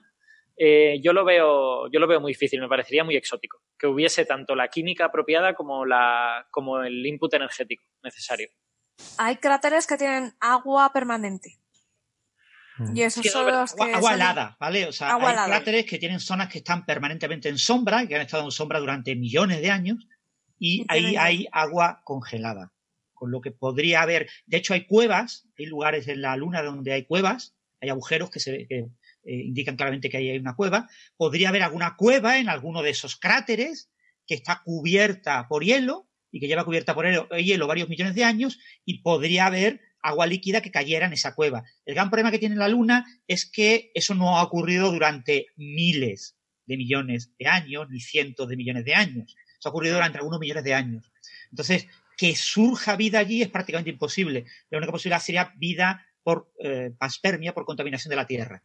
Que hubiera llegado excepcionalmente vida a esa zona de los polos, Mm. por pura casualidad, a esas regiones, y por pura casualidad hubiera llegado metido en esas posibles cuevas que puede que existan o no, y hubiera metido en ese ambiente acuoso, y hubiera por, eh, pero prácticamente es imposible. O sea, hoy en día se puede descartar eso. Pero nunca puedes decir nunca jamás, claro, porque por fortuna la naturaleza siempre nos ofrece sorpresas. Mira, hay otra pregunta interesante. Pregunta Manuel Barrios si hubo esa brecha biológica del Curiosity, si no habría afectado al tema del metano. Y la respuesta es que sí, esto es lo que hemos hablado con Jorge Pla García cuando estuvimos hablando de este tema, porque esto se vio en el instrumento este que hace las medidas de la composición química de la atmósfera, justamente porque eh, al principio detectaban eh, una composición química extraña, anómala, que no correspondía a, la que esperaban en Marte, y es porque llevaba contaminación de- del aire de la Tierra. Simplemente con el tiempo, pues eso se, se fue yendo, desapareció y ya dejó de ser un problema. Eh, tú básicamente abres el, el hornillo ese donde hacen la... Francis se pone de fondo la imagen de la gráfica del metano. Francis nos va haciendo de ilustración aquí, nos va poniendo los temas de los que estamos hablando, va poniendo de fondo los papers y las figuras. Pues eh, ese aire de la Tierra mm, se, bueno, se escapa y, ya está, no supone mayor problema para las medidas pasado ese tiempo inicial. Eh, claro, queda un poco la preocupación de si, como decía Sara, si en ese aire podía haber algún tipo de microorganismos que pudieran prosperar en Marte. Es de esperar que no. Además, con la radiación, eh, con la radiación a la que están sometidos en la superficie, pues se supone que sería suficiente esterilización, pero ¿quién te dice a ti que alguno no acaba a la sombra de una roca o algún sitio y pilla algo de humedad y allí puede prosperar? Pues vaya usted a saber. Eh, es complicado. Espérate, que no podemos hablar de Marte y metano sin... ¿Dónde está? Jolín, me había buscado a Jorge Pla. Un saludo a, nuestro amigo Jorge, que es un crack. Es muy grande. Eh, y esto no creo que la ciencia tenga una respuesta. Eh, Juan Samán López pregunta, ¿es posible la vida en Murcia? Yo, mm. aquí hay dos preguntas. ¿Cómo pasáis? ¿Cómo pasáis? Una pregunta es si es posible y otra cosa es si vale la pena. Eh, es que no lo tengo claro. Como que no, hay un vino estupendo. Tengo, que decir, hola, hola Juan, ¿qué tal? Es, amigo mío de la infancia. Eh, y, creo que hay una pregunta adicional, que es cuántas vocales tendría, pero, pero bueno, da igual. Rabastan dice, ¿no sería más interesante si resulta que nuestra contaminación biológica sí coloniza la Luna? Nos daría mucho, nos diría mucho sobre la resiliencia de la vida, la resistencia de la vida. Eh, sí.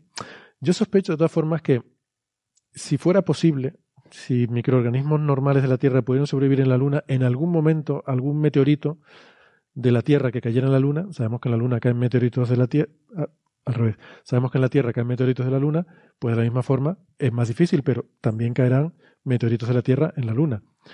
Si fuera posible que pegaran, ya lo habrían hecho, supongo yo, en un momento dado. Pero bueno, otra cosa es que requiera, claro, no basta con que caiga en la Luna, requiera condiciones, yo qué sé, la cueva de Francis, ¿no? Que tenga que caer justo en la cueva donde está el agua y está la sombra y está protegido. Bueno, eso ya sería otra cosa. A mí, a mí me parece que esas son preguntas para dentro de muchas décadas. O sea, quiero decir, ahora es razonable preguntarse si puede haber vida en lugares comparables a los a los que creemos que la vida puede existir. Eh, vida en la Luna es una cosa como súper exótica, ¿no? O sea, estaríamos hablando de organismos muy distintos a lo que conocemos. Entonces, quizá ni siquiera estamos cualificados para, hacernos esa pregunta. Yo, vamos, ahora mismo, por, por, eso la respuesta lógica ahora mismo es, yo creo que no. Pero, pero bueno, pues eso, si refuerces mucho, si ves que hay una cueva donde no sé qué, pues hombre, a lo mejor sí. A mí me ha encantado el concepto de la cueva de Francis. Mira, Exospace tiene una buena pregunta. Dice, después de todo lo que está pasando con la cuarentena, ¿no creéis que debería concienciar a los políticos de los peligros de los posibles eventos solares extremos? Em, yo pienso que una de las cosas que... Eh, yo, creo que hay muchas lecciones que tenemos que aprender de, todo lo que está pasando ahora y una de ellas es que mm, no podemos ir al límite. Es decir, tenemos, hay ciertas cosas que tenemos que tener sobredimensionadas y eso incluye capacidad hospitalaria, eso incluye todo lo que puede ser de emergencia. Es decir, una emergencia a nivel nacional o a nivel global puede surgir en cualquier momento por la causa menos pensada. Entonces, no podemos, no podemos ir al límite. Tenemos que tener un margen de holgura o por lo menos la capacidad de rápidamente, en un día de plazo, bien sea construir hospitales de campaña como estos, que esto esté planificado, que esté estructurado. Hay muchas posibles emergencias. Y al final, básicamente, todos requieren lo mismo. Requieren hospitales, requieren sitios donde meter muchos muertos, requieren eh, coordinación. Eh, hay una serie de características comunes que tienen todas las grandes emergencias catastróficas. Y eso deberíamos tenerlo. En el caso de una gran eh, un gran evento solar, no creo que se llegara a esos problemas.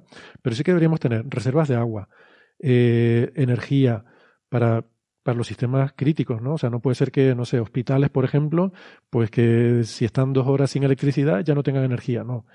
Todo eso, digamos que tiene que estar previsto. Lo que habría que hacer es previsiones de qué cosas pueden ir mal y, y tener, digamos, tener cierta previsión de los servicios que en caso de emergencia van a ser necesarios va a haber, un, en algún momento ocurrirá un evento solar extremo, en algún momento caerá un meteorito muy gordo, en algún momento en Canarias habrá una erupción volcánica en una isla importante y no tenemos cómo evacuar gente de, rápidamente de, de, poblaciones grandes.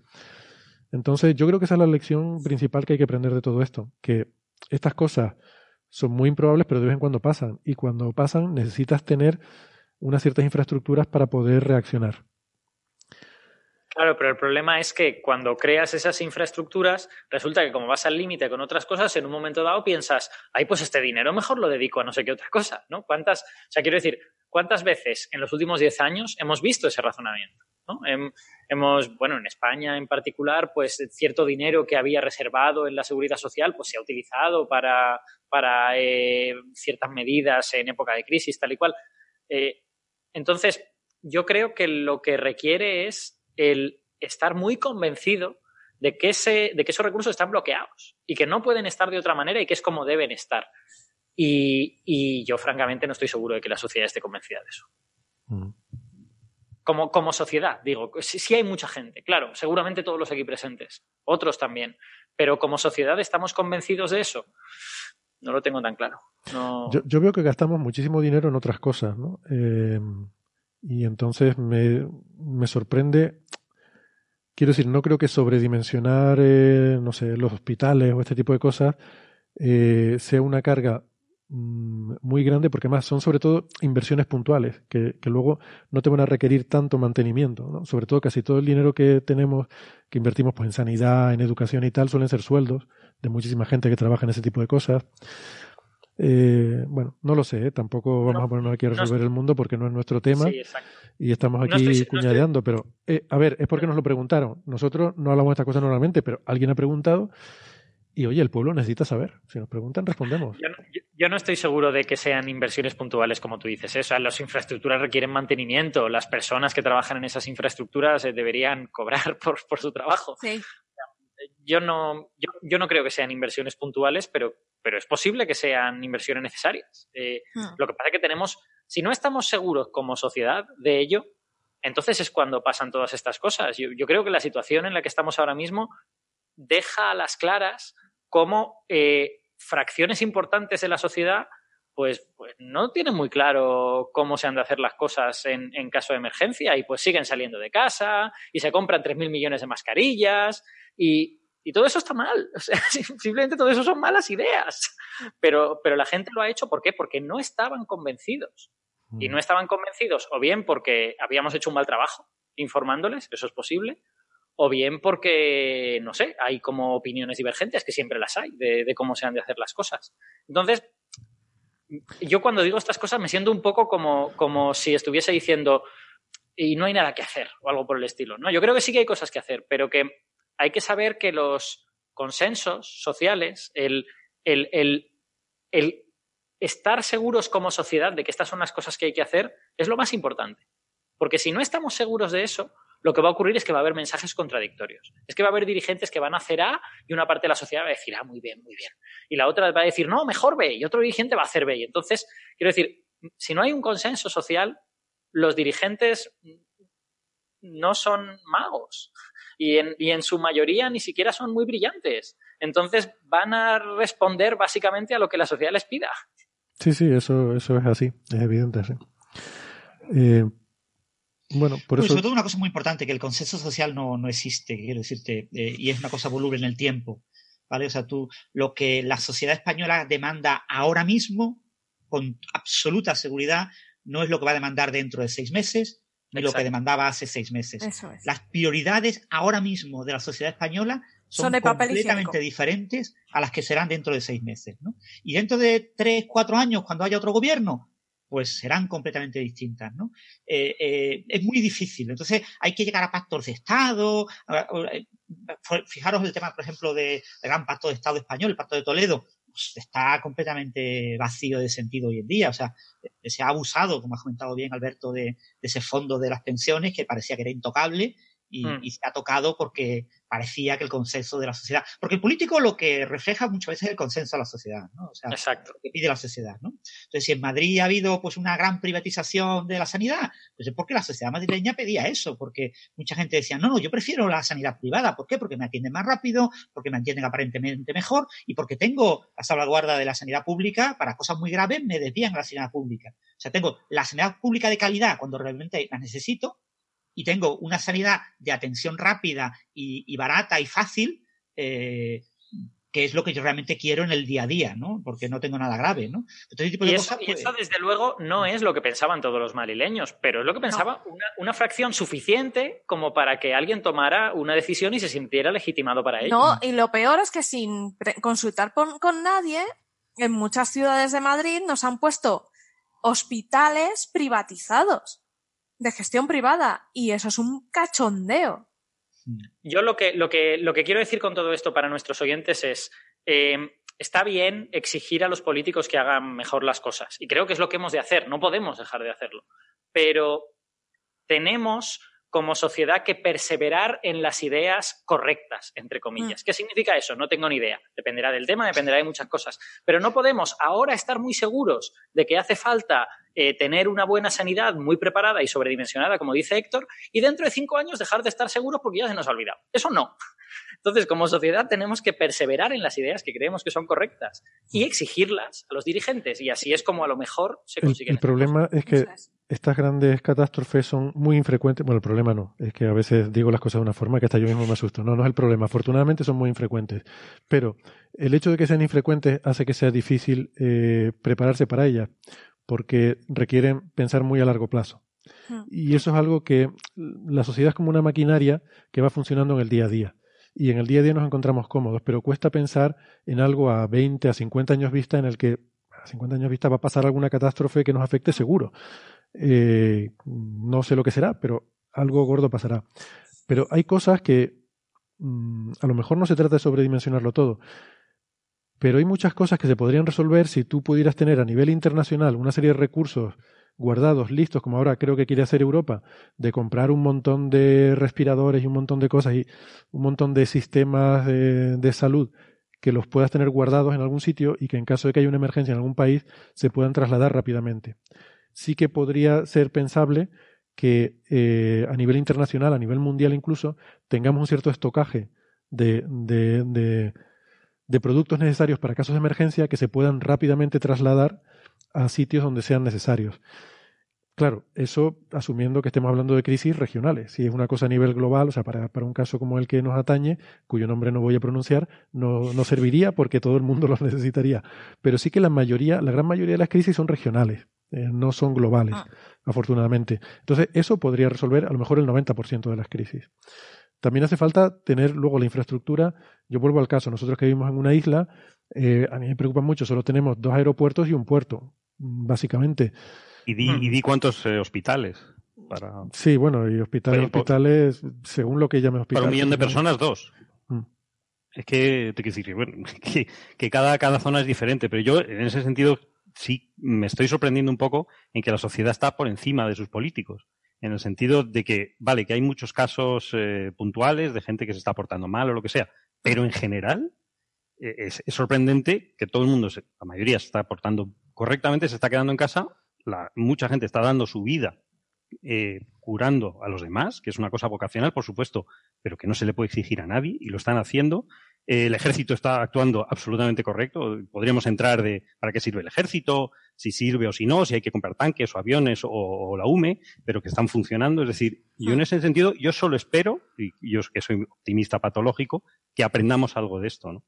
Eso, Sí. eso es lo único que quiero, que no se nos olvide. Yo espero, creo que va a ir muy lento, desafortunadamente. Esto no van a ser un tiempo y ya está y nos olvidamos y esto ha sido una pesadilla.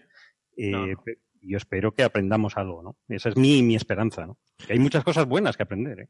Marco Antonio dice Francis presidente, con muchas exclamaciones. Pero con lo que nos gusta Francis para la Hombre. ciencia, déjenoslo quieto aquí, ¿no lo quieren hacer político o qué?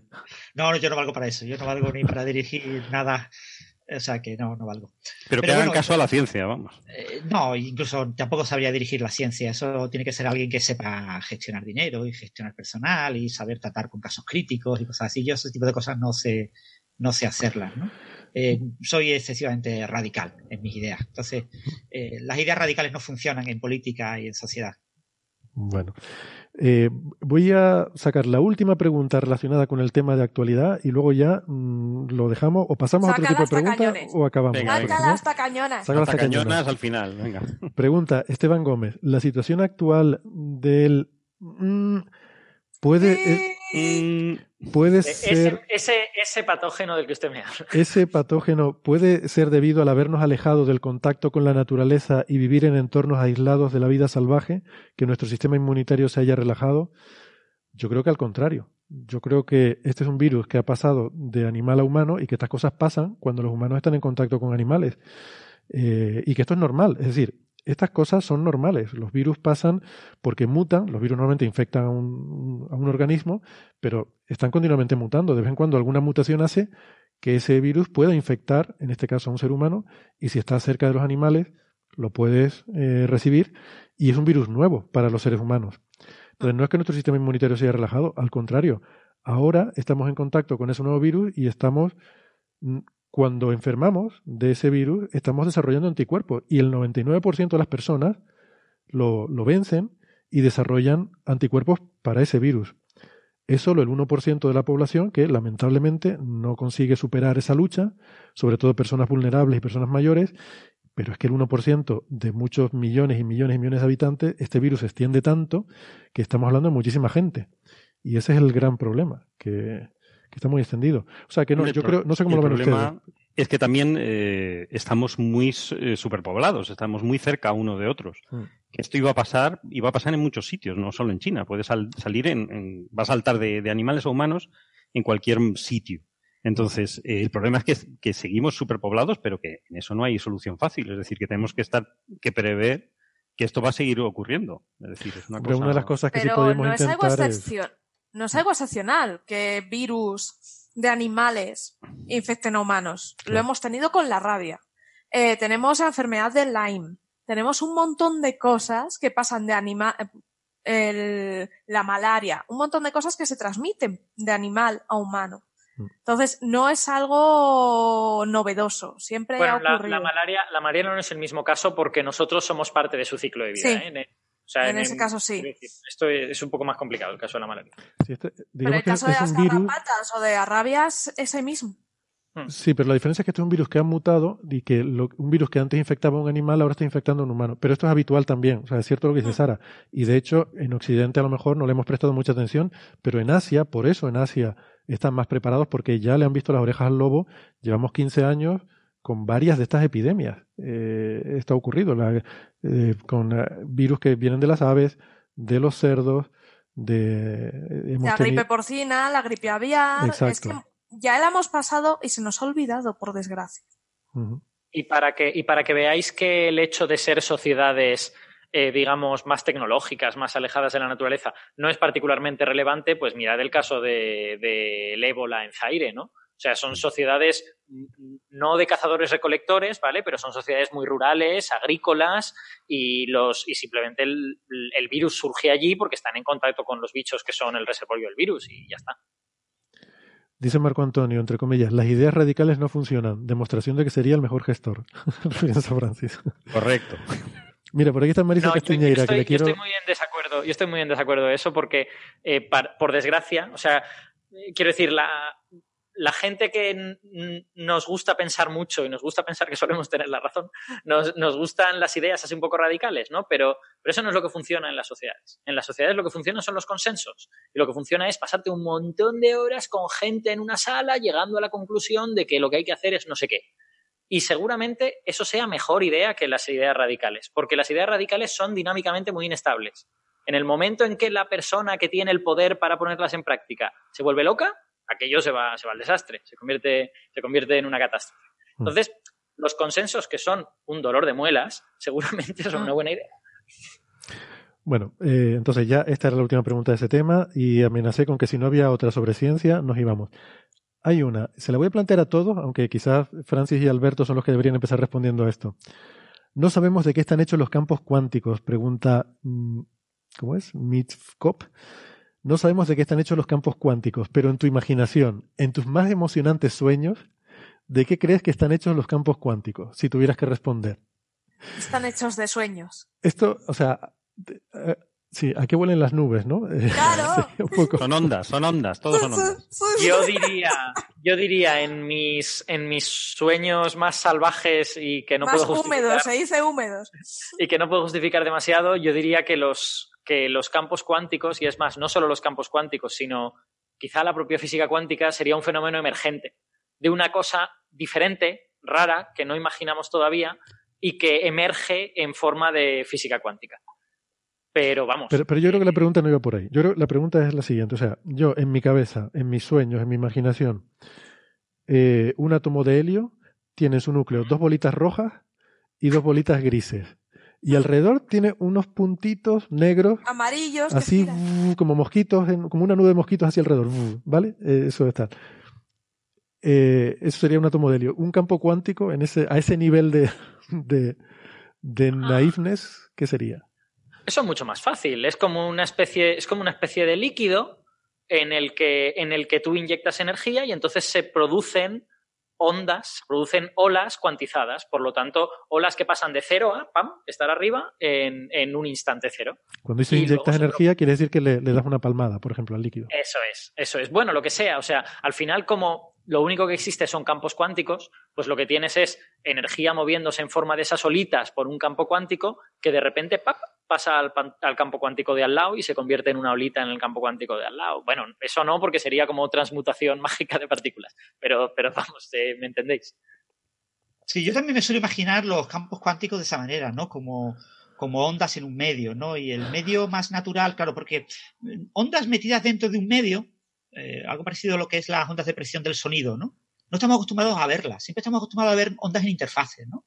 En la superficie del, mar, eh, rara vez vemos ondas, por ejemplo, cuando miras eh, por satélite el estrecho de Gibraltar, ves unas ondas que son ondas de la interfase entre, hay una capa de mayor salinidad, que es el agua que entra desde, eh, perdón, una capa de menor salinidad, que es el agua que entra desde el Atlántico, desde el Océano Atlántico, y una capa de mayor salinidad por debajo, que es la, el agua más salina del Mediterráneo, y se forman unas ondas en esa interfase, que no son ondas en la superficie del, del mar, eh, del mar de Alborán, sino en la interfase entre esas dos capas eh, con diferente salinidad, y se ven por satélite muy bien esas ondas, y, se ve cómo se reflejan, por ejemplo, en la montañita que forma la isla de Alborán, y en la propia topografía del, fondo. Eh, estamos acostumbrados a ver ondas en interfaz. Entonces, cuando uno se imagina una onda, se le imagina en una interfaz. Entonces, lo más fácil es imaginarse los campos cuánticos como ondas de interfaz. Imaginarse un fluido, como comenta Alberto, y la posibilidad de que haya excitaciones, de que alguien esté golpeando, como golpeando una piedra sobre el agua de un lago, y se formen ondas, ¿no? Y ondas más o menos localizadas. Yo me las imagino siempre como ondas localizadas, de tipo solitón, ondas robustas, ondas que mantienen su identidad, eh, que no se dispersan, eh, como cuando tiene una piedra en un lago, se forman olitas y esas olitas son de mayor altura, después van decreciendo en amplitud y se van abriendo y se van alejando, ¿no? Y al final acaba la superficie completamente plana. O sea, son ondas que desaparecen. Yo me imagino las ondas como unas ondas más robustas, como ondas parecidas con lo que es un, un, eh, un, salto hidráulico, lo que es una onda de choque, lo que es una, una, una onda robusta que se mantiene propagándose durante mucho tiempo, ¿no? Lo que es, pues yo qué sé, en Júpiter la mancha roja. Una, una onda de ese tipo, una, básicamente una onda de Rossby, una onda atmosférica muy robusta, eh, formada por vórtices. Y, y yo me imagino el, el campo cuántico, las partículas, como ondas de ese tipo, como ondas de tipo solitón. Eh, lo que pasa es que soy consciente de que eh, muchos físicos famosos han intentado describir eh, las partículas como ondas de tipo solitón y no ha funcionado, ¿no? La famosa teoría de Weinberg, por ejemplo, que eh, modificaba la ecuación de Redinger, añadió términos no lineales, eso sabemos que no, que no funciona, no es compatible con las observaciones experimentales, etcétera, etcétera. O No, sea, pero no, no estaba preguntando una teoría, estaba preguntando cómo te lo imaginas al soñar. Pues yo me imagino esto como ondas, como ondas de tipo solitón, como ondas robustas que interaccionan entre ellas, ¿no? Mm. Y, y de hecho, eh, si habéis visto los experimentos estos de las gotas danzantes, coges una superficie de, de un líquido y la pones a vibrar y ahora lanzas gotas encima, eh, gotitas pequeñas, la- las eh, gotas chocan contra las vibraciones y se quedan danzando en la superficie y eso es una analogía a la interpretación de onda piloto, De la onda mecánica piloto, cuántica. sí. ¿eh? Tienes ondas Hay, y hay un vídeo muy bueno de Veritasium en el que explican eso, a mí me gusta mucho. Pues ese tipo de, de- de- de conexión entre la onda que vibra arriba y la onda en la superficie que yo estoy excitando eh, es algo parecido a lo que yo me, me imagino con los campos cuánticos. ¿no? Mm. Yo sé que es una interpretación muy bomiana, pero, eh, pero bueno, eh, es como yo me lo imagino, pero Sí, soy sí. consciente de que esa interpretación es incorrecta. Sí, es como lo que yo decía de las bolitas del átomo, que, que sabes que no es así, pero es la forma en la que lo visualizas en tu subconsciente, ¿no? Carlos y Sara, ¿tienen opinión al respecto? Yo es que para mí uno más uno es cero, entonces poco puedo opinar. No, yo sé, no sé, no sé lo que son, pero yo sé a qué saben. O sea, eso sabe a chocolate. A chocolate o a lo que le guste a cada uno. O sea, que esto es una cosa muy subjetiva. Qué bueno. Claro. Bueno, pues fíjate, te iba a decir que la mejor respuesta era la de un oyente aquí, pero me, me quedo con la de Carlos. Pero aún así, mención de honor para Exospace, que dice eh, que es el amor como en Interstellar, lo único que trasciende el espacio y el tiempo. Qué bonito. Ahí está, el sarcasmo siempre vencerá. Bueno. Bueno, pues nada. eh, ¿Quién, quién le diría a Christopher Nolan que pensaba que iba a hacer una película y terminó haciendo un meme? Sí, sí, Muy largo. sí, sí. Bueno, que. No la he visto, ¿eh? Mm. ¿no? Pues está mira. Tiempo que. Es larga, tiempo. es larga, se puede en algún momento se puede hacer un poco pesada eh, como película, pero, pero merece la pena. Yo creo que es bonita y está muy bien hecha. Creo que merece más la pena el libro de Kip Thorne, por lo que he leído, el, el de la ciencia de Interstellar, que la propia película en sí. Pero el problema del libro es que no te enteras del libro si no has visto la película. Mm. O sea, no, no es una novela, eh, no, es una, no es un guion de la película, entonces no, no te cuenta la película. Entonces te habla muchas veces de la película y claro, si no has visto la película, pues no te enteras de por qué te está hablando de eso, ¿no? A mí yo tengo que decir que tengo, hay una cosa que me molesta del libro de Kip Thorne, que es un, es un libro guay, o sea, a mí me, me gustó, lo disfruté y tal y cual, pero el, el rollo llorar, eh, yo no lo entiendo. O sea, Kip Thorne se pasa todo el libro diciendo, este libro no es una interpretación de la película, este libro es las cosas que podrían haber sido si no sé qué, y, y en el subtexto de todo esto que dice es, no me dejaron hacer lo que yo quería, yo estoy enfadado. Y- Bueno, perdona, pues, Alberto, señor, tiene toda, y luego en su libro escribe otra cosa. tiene toda la razón del mundo para quejarse. Yo cuando me enteré de cuál iba a ser eh, el, el principio de Interstellar, Sí. eh, digo, pero ¿cómo es posible? Te- o sea, yo mm, de verdad no, no soy favorable a la violencia ni a la pena de muerte, pero la persona que decidió quitar ese inicio de la película que había propuesto Kip Thorne, que era parte del proyecto que tenía con Spielberg, eh, a ver, merece por lo menos un escarnio público. Es que era maravilloso. O sea, para mí me hubiera cambiado totalmente la película. Fíjate que una película a mí no me gustó. Solo por ese principio, mm, es más, hubiera sido histórico, porque se predecía la detección de ondas gravitacionales por LIGO. Y no solo se predecía, sino que además se ponía en un contexto que le daba sentido a la película. O sea, no un ranchero, eh, expiloto metido ranchero, accidentalmente iba con su coche mm, perdido y accidentalmente chocaba con una base secreta de la NASA, una de las muchas bases secretas que tiene la NASA en medio de los campos de maíz y tal. No. El, el- el inicio de la película había, detectaban ondas gravitacionales que venían de Saturno, lo cual era imposible. Entonces mandan una sonda a investigar, encuentran la boca del agujero de gusano, que claro, debe ser bilateraliano, porque si tiene boca Está por un lado, como se diga, El gusano- de- Que saco de bilateral, gusano, que saco de gusano. bilateral, pero, pero llano también, porque tienes que salir por el otro lado del agujero. Si no, no Otra sirve. Bueno, Tarjeta ya. lo dejamos aquí Ese ya. gusano ya tenía una, forma, tenía una forma demasiado sospechosa como para hablar de anos. Bueno, pues eh, Sara, no te preocupes, el granjero no va por casualidad ni se cuenta la NASA por casualidad. Eh, Eso es. Tienes que ver la película para enterarte cuál es No, el- si me destriparon No, sí lo sé. Stellar. No, lo arreglamos con una paradoja temporal. O sea, él mismo se manda a sí mismo a. Y vamos, lo de la. Yo tengo, tengo, que, tengo que decirte, Héctor, que tu visión de que es perfectamente respetable y que además lo entiendo porque a mí también me habría gustado ese principio, eh, no es como funciona el cine. O sea, el cine es como las sociedades, el cine funciona por consenso. Las obras, la- las películas de cine no son la obra de una persona, son obras colectivas de decenas de personas. Y por mucho que Kip Thorne tenga una idea excelente, si no consigue convencer a los otros seis que han de tomar la decisión, pues esa idea se va y se acabó. Y hay muchas otras cosas que son así. O sea, hay tantas cosas que son así. Eh, la- las películas no son obras de una persona, son, son, son obras de un consenso. Y por eso los directores se rodean de personas con las que coincidan artísticamente, para tratar que ese consenso sea homogéneo y que las películas no sean un disparate como El Señor de los Anillos. Me gustó más El. Señor de los Anillos que Interstellar. Buah, pues a mí me- como película rato, me parece infinitamente inferior y, y como y vamos y, y como, co- como obra colectiva es un disparate, o sea, está llena de A cosas ver. contradictorias. Eh, a mí El Señor de los Anillos me pareció muy mala adaptación del libro. O sea, hay cosas que se pasa por el hojaldre y no es me, terrible como adaptación del libro. Y no me gusta. bueno, en fin, que no estamos que no estamos aquí para hablar del Señor de los Anillos ni de cine, pero que lo que quiero decir es no tiene sentido decirle a una película es que no hiciste lo que la persona A quería. Es que las películas pero no se tiene sentido decirle, no hiciste tal cosa que a mí me hubiera encantado que hubieras hecho. Eso sí es tiene lo que yo digo, Eso, claro. eso sí tiene sentido. Bueno, pues nada, estaba intentando alargar esto para pasar de las tres horas y media, creo que lo hemos conseguido. ¿eh? Eh, merecemos un aplauso. Nosotros y las eh, Quedan ciento y pico personas, 112 ahora mismo. Eh, todavía en el todavía en el streaming, en el chat. Eh, nada, les damos las gracias a todos. Eh, Hay uno que no ha visto El Señor de los Anillos. Bien, bien, no te pierdes particularmente nada. Te pierdes un director de fotografía realmente flojo, realmente flojo. la música es maravillosa. Igual que música la, sí. la película. igual que la la de música Interstellar, por cierto. La, ¿El Señor no, de la, los Anillos? la música del Señor de los Anillos me parece Es muy buena. Sí. Es maravillosa. marav- Pero es que y, el pobre Hans Zimmer hace lo que puede. yo y además, que te digo una cosa, no sé si has visto los, los Es que materiales Hans Zimmer extra. es espectacular, ¿eh? No, es maravillosa también. a, mí, a mí no me parece espectacular Hans Zimmer, me parece un músico muy normalito que ha tenido muy buena suerte. Uh, espérate, Pues sujétame, sujétame esto. de- Espérate que vamos a La tener un de problema. Gladiator es Pelea, muy... pelea. A ver, Gladiator es muy buena. Mm, mí bandas sonoras, en mi opinión, Tiene bien. muy buenas.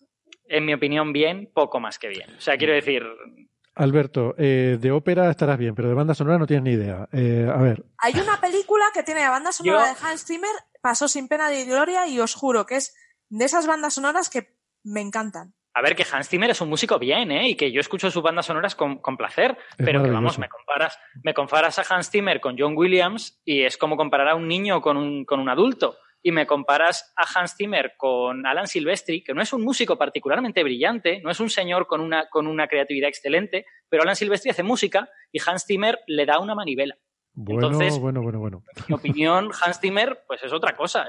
Y hace lo que puede, ¿eh? y hace cosas buenas. Que, que quiero decir, cuando, cuando en Interstellar coge el órgano, lo graba y modula la intensidad, es decir, repara el, el problema que el órgano tiene desde hace siglos, que es que es incapaz de hacer fortes y pianos, eso es una idea fabulosa. Y eso a Hans Zimmer hay que decirle, olé. Ahí algo descubierto el, maravilloso". el volumen en el Audacity. O sea, a ver, tampoco es eso. Claro, pero, pero y eso, y eso son pros. Hans Zimmer tiene grandes, grandes, grandes en- hallazgos, pero en mi opinión no es un gran músico, porque escuchas el tipo de música que hace y, en fin, es siempre la misma fórmula, una detrás de la otra. Hay creatividad Muy- muy, muy, yo he limitada. visto cosas muy diferentes. ¿eh? De hecho, no me parece que lo de Interstellar se parezca mucho a otros, a otros trabajos. Pero bueno, eh, te iba a decir entonces, la que sí que estamos de acuerdo, que es la de Howard Shore, del Señor de los Anillos. Te recomiendo, si no lo has hecho, que te veas en los materiales suplementarios de los DVDs la parte en la que habla de la música, porque da una cantidad de información que te ayuda a contextualizar lo que suena y por qué suena y cómo es parte de la historia, Mm. Que, que es maravilloso también. En mi ¿has visto los vídeos de Jaime Altozano? eh, He visto algunos, eh, me, me ha gustado mucho, pero la verdad es que yo de vídeos no, me cuesta ver vídeos porque me requiere una disciplina de sentarme quieto en un sitio en actitud pasiva a mirar y no, no soy muy bueno, pero es verdad, eh, es muy bueno, sí. También está muy bien. Mm. Sí, No sé, YouTube- bueno, a mí me gusta siempre, tampoco pues, soy experto en, en musicología, pero me gusta más o menos como lo hace. Sí, porque además él analiza, ¿no? Creo que tiene uno sobre Interstellar, que me parece que es el que vi, eh, si no recuerdo mal, Mm. que, que me gustó mucho, sí. A ver, Jaime, Jaime, que en mi opinión es un tío súper brillante, a veces sobreanaliza. Esta, Hombre, esta claro, la claro. quiero decir, a veces, quiero decir, el análisis musical es muy difícil, porque tú coges una cosa que ha parido una persona por unos procesos eh, más o menos desconocidos y luego buscas en ella regularidades y tratas de interpretarlas. Y a menudo la persona que ha hecho eso no ha pensado en esas regularidades, simplemente lo ha hecho. Y es normal. Y tú las interpretas y dices, no, es que esto es un lenguaje. Es que esta Mm. persona ha, ha co- ha mamado esto de una manera natural y lo ha incorporado a su lenguaje. Y en muchos casos aciertas, pero en otros pues a lo mejor no, porque son procesos medio inconscientes a menudo. O sea, los grandes músicos son los que hacen todo eso conscientemente. Son los que tú ves que hacen cosas y, y siempre tiene sentido las cosas que hacen, nunca son arbitrarias, ¿no? Y eso es pues... Ya he encontrado la peli que tiene la banda sonora de Hans Zimmer que es buena. Nueve días. Nueve, días. días. no nueve semanas y media. Pas- Nueve días. no, no, nueve días. Pasó sin pena ni gloria. Nueve es una puertas. peli- es una peli muy buena. Vale. Bueno, pues con esa recomendación literaria de Sara les dejamos por hoy. Tres horas y casi 40 minutos de programa. Eh, Francis, Alberto, Carlos, Sara, muchas gracias. Ha sido un placer. Gracias a todas. compartir esta tertulia. Gracias a todos, hasta la semana que viene. Hasta la semana que viene. Chao, Quédense en casa. Hasta el próximo confinamiento. Cuiden- Cuídense. la semana yo que hasta viene. el sábado a las seis y media, ya sabéis. Sábado a las seis y media. Y el jueves que viene recuerden que volvemos con el streaming, ¿vale? Otra vez igual que hoy. Sí, En YouTube nos vemos. con- hay que ponerse guapo y ducharse. Sí, el jueves. Nosotros. Yo- nosotros, sí, yo el jueves me ducho otra vez.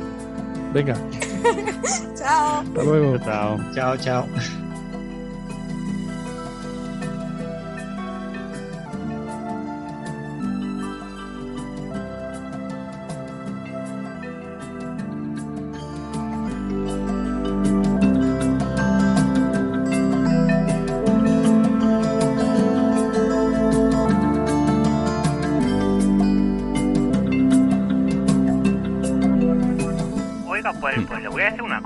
Dígame. Yo no sé si serán títulos o, o no, o no serán títulos lo que tienen ustedes, pero ha sido interesante, ¿eh? Mm. ¿Sí? Toda la problemática esta que iba encontrando. ¿Le ha gustado? Sí, sí, sí, sí. Ya lo decía yo. Ahora, que- que también hay que decirlo, un Mm. poco soberbios son los científicos, ¿eh? Ya.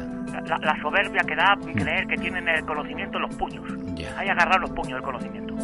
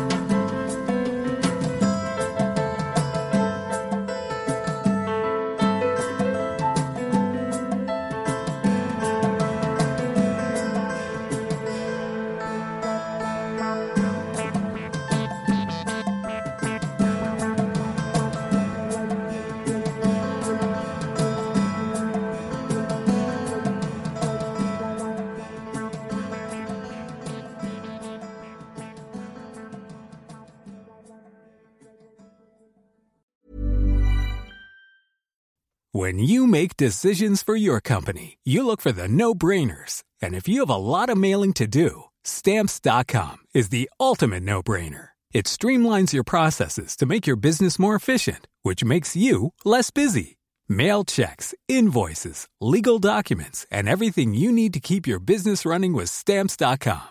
Seamlessly connect with every major marketplace and shopping cart. Schedule package pickups and see your cheapest and fastest shipping options from different carriers. With rates up to 89% off USPS and UPS rates. And with the Stamps.com mobile app, you can take care of mailing and shipping wherever you are. Make the same no brainer decision as over 1 million other businesses with Stamps.com. Sign up with Code PROGRAM for a four week trial, plus free postage and a free digital scale. No long term commitments or contracts. That's Stamps.com. Code PROGRAM.